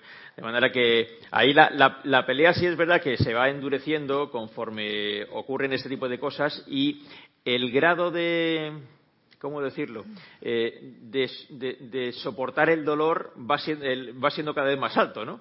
Entonces, claro, eh, tú hablabas ahora de un par de bulos que han andado circulando. Eh, me recordaba un caso muy similar que ocurrió justo antes de las elecciones americanas del año 16, cuando en Estados Unidos circuló un bulo sobre un, una supuesta red de pedofilia que gestionaba Hillary Clinton en, un en los bajos de un restaurante de Washington. Pizzagate. Sí, y en el Pizzagate. Y entonces el, el, eh, uno de los responsables de la campaña de, de Donald Trump eh, lo retuiteó con toda la alegría del mundo y un fulano que seguía a este individuo se, creyó el bulo y eh, cogió unas cuantas armas, las metió en su coche, se dirigió a Washington, al restaurante, lo buscó y se lió a tiros en el restaurante. Por suerte no mató a nadie, pero se lió a tiros ahí en el restaurante. Con lo cual, hay cosas que tienen efectos. ¿Eh? Y creo que sí, por eso sigue siendo tan atractivo intentar acercarse lo más posible a la verdad y el trabajo que tenemos que hacer los periodistas precisamente es ese. No siempre es fácil, en estos tiempos quizá es todavía más difícil que en otros tiempos por la proliferación de, estas vías, iba a decir de medios, que no son medios, simplemente de vías de comunicación disponibles por las que circulan ese tipo de historias sin ningún freno. Sí, a mí me parece, de hecho, que, vamos a vivir la, edad do, dorada de la verdad, precisamente por lo difícil que va a ser aspirar a ella y, y, la credibilidad de los profesionales que nos dedicamos a esto para que una persona, a lo mejor no vamos a dar todas las noticias, pero que las que demos estén perfectamente contrastadas, eso va a ser ahora eh, algo que no, no, es comparable con lo que hacíamos antes de que Internet fuera el núcleo de desinformación que es ahora, porque las noticias que estaban en los periódicos se presuponía que era todo cierto. Y ahora, como los periódicos poco a poco van dejando de existir y todo parece Internet y que todo es lo mismo, eh, poner en valor aquello que sí que se responsabiliza de que el contenido que tiene dentro es, es verídico, eh, va a tener, yo creo, más valor que nunca, porque estás separando eh, de la maleza lo, lo, aprovechable. Es como el agua potable en medio de una inundación. Hay mucha agua, hay, mucha, hay muchos contenidos, pero información, la, información potable es, es, poca, aunque dé la sensación de que cualquier cosa es accesible a un clic. En realidad no lo es y me parece que todavía estamos pagando la novatada de que llevemos apenas una década con un smartphone en el bolsillo. Es que esto ha cambiado muy rápido y también cuando teníamos los, los, los primeros automóviles eh, no había cinturones de seguridad y el tabaco durante muchas décadas pudo venderse sin, con, muy pocas restricciones. Vamos conociendo cuáles son los efectos dañinos de las tecnologías que, que vamos desarrollando y todavía estamos pagando la novatada de ser muy novatos en el mundo conectado. No sé si nos queda tiempo para. Hay una pregunta más. Bueno, creo que será la última. Eh, bueno, yo soy profesora de la Rey Juan Carlos. Hoy parece que tenemos eh, eh, más eh, intervenciones de la, de la Rey Juan Carlos. Yo simplemente decir, bueno, al final una pregunta. ¿Quién dice la verdad? Porque todos sabemos también que los medios, todos tienen una línea editorial y cada uno puede tener su verdad. Entonces, decir quién tiene la verdad con mayúsculas bueno, pues a lo mejor es muy difícil, ¿no? Porque, como digo, yo me acuerdo de una campaña publicitaria de Onda Cero, cuando lanzó Onda Cero, que vendía la independencia, sacaban imágenes de las dos ideologías, ¿no? Pero claro, ¿quién tiene la verdad? Entonces, yo a lo mejor esto de la geopolítica, de la, del Ministerio de la Verdad, me parece algo tan, no sé, muy, también muy, muy grande o, demasiado difícil de controlar, efectivamente, o incluso también demonizar las redes sociales. A lo mejor es que ten, tenemos un poco que acercarnos más a las redes sociales o manejarlo más.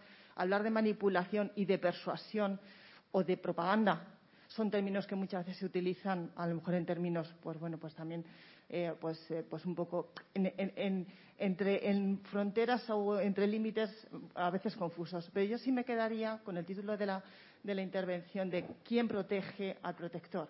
Y me quedo con una palabra que ha dicho Vicente Valles de la responsabilidad de los medios. Yo soy profesora de comunicación, de publicidad, relaciones públicas, información.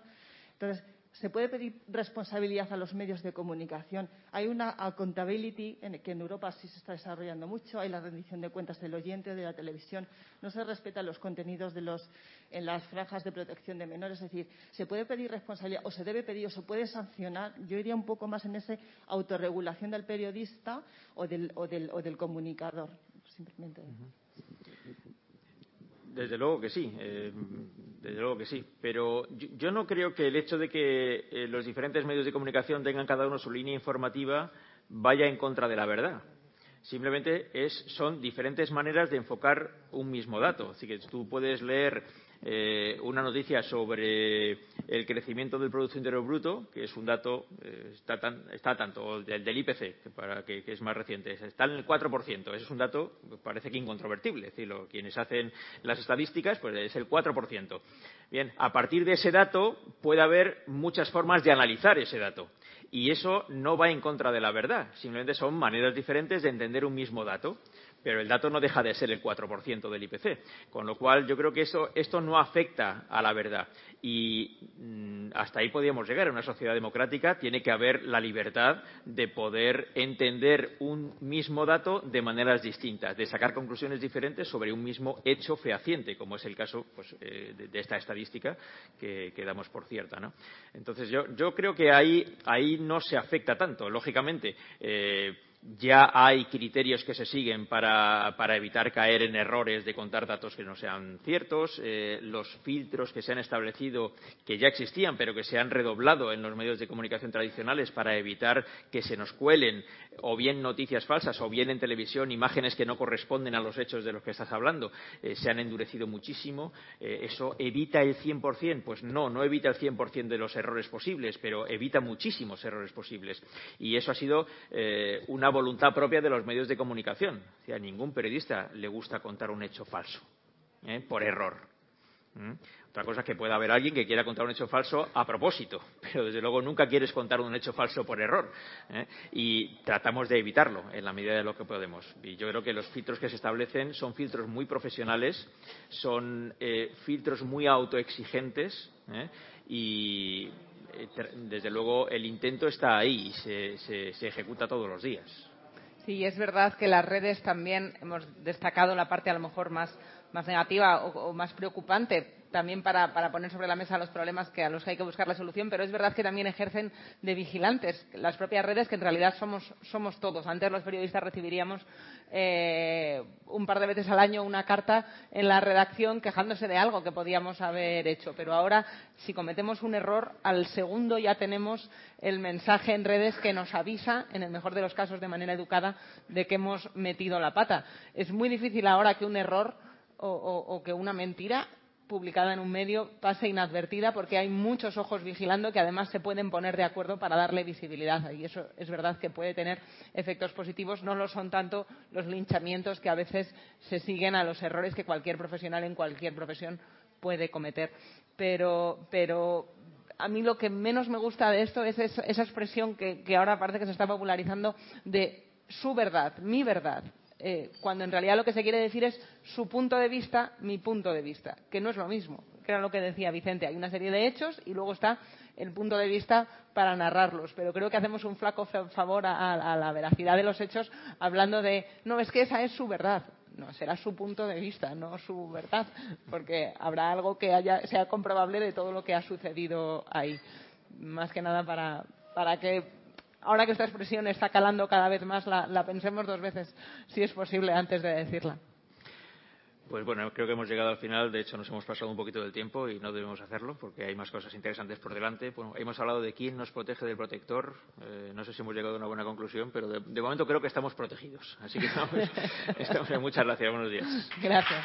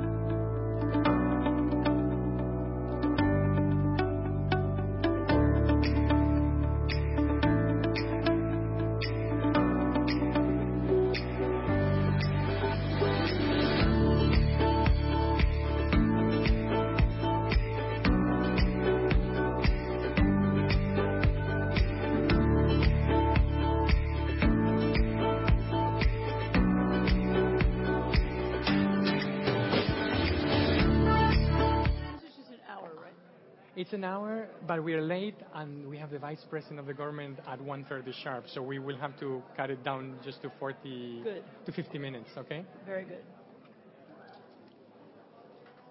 ¿Se me escucha? ¿Se me escucha? Muy bien. And where and you'll you'll get me to wherever we're going next, right? Yeah, yeah, yeah, I'll go with you. it's walking distance. It would be just like 10, 15 minutes, so we can walk. Okay. Yeah, we, I think we will have time. Bueno, pues eh, ah, muy buenas tardes. eh, muchas gracias a todos por estar aquí hoy en esta jornada eh, tan interesante. Eh, a mí me ha tocado el honor y el privilegio y el lujo de tener esta conversación con Anne Applebaum, así que estoy muy agradecido a la, asociación y a los organizadores, como siempre, y a la Fundación por acogernos aquí hoy. So, eh, voy a cambiar a inglés para la conversación, creo que todo el mundo tiene los, los auriculares. So, Anne, it's, it's great to be here again with you. I think uh, last time we started this conversation, but we didn't finish it, was in a Starbucks in Washington. Yes, you, I saw you walked by on the win- through the I saw you through the window. That's yeah, and say hi, you know, and I walked in and we had a coffee. So, of all places, of course, you know, just in the middle of the street in Washington. So, okay, so let's let's get started. We've assigned uh, a very difficult topic, which is uh, the relationship between populism and journalism. And I think here you, we have to decide, especially you, whether you want to look at this topic as an observer or as a victim. Um, well, I know I'm a bit of both. Um, no, so so in because I have various roles in different places, and because I obviously I write as an American journalist and um, and so on. I'm also married to a Polish politician, and I have been the target of disinformation, really for both of those reasons.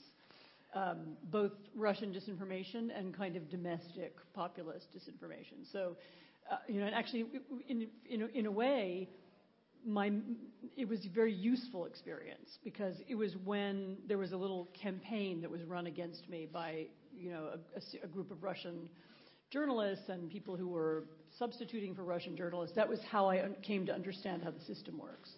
Yeah. So you know, in a way, it was like a useful learning experience.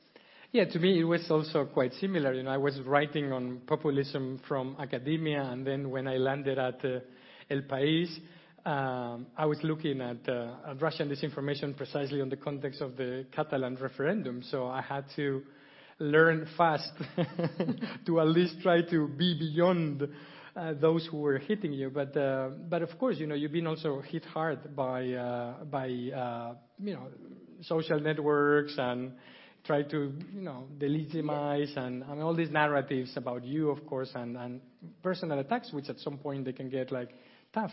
Yes, although there's a thing that happens to you, and maybe everybody in this room now, if you're if you're a working journalist and you publish online, you'll know this.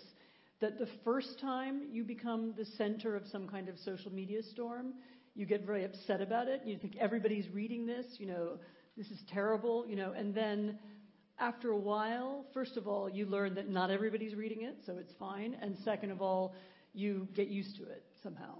And there's so much of it that you just move on. And so, I mean, honestly, um, it, in my case, it doesn't bother me personally anymore. Um, now I, I'm, I'm much more clinical about analyzing where does it come from, why is this happening, who's doing it, you know. And of course, the, the techniques that I originally saw being used by the Russians, I started working, paying very close attention to this back in 2013, 2014, especially around the time of the invasion of Ukraine, and I began to understand how um, how how these Russian campaigns work. You know, there are various different websites, and they all seem to be different from one another, but actually they all work together and they attack you all at the same time.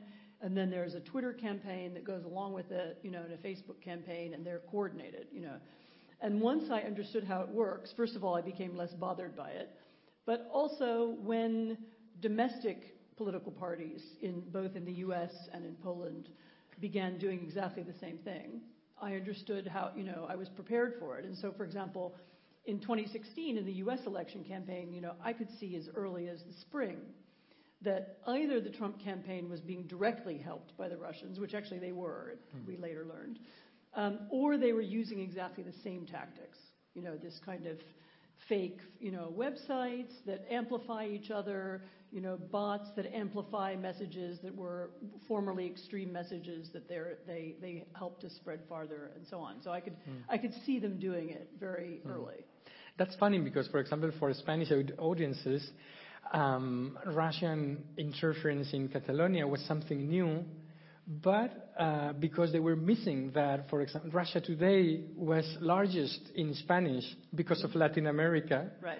than it was in English. So, you know, we, we were in the middle of that already without much knowing about that, So- which is so funny. Most people, when they hear, and this is, was very true in the United States, when you tell Americans that this person you're following on Twitter, who's called, you know, you know, I don't know, Tennessee redneck, you know, or something, Tennessee right winger, that this person is a Russian bot, they, you know, they didn't believe you. I mean, it's, it seems so insane, and you know, why, why, why would the Russians care about politics in Tennessee? Um, and I found this is true everywhere. Actually, we I, I worked with a with a little academic team at the London School of Economics over the last few years with I think our mutual friend Peter Pomerantsev. Um, and we one of the projects that we did is we analyzed the Bundestag campaign, not the most recent one, but the one um, two or three years ago, um, looking for patterns of Russian disinformation. And of course, we found enormous amount. There's a huge Russian campaign being carried out on, on behalf of the AfD, which is the German far right party, which is probably funded by the Russians as well. And there's also, they also are interested in the far left, a little bit less than they used to be. And we did this report and we presented it to various people. We presented it to somebody in Chancellor Merkel's office and some think tank in Berlin. And, you know, the attitude was sort of, you you know, oh yeah, maybe that's true, but it can't be important, you know. And then you tell them, but you know, look, the AfD has 10% of the vote now in Germany from zero, hmm. You know, and this you know this Russian activity maybe it gives them 2%, but that's a lot, you know, that's seats in the Bundestag and you know ones that the other parties don't have, don't you? And, it was very hard to get people to focus on it as something that was real as something that was important as it, and as something that works. Um, But then the same, you know, the same as I said, these tactics that were originally Russian, I think the Russians were the first to understand how to manipulate social media, are now used by all kinds of people. Yeah. So it's not just a Russian problem. So we, I mean, I'm curious also about your views on how to counter that, but maybe first let's kind of establish uh, the facts, because as you say, when you look at populism, sometimes it's an ideology, but sometimes it's just a tactic, right? Right. Um, you can you can make yourself a populist very easily if you use some given techniques. Is this what defines you as a populist, or do you think that you really need an ideology and a program which is also what characterizes it? Is it about ends, or is it about means? Is it about both? So I'm not crazy about the word populism because it has, I mean, I don't know about it in Spanish, but in English it has this wide range of meanings, some quite positive, especially in America where there's this old populist, progressive tradition. Um, you know, and I, I actually prefer to use terms like anti-pluralist or even autocratic. Um, and so the, the, the parties and the political language that worries me is the anti-democratic language. In other words, the, the parties and people who say things like, uh, you know, f- you know, first of all, use a catas- catastrophic and apocalyptic language to describe the world. Everything is terrible. Our system is falling.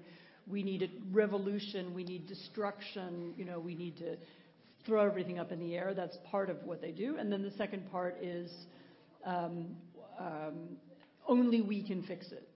We have the special magic ingredient, and we can fix this crisis, and we can end, um, you know, and we can stop all, you know, all these political parties and journalists who squabble with one another. We can just dismiss them, and we can rule. And this is, you know, this is language that Hugo Chavez used.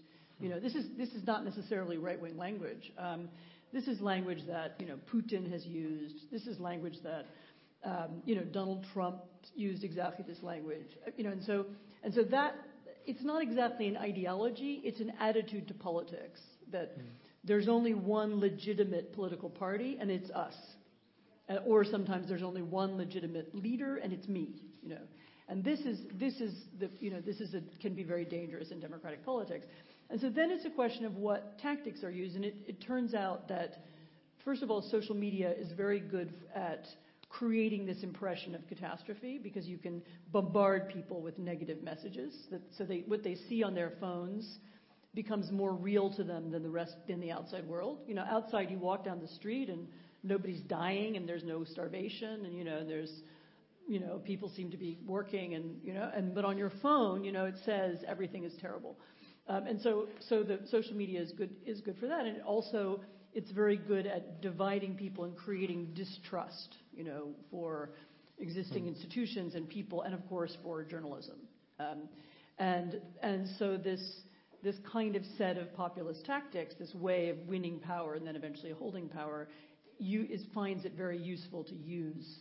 You know, it, it works best when you have very divided, very polarized society, because then, you know, your, you can speak to your part of it. They won't hear any other messages. They will only hear you, and they'll support you. And this is this, you know, number of leaders, you know, we can see around Europe and the world have used this very successfully. Hmm. And uh, and would you say that, um, or, or or is this the reason um, by which the U.S. is kind of the ground zero for populism? The fact that society was already divided, or that you know at the end you have a two-party system and the winner takes all in a presidential election. I mean, why has the U.S. I mean, of course, Europe has gone through own moment, but if I recall, well, the People's Party was originally founded in the in, in the U.S. and I think they ran almost very successfully to the 1893 or 1994 election, right? Is there something distinct in the U.S. which makes it more vulnerable to? So, you know, you can look at each country where they have this phenomenon and you can find the elements. I mean, in the U.S., we have, first of all, this, you know, I mean, actually, legacy of the Civil War. You know, we have divisions over race and racism. Um, we have, you know, you know, other, you know, older ways in which the country is divided. But, uh, you know, the main problem you have in the U.S., and this is what makes it similar to Europe, is this very sharp urban-rural divide.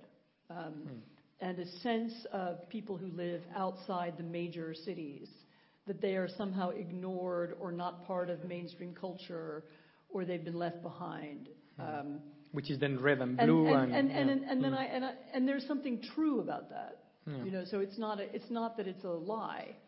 Um, and this this you know, and this is of course the same kind of divide you have in Poland. It's the same kind of divide you have in the UK. You know, it's very similar everywhere. And and so I think the you know the Trump and Trumpism was able to play on that. You know, on this kind of and it's not really a class divide because there's some very wealthy people who are Trumpists. They are, you know, they, you know, and they're very poor people who are anti-Trump. I mean, it's not, it's, it's not, it doesn't, it doesn't reflect any kind of class division. In fact, it always annoys me when people try to reduce this to simple economics. It's our, we're all sort of instinctively Marxist now, and we want to explain the world using economics. But actually, there are other cultural Hmm. things that I think are more important. But so it's not a class divide, but it's a it's a it's a divide in sensibility, and I think that has made the U.S. very Hmm. vulnerable. And then, I mean, the other issue in the U.S. is not social media, but our broadcast media. That we Yeah. have this very you know left-right divided television, and that and that feeds into other divisions. Yeah, so I wanted to ask you precisely about that because every populist surge has been associated to particular media, right? In the sense that TV was also on radio, even the printed press at the beginning, and still maybe ta- tabloids were a precursor of all these things. So you cannot be a successful populist if you don't establish an alliance or if you don't set up your own media Yes. operation in whichever format, right? Uh, in the past, it's been other formats, but now it's social networks. So, So, right? social, social networks, and in the U.S., TV is still important. Fox News is very, very important. Um, you know, in, in Poland, the state media, which is now run by the ruling party, is very important. So, you know, some traditional forms of media still matter. And also, you know, the, the traditional media, TV and journalism, tend to feed social media. So very often what you're seeing on Twitter or Facebook is somebody retweeting or, you know, reposting something that has been in other media. So, so traditional media, and, and, and it also works the other way in that, um, you know, the, the, all the journalists, I mean, maybe not everybody in this room, but everybody in, you know, in the U.S. journalism and Washington journalism is reading Twitter, you know, or reading Facebook. And so they also see what's being passed around. So there's a way in which social media influences mainstream journalism too. So it's a kind of, it becomes a kind of cycle in which they influence each other and the, the way that themes are chosen and the way in which, you know, what, what importance is given to which story is often a kind of product of both social media and Hmm. and mainstream media. So, so TV and Fox News were reinforcing each other with Facebook, Twitter, and so on. Yes. This is what I'm- Absolutely. So, and uh, and then you know, how do you go about? I mean, I know this is a difficult question, but um, how do you go about taming, controlling, or holding um, these media outlets responsible for? I mean, when it's foreign influence operations, maybe it's easier, right? Because if there are fake accounts Well, this is- by a foreign government, then that's easy. You can shut it down, and Facebook may cooperate with that. But the minute you start in the U.S., and I think I wanted to discuss this with you also on the last elections, you want to now start regulating content and speech on these platforms. So this is, this is a really difficult question, and it's one that we're just beginning to grapple with in the U.S. right now. I mean, some of you may know there have been this, well, it, it, it's been international, there's been a revelation of the degree to which Facebook understands just how much disinformation is on its site, mostly, and this is mostly not foreign disinformation, because Facebook does take down foreign, what they call inauthentic networks. So, in other words, what they think are fake networks. Um, but they have a really wrestled with the problem of what to do about domestic ones. Um, and you know, at the at, after the January 6 events at the Capitol, um, you know, this year, uh, you know, Facebook and Twitter both made the decision to take down Donald Trump's account because it was the source of it was inspiring people to commit violence.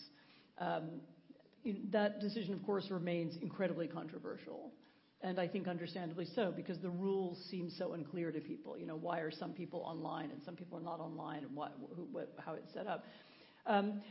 Eventually, I think um, there will have to be some kind of conversation among democratic governments. Um, you know, it can't just be the U.S. by itself. But I mean, and, I think this has started already in the European Union. There will have to be some kind of conversation, not about regulating content, because nobody can regulate content. There's not going to be a ministry of truth, you know, which regulates everything written on the internet. But there will have to be a conversation about regulating algorithms and how, how you know, who decides what gets spread the fastest and by what criteria. And so if the criteria, because right now the criteria is, you know, Facebook sets up its algorithms so that things that are the mo- make you angry and, you know, uh, you know, upset and emotional, those are the things that spread the fastest. And because that's what they think is good for what they call engagement, and it keeps people online. Um, so, but what if the algorithms were instead favored rational conversation, you know, or I don't know, civilized debate? Um, that might be a little bit less engaging, but it would also be less destructive. Um, and and I realize it sounds very idealistic, but I mean there one can imagine a system of independent scientists who are constantly studying what Facebook is doing and, and other forms of social media, um, you know, who can, who can measure and assess what the algorithms are doing. I mean, this is one, one possible road for regulation. I mean, probably what's going to happen in the United States sooner or later is that somebody will break up Facebook. Um, they'll decide it's too powerful. Um, and that's, there's a long tradition of antitrust law in the U.S., and I, I can't imagine that sooner or later we won't get to that.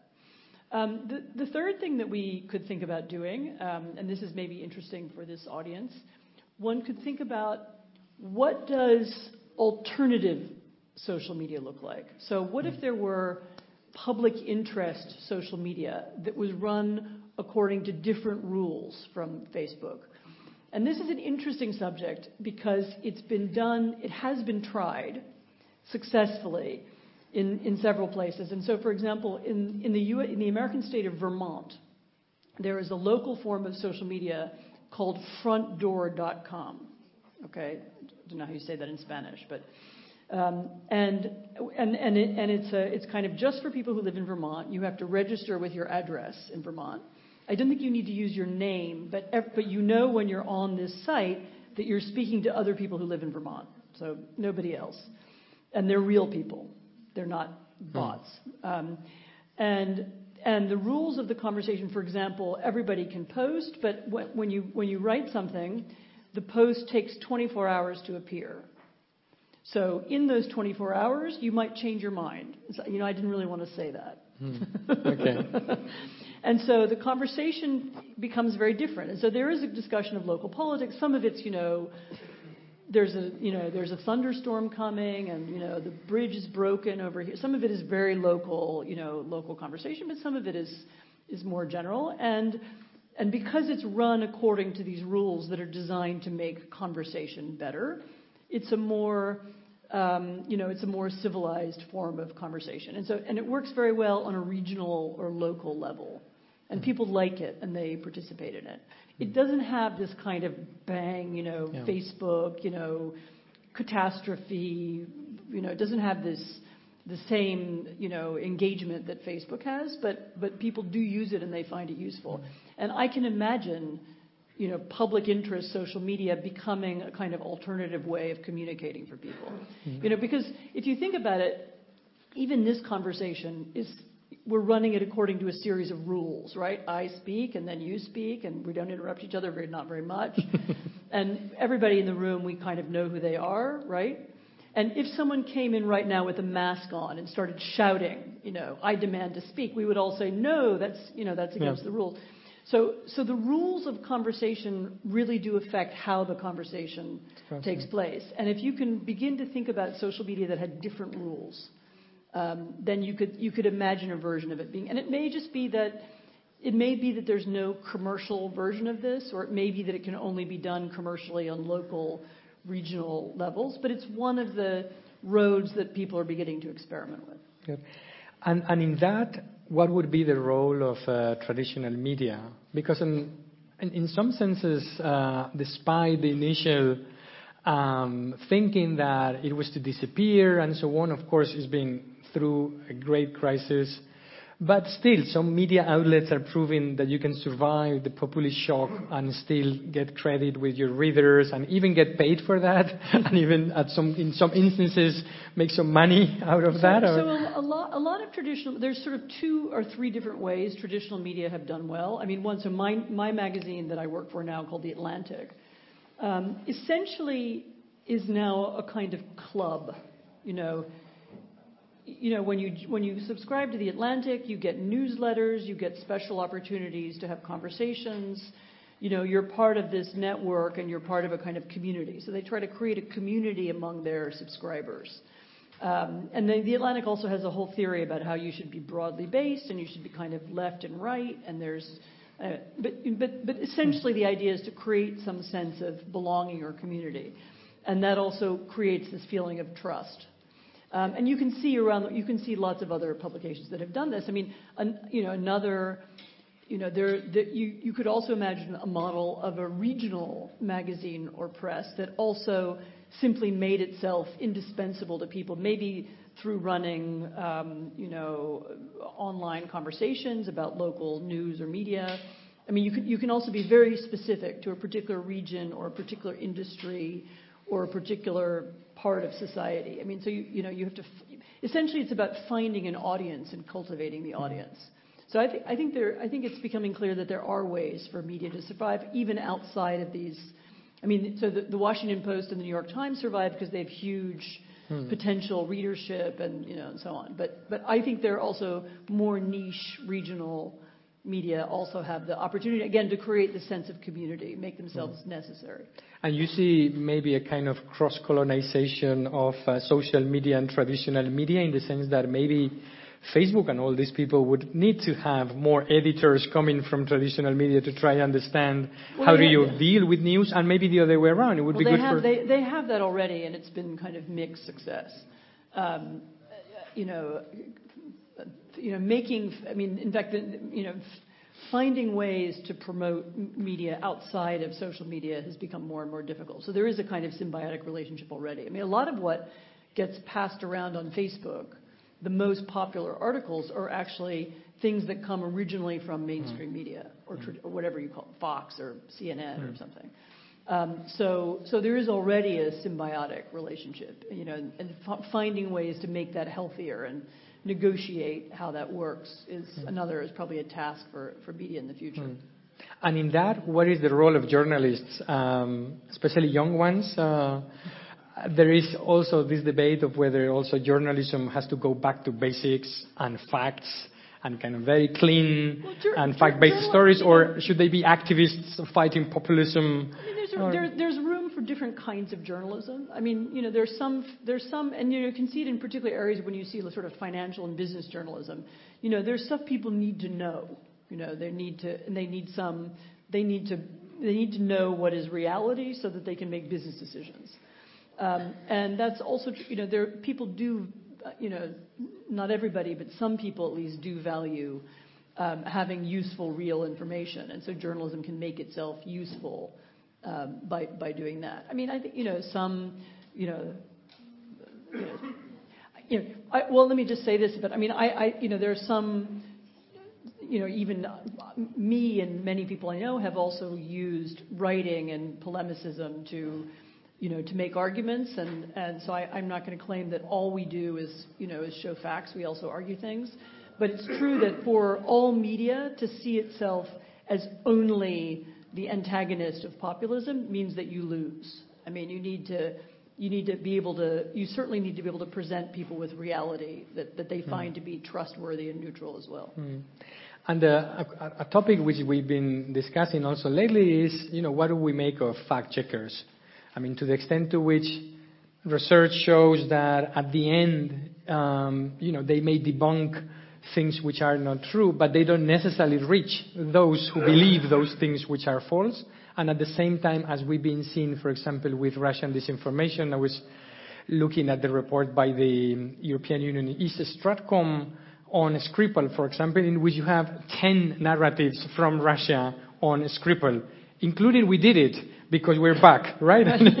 so we didn't do it. It was the Americans. We didn't do it. It was the Brits. We didn't do it. It was Theresa May. It was an accident. He poisoned himself also. Uh, You know, you cannot really debunk uh, 10 false stories. So do you see fact checkers also as something which is useful or something? So some fact checkers and some fact checking websites have built up enough trust and influence that I, I think they do a good thing. And obviously, it's something that every serious newspaper or, or news organization at any level should have. You know, you should have- Internally, not necessarily. You should have something like an ombudsman or something like a fact checker who who continuously looks at things. I mean, I, I don't think it's the it's not the solution to the problem of um, of false information or disinformation, but it's a kind of it's a you know as you say for some people it's part of the solution. Hmm. But it's a difficult you know. But you're right. I mean, it's you know people who don't believe El País and they don't believe you know the national television and they don't believe you know any newspapers because they only believe somebody who's who's passing them information on Telegram or or WhatsApp. Um, they're not going to be convinced by a fact checker, but that doesn't mean you shouldn't do it at all. Hmm. And then, do you perceive also that um, readers have becoming also less tolerant on different opinions? What is the challenge also as media is fragmented and readers are like very demanding of, I don't want to see this in my newspaper? The New York Times, for example, had a, great uh, controversy by the fact that they fire or you know the, head of uh, the op-ed section had to resign because they published an op-ed piece by a Trump or a Republican senator, Republican right? senator. A Republican But that, senator. that was a revolt of the staff, not the readers. yeah. So also journalists are becoming more intolerant as well in. So that's a, that's a, that's a problem that afflicts a lot of American institutions right now, not just journalism, which is the, in, you know, the, you know, a, a general spirit of intolerance, you know, that, that, and, and even the, the themes around which people are intolerant cha- are changing over time. And so something that would have been okay last year is not okay this year. Um, and this is, unfor- you know, this is another, I think, unfortunately, also influenced by social media and even by, so I don't know if you use it in Spain, but in the U.S., a lot of news organizations use a, a program called Slack, Mhm. which is an internal conversation program. Yeah. Um, and you can even, it, it functions a little bit like Twitter. So if you have a big organization like the New York Times, you can kind of create anger on Slack and focus it on one of your colleagues. And this is very ugly, of course. Hmm. Um, and you know, and this I think is a problem really for any large institution, which is how to manage these, you know, these kind of group, um, you know, kind of group spirit of intolerance. And that's a, Um, usually, what you need is for the person in charge not to allow it. And that's a, you know, a lot depends on who's the editor, you know, who's the museum director, you know, who's the president of the university. That, Yeah. Yeah. I wanted to discuss also with you Spain, of course, because, uh, you know, you've been coming in and out uh, on various occasions, and and now you you know, you you you wrote a long piece in the Washington Post on on Spain. You were watching Vox with great interest. So what was it that caught your attention from Vox? Where was the dot, the Vox dot in the line of things that you were trying to connect from Washington to Warsaw? So what, what interested me about Vox was the fact that it was new and that it was clearly a, and I, I described this, you know, it was clearly a political party that was created, um, you know, by people who were watching other political parties. In other words, it was a sort of, this is working for Marine Le Pen and this is working for Donald Trump and this is working over here. And so how can we, how can we create something like that in Spain? I mean, hmm. it was a little bit like, and some, you know, when you create a new pop band, you know, you have a, you know, a one girl singer and then you need a, you know, black guy and you need, you know, and you create a sort of look for your band, you know, and you give them a certain clothes and again, Vox was, I mean, and this is not necessarily negative. I mean, this is how it was created. It was, okay, what are the, what are the issues that aren't being discussed? How can we pick, you know, whether it's, you know, hunting, you know, is a big issue and for a very small number of, of, of Spaniards, but it was something that was neglected by mainstream parties. So, in other words, they it was a it was a it was very, in that sense, cleverly put together. And then I was interested in it because I was very I was following how disinformation works across Europe, and not just disinformation, but also campaigning across Europe. And Vox was a really central part of this sort of European map of um, the, I think in the book I describe, in my recent book, I described how when the, do you remember when the cathedral burned in Paris, Yeah. Notre Dame? There was a series of false stories about Muslims who were seen near the cathedral and, and so on. And these were passed around from language to language. And you could see that there's a sort of French set of false stories that were then picked up in Spain by people who have a lot of influence in Vox and who were tweeted, you know, in Spain, and then they, you know, and then the Spanish version was retweeted somewhere else. Um, and you could see, you could really follow how this inter-European, international kind of alt-right um, online system works. Um, and Vox understood that it's a very online party, and it understood how that worked very early, and took advantage of it. Um, I think they also use, they understand other apps well, you know, WhatsApp and Telegram as well. One of their um, claims um, is that traditional media is too liberal in the American sense of the word, too progressive in the Spanish, in European sense, and that they can only uh, find a way to express uh, their views and reach their voters through social media. So, um, not in traditional media. They also claim that, according to polls, which I'm not sure whether they're right or wrong, but uh, at least their impression is that um, the uh, almost you know 90% of journalists in Spain consider themselves progressive, and therefore there is no media space for that. Is this a theme also that was recurrent, right, in the in the United States? The fact that the that the far right does not, or at least justifies. Uh, well, remember that it's very important for the far right also it, to undermine the media. So what they need to do is reduce trust in the mainstream media. And there are different ways to do that. And one way is say, oh, it's all left wing, you know, or it's all they're all in America that you know they're all communists, you know, or they're all socialists. Um, socialism very bad in America. Um, and so, uh, you know, and so, you know, sometimes some of the criticism is correct, and it's true that's. I mean, honestly, I can't speak for Spain, but in the, you know, in the U.S. Uh, you know, it's true that you know, in the U.S., most of what we call mainstream media is fairly centrist. I mean, it's not particularly left wing. Um, but, but it's very important for the right to, conti- to, to, to make sure that people don't watch it or trust it or listen to it. So you should be very careful of these narratives because they often have an alternative goal. The goal is not just to say all the media is left wing. The, the goal is also don't read the media. You know, read our read our WhatsApp, join our WhatsApp group, and get your information that way. And so the, the destruction of trust is a very, very important game now in politics. You know, can you destroy people's trust in what it is, whatever it is they've traditionally been reading or watching? and get them to pay attention to, you know, what the information that you're giving them. Mm. And one of the things you've been writing a lot, I think, or extensively, is on how traditional center-right parties deal with far-right or radical uh, right parties. Um, in Britain, but also in the US, the key for the success of the populist uh, surge was when Republicans sort of either gave up or conservatives Yes. gave up or bought into the agenda of these parties. Is this something that you see across? Yeah, no, no. The, the really important, you know, the resistance to the far right, the most important resistance will always come from the center right.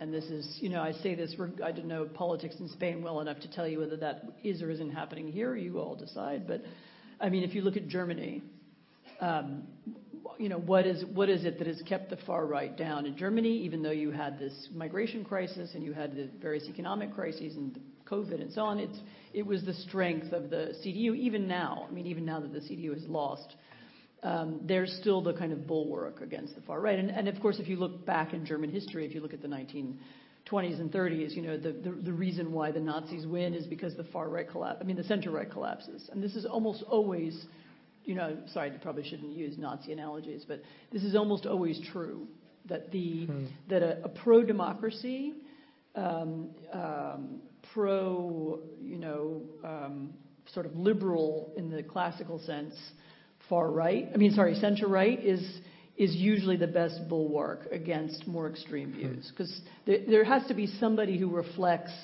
the more conservative part of the population, but who's not extreme. Hmm. But also, it's the case that in smaller countries with which are very fragmented, like you know the Scandinavian countries, even the Netherlands, um, populists have been coming in and out of government coalitions every now and then, and they've kind of uh, I don't know whether it's because th- well, this, this is why I said you have to be careful what you say mean by populist, Okay. because because um, the, the dangerous, the thing I'm afraid of is not some people who question immigration policy. I mean, it's kind of. Um, but what I'm afraid of is political parties that don't respect the rules of democracy, and and if they got power, would eventually seek to undermine them, whether it's the independence of judges, whether it's the independence of media, whether you know what, what, whatever um, there you know there are different tools to, that can be used to undermine democracy. That's what I'm most afraid of. You know, people. You know, there's a.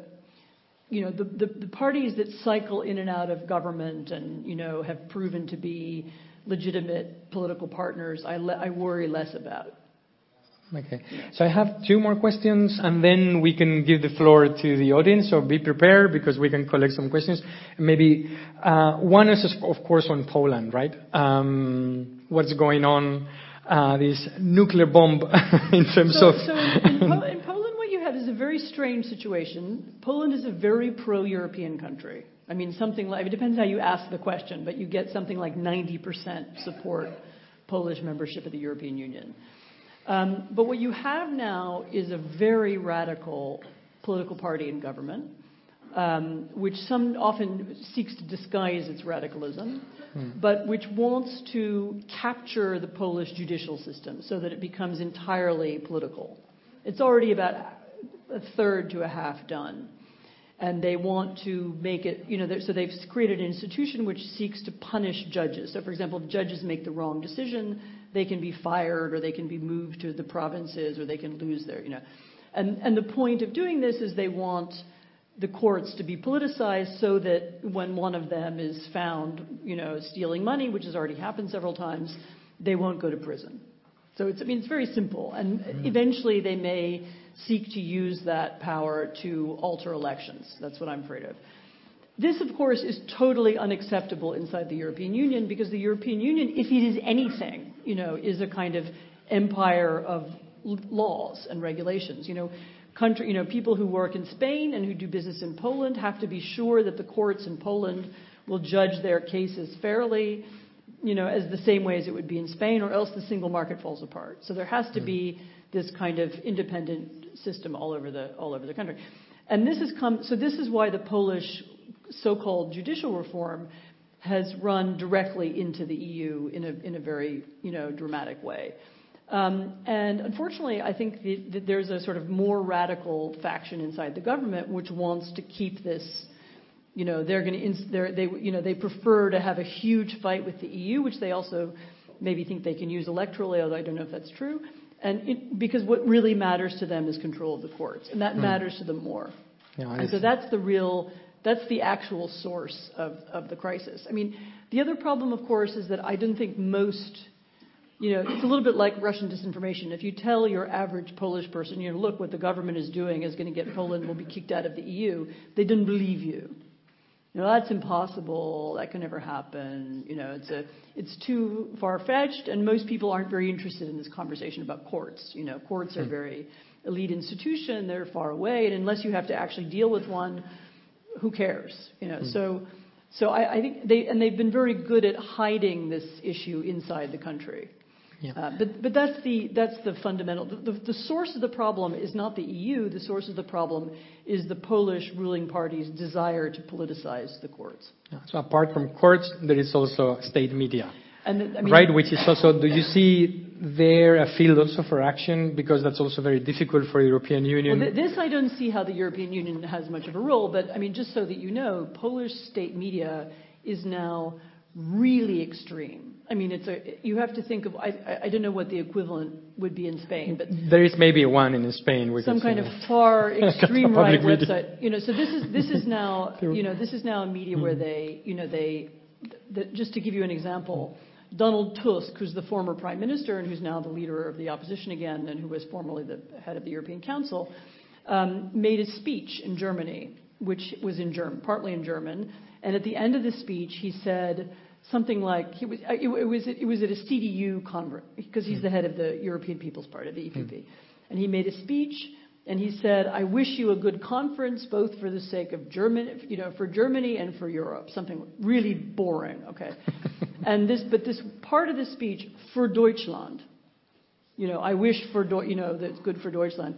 They clipped it, and they now play it over and over Like and over like and he's a traitor, again. right, He's yeah. a traitor. He's German, you know. And they play it. I mean, they just did it again this week. They do it as part of the news show every night. Um, and so this is not news. I mean, this is kind of propaganda, smear campaign, kind of. It's not even journalism. It's just a, it's just you know kind of. I mean, it's what it's what the Soviet Union used to do. I mean, it's very similar um, to to that kind. Of, you know, and so it's a completely false, out of context clip that is designed to make him seem alien to most Poles. And I'm afraid it works for a part of the population. Okay. I mean, so this is what this is what Polish state, you know, and we pay for it with our taxes. So it's very annoying. Okay, so let's move to the public. Maybe just in case there are questions in Spanish, you would want to have the headsets. Um, vamos a pasar entonces a, a preguntas en el. Tenemos todavía unos minutillos. ¿Quién se anima? Por allí veo una pregunta. Creo que hay un micrófono de sala, ¿no?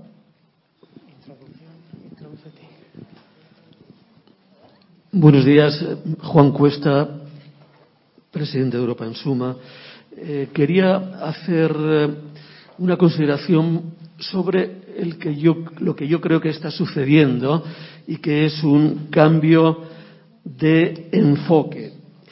Estamos hablando, o hemos hablado hasta ahora, de noticias falsas, de fake news y, por tanto, lo que procedía era verificación. La Unión Europea ha gastado bastante dinero en comités de expertos, en comités de verificación de noticias, de noticias falsas. Ahora me da la impresión de que lo que está ocurriendo es que el público está buscando noticias falsas. Es consciente de que son falsas, pero quiere leer eso, quiere divulgarlas, quiere amplificarlas. Por tanto, la respuesta, la solución ya no es más verificadores. Habrá que pensar en otras soluciones a ese problema si en esa sociedad polarizada que decía Anne antes eh, estamos buscando, el público está buscando noticias falsas, consciente de que son falsas, pero coincide con sus intereses, con su manera de ver las cosas. el enfoque, por tanto, ya debería ser otro. No se soluciona con más verificadores si hay voluntad, ¿eh? si hay voluntad de buscar esas noticias sabiendo que son falsas. Y una segunda consideración, la simplicidad del lenguaje de los nuevos medios eh, de WhatsApp o, las redes, Twitter y demás, la simplicidad del lenguaje me da la impresión de que favorece a los autoritarios, favorece a la extrema derecha. No hay que explicar mucho más. Si tú dices mando a la Armada eh, a las aguas del Sáhara para que no lleguen más pateras, ya está, no hay que explicar mucho más. Ese, ese mensaje simple para ese público eh, no exigente les llega. Para los demócratas la cosa es bastante más complicada. Hay que explicar, hay que argumentar, hay que convencer. Por lo tanto, esto nos plantea un doble problema de difícil solución. La voluntariedad en la búsqueda de noticias falsas. Dos, la simplicidad del lenguaje en las redes que parece favorecer a la extrema derecha, a los autoritarios. Gracias. Gracias, Juan. So, maybe. Yeah. Uh, no, that's a very good point. I mean, um, in fact, you know, one one could make the argument that the real problem isn't the journalists or the propagandists or the social media analysts who pump out all this stuff. The real fault lies with the people who buy it and who want it and who read it and who pass it on. Um, and of course, solving that problem is, is is is very you know deep and difficult. And it's you know it's about education. It's about you know I mean there's a there's a kind of role for as I said, traditional media or for people who want to do and sell good journalism to try to find ways to reach people or convince them that more nuanced information is better. Um, but yeah, I mean, you're right. It's the, you know, the fundamental problem actually is human nature and the, and the, the desire that we all have to see our opinions reinforced. You know. Yeah, there are some platforms, as one is saying, that are checking that when you label something as fake news, then people distribute it even further, right? So, so it's counterproductive, no? in, in a sense. Yeah. So, more questions? Over there, please. Hola, Arturo Pinedo de Llorente y Cuenca, una firma de consultoría de comunicación. Yo quería preguntar a Anne eh, cuál es la opinión de la nueva iniciativa de Donald Trump de crear una red social propia. Eh, entiendo que puede ser eh, un ámbito especialmente peligroso por cuanto mm, va a limitar, lógicamente, el debate. Si ya estaba bastante limitado en determinados círculos, ahora solo van a poder acceder ahí sus seguidores o aquellos que, que realmente quieren escuchar lo que este hombre diga y que puede tener una influencia notable, entiendo, en la, en la política de Estados Unidos. Pero además también hay un riesgo de que esto pueda amplificarse y llegar también con este nuevo modelo a, otras, a, otras, eh, a otros países, a otros mercados, en donde se pueda reproducir un sistema de nuevas redes sociales privadas y poco controlables. ¿Cuál es su opinión al respecto? So first of all, I mean, it already exists. In fact, I mean, we have several in the U.S. far right forms of social media. There's a thing called Gab. There are various forums. I mean, the, it, you know, we already have that, and there's there's a there's a counter argument which says that having um, more extreme views clustered on one form of social media is not so bad because then they don't kind of then it doesn't spread as far in the population. Um, Donald Trump's social media, I was just part of a conversation about it a couple of days ago. Nobody really knows yet what it is and what its business model is. Um, and one speculation is that the idea is to create a company that can then be used to, I mean, I don't, um, you know, they, they can get, I, this has now been happening in the U.S. where lots of people can bump up the stock price of something. You know, if you organize an online, um, you know, everybody buys stock. And it, the purpose of this may actually be just to make money for Hmm. Donald Trump, um, like the real purpose of almost everything that he does. um, so, you know, it may turn out that it's just a gimmick for him to somehow use, you know, manipulate the stock price in order to get money out of it. Um, there was, there have been a couple of other attempts to create a right-wing social media that failed. There was one called Parler, which is a, an American mispronunciation of parlay. Um, and it was a it was a failure, and then it turned out that it was very easy to everybody's uh, data got stolen, you know, because it was so badly run and organized. So I'm kind of less worried about it right now, but you know, we'll see. We we, we didn't really I don't really know enough about it to give you any definitive answer yet. Okay, so we we are we've run out out of time. It's been uh, great having you. Maybe just a last word for young journalists here. There's there's going to be so much opportunity for you in the future. Everything is changing really fast. Cheer up. That's okay, thank you.